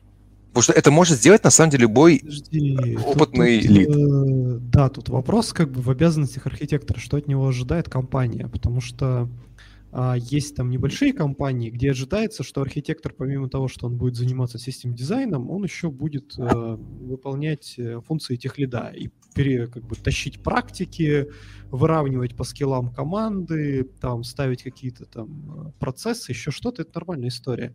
Есть там большие корпорации, где, собственно, есть уже там э, у безопасников называется, по-моему, security герои, да, а, есть, короче, такой термин, а, когда, типа, ну, ты, типа, как безопасник не можешь прийти в каждую команду и объяснить им, как э, безопасно писать код. Адвокаты ты имеешь в виду, да, типа? Ну, типа, да, да. И тогда среди вот э, продуктовых команд находятся, короче, чуваки, которые вот больше всего заинтересованы в безопасности, и их начинают э, менторить для того, чтобы они развивались, и дальше, короче, практики написания безопасного кода, тестирования на уязвимости какого-то элементарного начинали распространять там вокруг себя.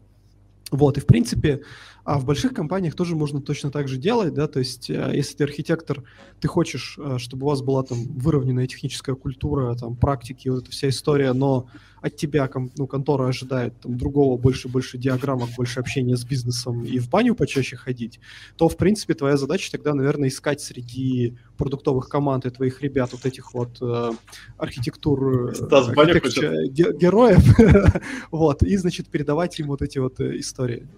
Смотрите, любой бизнес хочет, давайте их честно, чтобы он им приносил деньги. И то, каким способом вы это добьетесь, там, диаграммками, код-стайлами, э, там, э, коучингом ребят, ревью, им вообще пофигу. Но, но вот давай, давайте честно скажем. И, им это... равно, и, и если вы добьетесь как бы перформанса за счет того, что введите там стандарт, напишите там FX-клоп, там, и это все внедрите, как бы ребята вам только респект все скажут и скажут, вот ты вот прям пример, и в рамочку тебя поставят, что так и надо делать. Э, ребят, Нет, тут, я тут ты полностью прав, только когда я имею в виду, что от тебя ожидает компания, я не имею, что от тебя ожидают стейкхолдеры, потому что стейкхолдеры ожидают всегда одного — бабок и побольше. Заработай нам больше бабок, нам пофигу, как ты это сделаешь. Можешь людей убивать и торговать героином. Только принеси деньги. Я ну, в рамках закона все-таки, обычно. Ребят, можно Я имею в виду, что от тебя ожидает компания, как там, не знаю, Должностная инструкция. коллеги, менеджмент сверху снизу, там, твои подчиненные и так далее, да, Саша? Да, я, возможно, неправильно понял, я имел в виду, что м, архитекторы зачастую э, выкидывают из своего э, инструментария э, код. То есть у них как бы вот я могу принимать решение, какие технологии выбирать, я могу рассказывать, сколько там шардировать, э, куда и, куда и что э, базу данных, а, а вот э, о том, что конкретно будет писаться в сервисах, я не могу туда лезть. И это серьезная проблема в том, что у людей происходит просто какой-то ментальный блок. В том числе и на уровне тимлидов, которые как бы сидят, говорят, что значит ко мне архитектор пришел, говорят, как мне код писать. В результате происходит в, в командах, которые должны делать приблизительно все одинаково, разброд и шатает. Ну, вопрос, должны ли делать одинаково, да? Как бы, если бы все должны были делать одинаково, то не было бы там, не знаю, Смотрите, а... тут э, слово должны просто неприменимо. Тут, наверное, история о том, что Полезно. у архитектора есть такой инструмент, а воспользоваться им или нет в рамках конкретной компании конкретной ситуации, это уже ну, твои проблемы. Но ну, я согласен. Хорошо, да. если ты в курсе, что он такой есть, и там в каком-то случае можешь его применить и сделать бизнесу хорошо и больше денег через вот этот инструмент, а не только диаграммы. Типа, why not? Ну, да. я, кстати, вот я хотел бы еще докинуть, да, это уже не антипаттерн, все-таки за паттерн, да, какой-то, или не паттерн, просто хорошую практику, чтобы все-таки... Вот мы начали, по-моему, про это говорить, там нужен, не нужен архитектор. Архитектор, наверное, нужен, но все-таки должны быть обязательно вот эти, не знаю, там архитектор hero, адвокаты, архитектурное как бы комьюнити какое-то, да, то есть Uh, ну, мы не знаем, может быть, мы возвращаемся к авторитаризму, но дело даже не в авторитаризме, просто дело в том, что должна быть общность. И должны быть, ну, я не говорю, наверное, хотя нет, наверное, могу так сказать, что должны быть те разработчики, которые мечтают стать архитектором, да, которые понимают, Почему что это как бы... Почему, почему? Я имею в виду, смотри, смотри, смотри, смотри, нет, я имею в виду... Я имею в виду, или девопсы, окей, я имею в виду, те айтишники, те, те люди в командах, которые сейчас делают продукты, пишут код, среди них должен быть какой-то процент, который, ну, условно говоря, хочет стать архитектором, да, который понимает, что архитектор это не, не враг, не назиратель с кнутом, не, не знаю, там, школьная учительница, которая говорит, делать именно вот так, и которые, я не знаю, помогают, да, там, оппонируют в хорошем смысле, а, продвигают идеи, опять же, а, вот, и это, вот тогда это вообще заработает, как бы, и тогда, возможно, архитектору не надо влезать там, как бы, в код команд, за него придут те самые адвокаты и перелопатят всех, э, кого надо, короче, кого не надо тоже. Как Всех пересайтный в Sharp. Что? А как оппонировать в плохом смысле? Ну, токсично, я не знаю. А, ну, да. ну то есть можно же оппонировать... Э, можно оппонировать с целью поиска истины, можно оппонировать с целью доказать, кто круче, у кого, кто ну, сильнее, не знаю. Классическая российская фишка. Слушайте, у нас есть одна горячая тема, о которой мы так и не поговорили а э, половина, половина наших э, ведущих уже, кажется, хотят кушать. А именно, Тагав, UML, Archimate, а, что бы такое еще страшное сказать? А, SEI, Views and Beyond –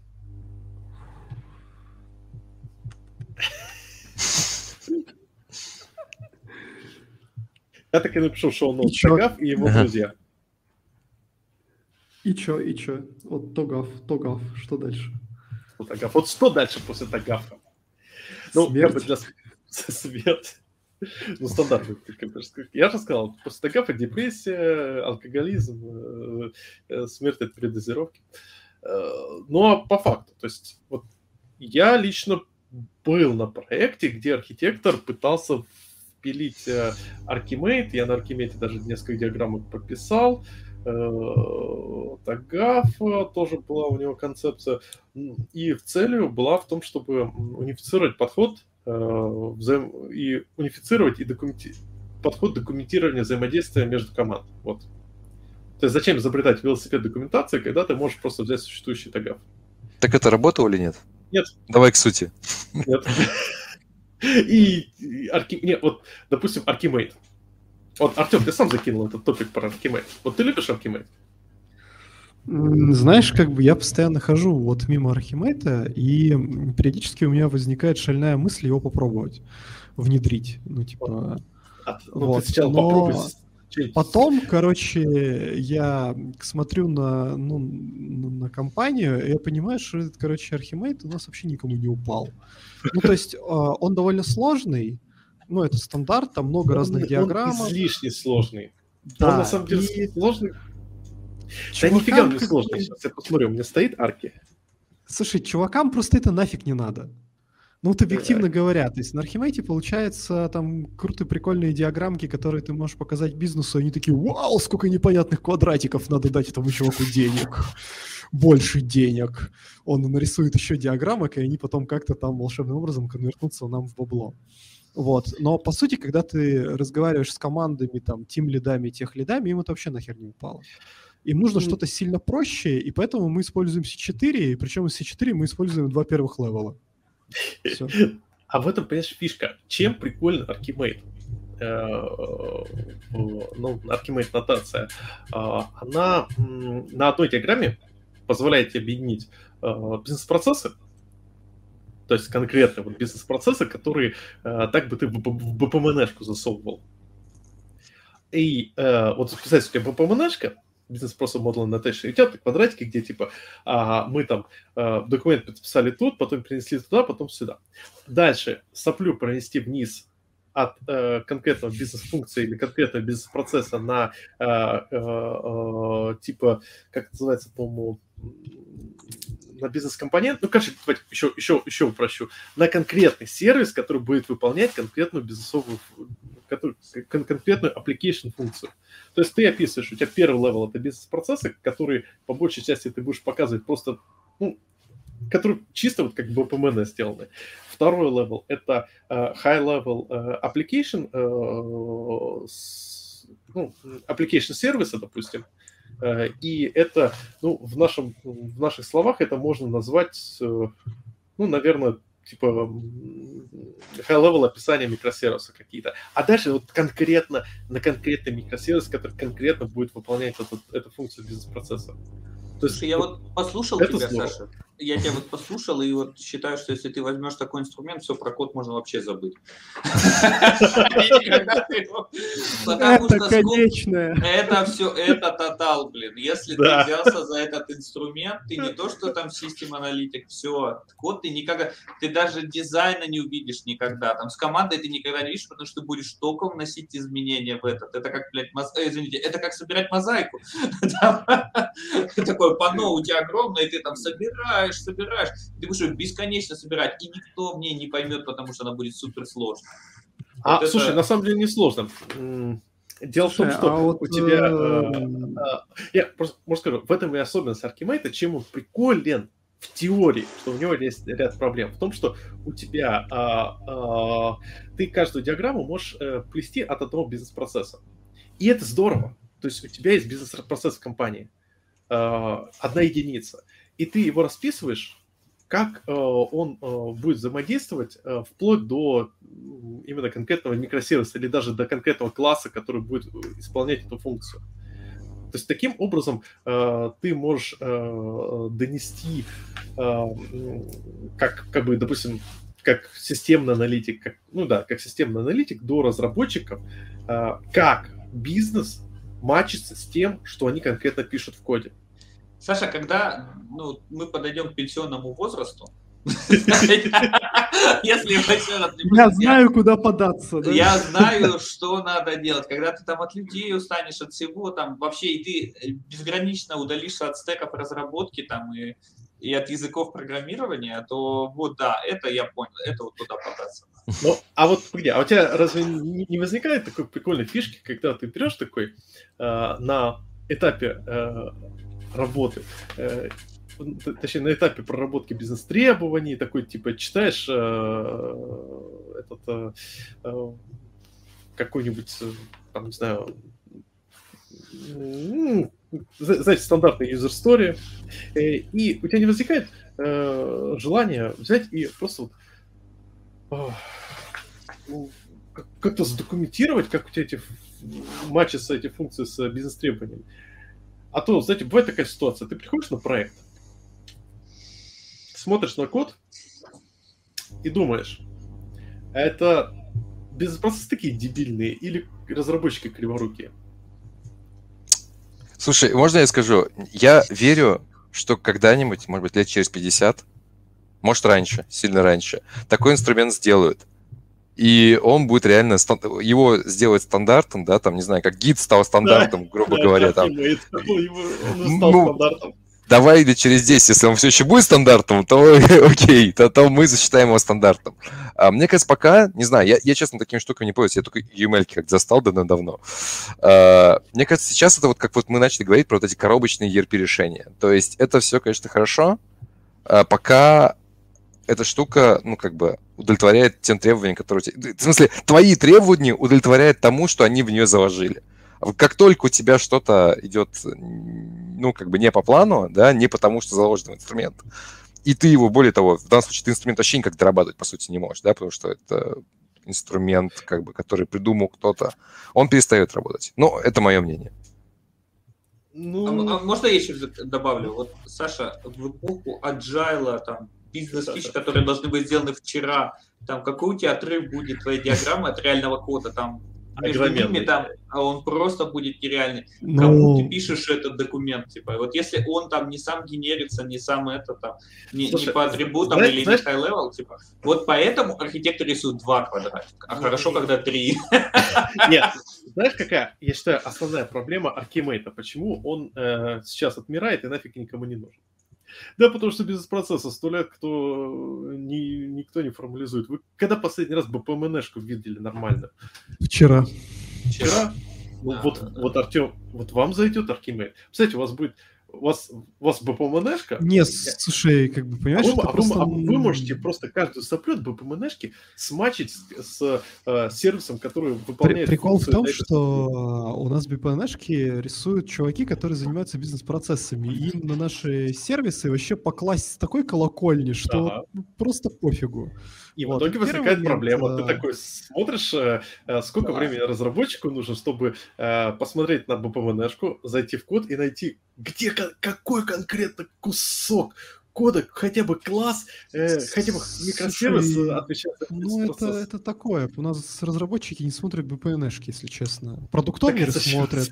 Зачем BPN-шки Продуктовнеры смотрят. Понимаешь, продуктовнеры смотрят, я иногда смотрю. Но разрабам это как бы, ну, нафиг на самом деле не надо. Они открывают C4, смотрят, с чем а, что с чем взаимодействует, если у них есть... Ты делаешь для них. Да, я ну, а либо они сами делать... это рисуют, либо я это рисую. А мог бы делать на арке. И тогда бы э, тебе на арке Аркимейте, тогда бы тебе не нужно, нужно было меньше работы. Ты бы просто э, брал бы, по сути, всю эту ББНшку, Ctrl-C, Ctrl-V, дальше Слушай, у тебя ВНшку я смотрю три раза в год. Ну, как бы нахрена мне актуализировать э, ко всем своим диаграммам эти БПНшки? А, просто... там, там же еще ключевые Прикол вещи. с документацией. У нас был уже выпуск про, про документацию, я, короче, буду стоять на своем. А, идеальная документация — это минимально достаточная. Это та, из которой ты понимаешь, что вообще, но тебе не слишком сложно ее актуализировать. И вот есть ну, вот да. эта золотая середина, когда информации достаточно, э, но как бы поддерживать ее еще не больно. Вот для нас как бы C4, первые два уровня C4 по необходимости диаграммы диплоя, по необходимости там какие-то секвенсы, это все. Больше нахер ничего не надо, потому что дальше начинается просто актуализация документации, чтобы что чтобы непонятно зачем, чтобы она была, чтобы сказали, что архитектор хорошо поработал. Вот смотрите, сколько у нас красивых ну, диаграммок. Слушай, ну, ну тут, тут, тут, тут ключевой момент, что смотри, вам нет смысла а, шарить бизнес-процессы для девелоперов. То есть вы приняли решение не шарить бизнес-процессы для девелоперов. Окей, но Они шарятся просто комп... по-другому. Они шарятся в виде нормально описанных юзер-старей, в виде ну, а, эвент Ну, слушай, в user store описано лучше, чем в ну, как бы VPN, потому что VPN это набор квадратиков, а в user store у тебя есть критерии приемки, там, mm-hmm. чтобы что, чтобы для кого. И, в общем, нормальная user store это ну, гораздо лучше, чем вот эти квадратики, по которым Слушай, а тебе а еще, скорее всего, нужно пойти и ткнуть в печень овнера и узнать там какие-то детали сверху. А сколько у вас этих BPM? Потому что обычно... Э... Миллиард. Вот да, их же должно быть бешеное количество, плюс э, BPMN, нотация сама по себе, она позволяет тебе и циклы делать, и э, репиты, и свимблок, свимлейны, и чертов ступи, и по факту по большей части BPMN, он э, сам по себе может матчиться в код, наверное, один в один местами. Ну, не. это... Он может, не. но не нужно. Можно, но не нужно. Знаешь, ну, с помощью да, нехитрой этом... магии, изоленты из скотча, из там буханки хлеба и да. антенны от телека получается троллейбус. Круто, ну нахера. Слушайте, ну... за мой, не знаю, сколько там уже более десятилетнего опыта, ни разу я не работал с BPMN, но я вот зато юзер story увидел, и как бы там сразу все понятно, в общем. Ну, то есть я к тому, что, мне кажется, все идет к упрощению какому-то, и, ну, я не знаю, а человек, у которого два года опыта работы, три года опыта работы, откуда он все вот эти диаграммы видел? User story реально можно прочитать, даже будучи, а, ну, как бы просто, просто человеком, который знает там русский язык, да, язык, на котором написан user story, да. Да, да, да. Женя, только там VPN нужна, когда у тебя очень большой сложный процесс, и тебе надо прочитать 10 или 15 user story и те же самые квадратики самому нарисовать. Типа, чтобы быстро вот найти это, типа, и когда сложный процесс там, и вот тогда она заходит. Вот тогда я скорее она... про... Угу. Ну, я и... скорее про то, да, Давай, давай. И, и, и еще вот про документацию у меня все-таки э, вот Сашин point, типа Archimate, Tagap, еще какая-то какой-то прекрасный вот инструмент. Да, да, да. Вот как бы, вот если ты пишешь это, ну, эту детализацию, вот, вот для кого ты ее пишешь, для кого ты пишешь этот прекрасный инструмент, у тебя там десятка три девелоперов, там, ну хорошо, там два десятка, ты один, ты там бесконечно от нее оценишь, для кого ты пишешь этот инструмент, чтобы самому а, понимать, смотри, как устроено. Есть Тут вопрос в том, что для чего, вот правильный вопрос, для чего ты можешь использовать. А, вот в том же кейсе, тот же кейс Archimate вполне может быть реален а, еще до разработки. У тебя есть бизнес-процесс. Я просто, понимаете, я никогда не работал вообще, ни в одной компании у меня не было бизнес-процессов.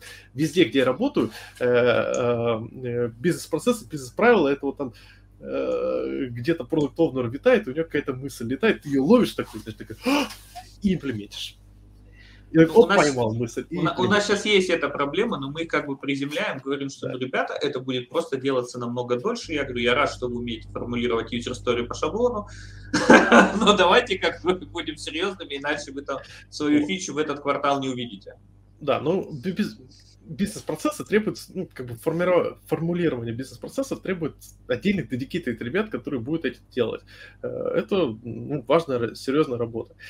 И э, Поэтому вот э, я пробовал вариант, когда я сначала сформулировал, сформировал бизнес-процесс, ну, проанализировал требования, сформировал бизнес-процесс, потом э, накидал быстренько там за, не знаю, 5, за 10 минут Archimate диаграммку, которая все это формирует в том, в котором коде делать, а дальше уже как бы мы э, с командой что это делали. Один раз это понадобилось, можно было то же самое сделать на доске и нарисовать. То есть, в принципе, э, без разницы. Удобно ли это было? Да. Когда у тебя есть конкретный бизнес-процесс, и ты показываешь, как он мачится. Проблема в другом. Если, э, когда у тебя есть явный бизнес-процесс, это хорошо, но он должен быть явным. У тебя должны быть бизнес-процессы. Если у тебя бизнес-процессы неявные, или же они вот пипец как сильно отделены от того, что происходит в инженерии, то есть, грубо говоря, у тебя есть бизнес-процессы, э, э, но они непонятно как матчатся на конкретную разработку, то тут тебе Archimate будет просто бесполезен, потому что это будет просто еще один слой документации, который можно было сделать действительно на уровне э, какого-нибудь... Кстати, на уровне C4 это невозможно. C4 это статическая диаграмма, а этот Archimate как раз динамическая, потому что она показывает тебе процесс. В C4 есть два расширения, динамик и этот диплом. А, что тогда, тогда, опять же, C4, так C4 то же самое по факту. Ты э, в C4 э, э, разделяешь на слои, и в Archimate разделяешь на слои. Просто в C4 ты разделяешь на слои, как в, знаете, как в стратегии, и C4, на самом деле, по этой причине он удобен архитекторам, потому что архитектор любит смотреть сверху вниз, а иногда погрузиться в что-то другое. А Archimate, он на самом деле удобен для, я считаю, разработчиков потому что разработчик решает конкретную задачу, и вообще, как правило, срать на то, что происходит в соседних командах или даже у соседнего разработчика. А тут у него конкретно, вот у тебя задача, чувак, имплемент этот бизнес-процесс. Вот бизнес-процесс сверху нарисован, снизу квадратики, в какие сервисы тебе нужно законтрибьютить, чтобы этот бизнес-процесс реализовать. Enjoy. Только зачастую э, как бы бизнес-процесс у тебя проходит через несколько систем, а каждую систему девелопят свои чуваки, и в эту а диаграмму вот нахрен не впилась, потому я что у них знаю, вот такой маленький кусочек только. Я знаю, да, когда это... нужен Архимед. Саша, когда, короче, ты увольняешься, чтобы передать дела другому архитектору. И он погрузится очень быстро. Он увидит, о, а тут все понятно. Это знаешь, там электросхему на машине откроет, так, опа, это понятно, это понятно. И вот когда быстро его передать, да, вот не любите Аркимейд. Вот да. а, ну, слушайте, я на самом деле, блин, что вы такие зануды не любите? Не, на самом деле есть две проблемы, я считаю. Давайте вот я расскажу про основные две проблемы Аркимейта и можем скругляться, потому что тут, тут уже несколько людей говорят, что хотят покушать. И как-то, знаете, пятичасовые подкасты это здорово, Блин, пятичасовой подкаст это здорово. В общем. А, а скажите, я за рекламу хоть отчисляю? Типа, ты там резки делаешь? Какую рекламу? У тебя идет резки какие-то или нет? У тебя все без рекламы? Интеграции. И надо интеграции добавить. А, ладно, рекламная интеграция. Черт. Если ты ищешь, что синтегрировать, то как бы это работает не так. Сначала тебе должны дать деньги, а потом... Да, грустно.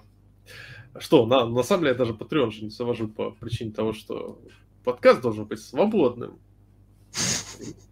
И... От гнилых капиталистических ценностей. Ну да.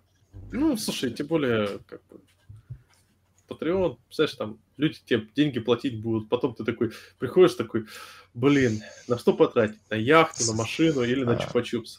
А в этом проблема? Да. да, да. Только яхта и машина игрушечные. Да, именно так. Так вот, про э, Archimate. Э, первая проблема Archimate в том, что это э, диаграмма строгая.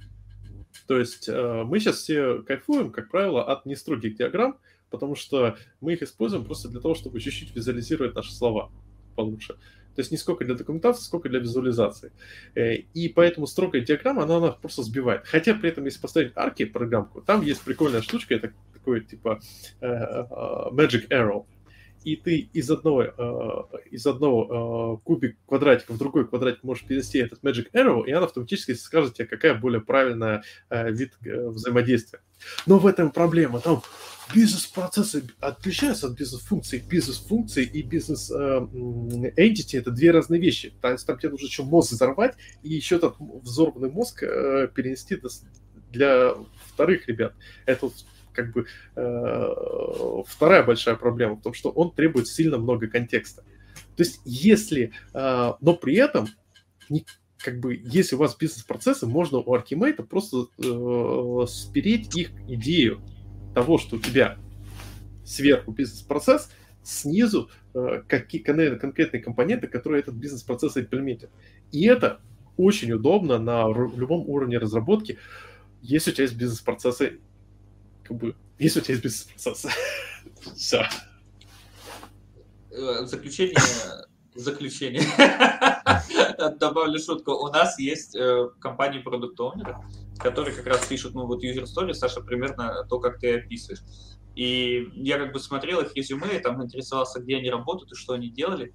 Э, и я говорю там, допустим, там, Татьяна, ну ты же работала системным аналитиком, типа ты же можешь по-нормальному делать, а не вот этот булшит, который надо еще переваривать потом команде. И она говорит, нет, Стас, я это больше делать не буду. И вот это ответ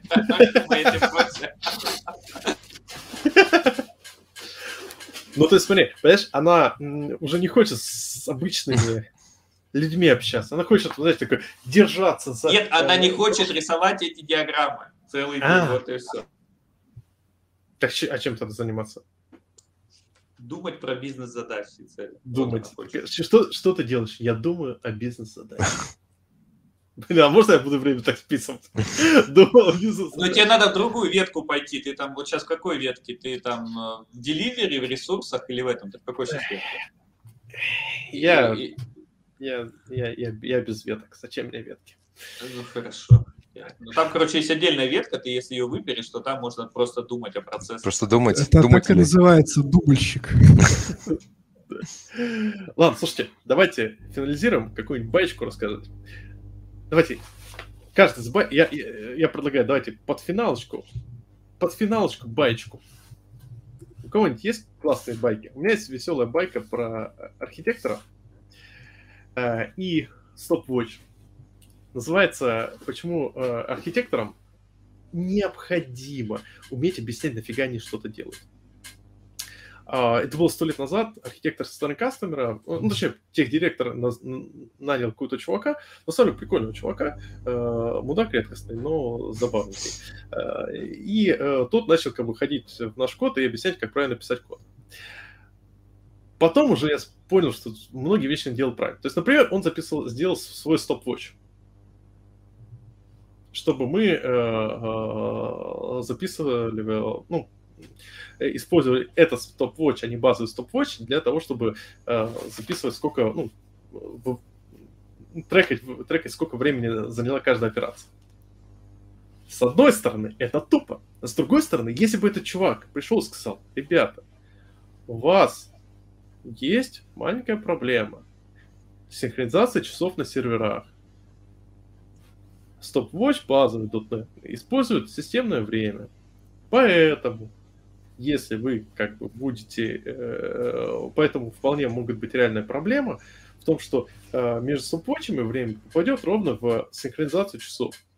И это повли... и вас будет там алерт, что, о боже мой, операция длилась э, 5, 5 минут, а на деле она длилась э, несколько секунд, но просто как бы попал. В общем, он реализовал стопвотч на тиках, и как бы так сказать, это правильное решение, это хорошее решение, но он ни черта не объяснил его. И мы его заговняли в кулуарах, сказали, что он вообще придурок, как может такое делать. Э, и только потом уже такой, типа, блин, а в принципе он такой прав. Ведь это действительно более логично. Но человек просто не объяснил. Вот, а у вас это, есть байки? Ты к тому, что есть, э, есть ветка думателей, а есть ветка объяснятелей? Делателей делатели. Саша, я тебе могу рассказать столько баек про своего папу, когда я думаю, что он делает что-то не так, а потом оказывается, он был во всем прав. И только с годами, видишь, вот ты доходишь, э, ну, с годами ты понимаешь, что архитектор-то был прав. Он вообще не, не человек на букву М, а он архитектор. Так да? что, да, да, да, все нормально. Ну, просто неужели у Артема нет классной истории про архитектуру, которая вот прям, прям веселая, баечки под конец? Знаешь, мы с пацанами иногда, короче, на работе шутим, типа, чем архитектура отличается от БДСМ. В архитектуре нет стоп-слова. Ну, почему? Есть стоп-слово. На самом деле... Я увольняюсь? Я увольняюсь, да. Не, ну, слушай, каждый проект разный бывает. Да, ладно, слушайте. Давайте финализируем. Ну что, давайте какое-нибудь финальное слово Артем? Архитектурте, чтобы что? Ну, погоди-ка, у нас, э, еще раз, наша тема там антипаттерны, плохие архитекторы, темная сторона архитектуры. Ну давай в этом контексте, хотя бы в конце, в контексте того, что мы обещали. Нужно, нужно постараться, да? Архитекторы да, да. не нужны, архитектура, антипаттерны, микросервисы, говно, serverless тоже. Э, Саша любит Unity. Все очевидное назвал. У нас вообще, мне кажется, знаете, нас вообще перестали слушать, там гораздо интереснее идет дискуссия в комментах. Sharp все-таки жив или мертв. К черту архитектуру. А, слушайте, байка про F-Sharp, кстати, ну, и немножко на доменную архитектуру. Я как-то, э, не знаю, читали вы или нет, вот этого Скотта Влашина, у него есть э, дизайн домен driven, по-моему, development piece э, function, да, там F-Sharp. И я, когда первый раз я прочитал, я такой, вау, круто. А потом я решил все заимплементить. Вот прям вот просто тупо пройти, вот весь код набрать как бы руками. И я понял, вау, какая боль. Потому что реально это все очень круто звучало э, в книжке, и, в принципе, расписано тут доменно вот это, вот это. Но когда я набрал весь этот набор кода, и как бы там в книжке не видно, они там по главам разбиты, а по факту ты пишешь их чуть не в одном файле, ну, в нескольких трех файлах или четырех. Короче, это было забавно. Просто вспомнил такую байку про F-Sharp почему-то, не про архитектуру. А, нет, кстати, это, это важный момент. Я помню, общался с одним прикольным чуваком, точнее, работали с ним долгое время на одном проекте, э, и э, мы с ним общались по поводу одного куска кода. Код, в принципе, ну, кроме того, что там где-то 2-3 тысячи строчек на каждый класс, он нормальный. Знаете, как бы 2000 строчки на каждый класс и методы, которые занимают по э, 300 строчек, это норма. Я говорю, ну, черт, ни черта ж непонятно, надо рефачить. Все понятно. Ни черта не понятно. Все понятно. Ни черта не понятно. Все понятно. Оказалось, чувак шахматист. Для него нормально вот читать метод сверху вниз. И э, за 300 строчек, то, что у тебя там в этом методе на 300 строчек порядка двух десяток переменных, для него нормально. Он все эти переменные держит в голове. Это не проблема. Я туповат для этого, честно. Я поэтому просто читал код, у меня просто взрывал мозг. Он такой, все понятно, не можешь разобраться? А ему до этого тебе никто не говорил про, про то, что тоже не... не... Ты единственный, что ли, кто был? А я можно отвечу комментарий на Зохи по поводу, что он не пишет в прод. Я не спорю, я к тому, что там у него был именно доменный подход, там типа DDD честный, да, с ивентами, э, этими реквестами и командами, да, вот как бы это был как бы DDD подход, чисто попытался сделать на F-Sharp. Ну, даже не на F-Sharp, там, там не было даже монад как таковых, там был чисто вот функциональный этот, и что на каждый переход состояния у тебя новая моделька, которая каждая мапится одно в другое, и это звучало очень круто, но когда я собрал, это прям было больненько. Вот. Собственно. Влашин молодец, в принципе, наверное. Ну, вот, это, это как раз каноничный пример, знаете, как бы, когда приходит человек... Архитектора. Да, и человек наслушался, .next, я такой, теперь мы будем делать вот так! Влашин сказал, как правильно! И проблема-то как раз в том, когда этот чувак является архитектором и начинает всем говорить, как надо делать. Так, ладно, мне кажется, Артем уже засыпает. Давайте, Стас, скажи что-нибудь клевенькое. У меня нет такой прекрасной байки про стоп-слово и про другие моменты. Я поэтому всем просто пожелаю хорошего вечера и спасибо за подкаст. Ну и, Жень, давай что-нибудь. Да я только что рассказывал. А, еще что-нибудь. Ну, ну я просто еще раз... Саша все-таки хочет, понимаешь, рекорд в 5 часов 50 минут, поэтому он сейчас это вот прощание будет растягивать по шестому кругу просто. Я жду, когда придет Мерсон. Да, Леша сейчас залетает, говорит, пацаны, вы меня забыли, я сейчас все про архитектуру расскажу. Не, на самом деле все, байки, наверное, закончились, конечно, там можно было вообще что-нибудь вспоминать. Я Скажу еще раз спасибо, что позвали в подкаст. Вот, было очень приятно. Если же захотите про, про данные поговорить, тоже зовите. О, отлично. Поговорим. Сколько часов? Да. Да, ну, я, я под финалочку хочу сказать, что не доверяйте архитектору не верьте архитекторам, они все злодеи. Потому что, ну, кто, кто в здравом уме э, применяет разработку на э, вот это написание кода на перекидывание квадратиков? Мы же выяснили тем лиды, тем лиды, потому что у тем лидам совсем плохо. Россия для тем лидов, да. В общем, не поддавайтесь стокгольмскому синдрому. всем спасибо. Всем спасибо. Всем спасибо, пока. ребят. Пока. Пока-пока.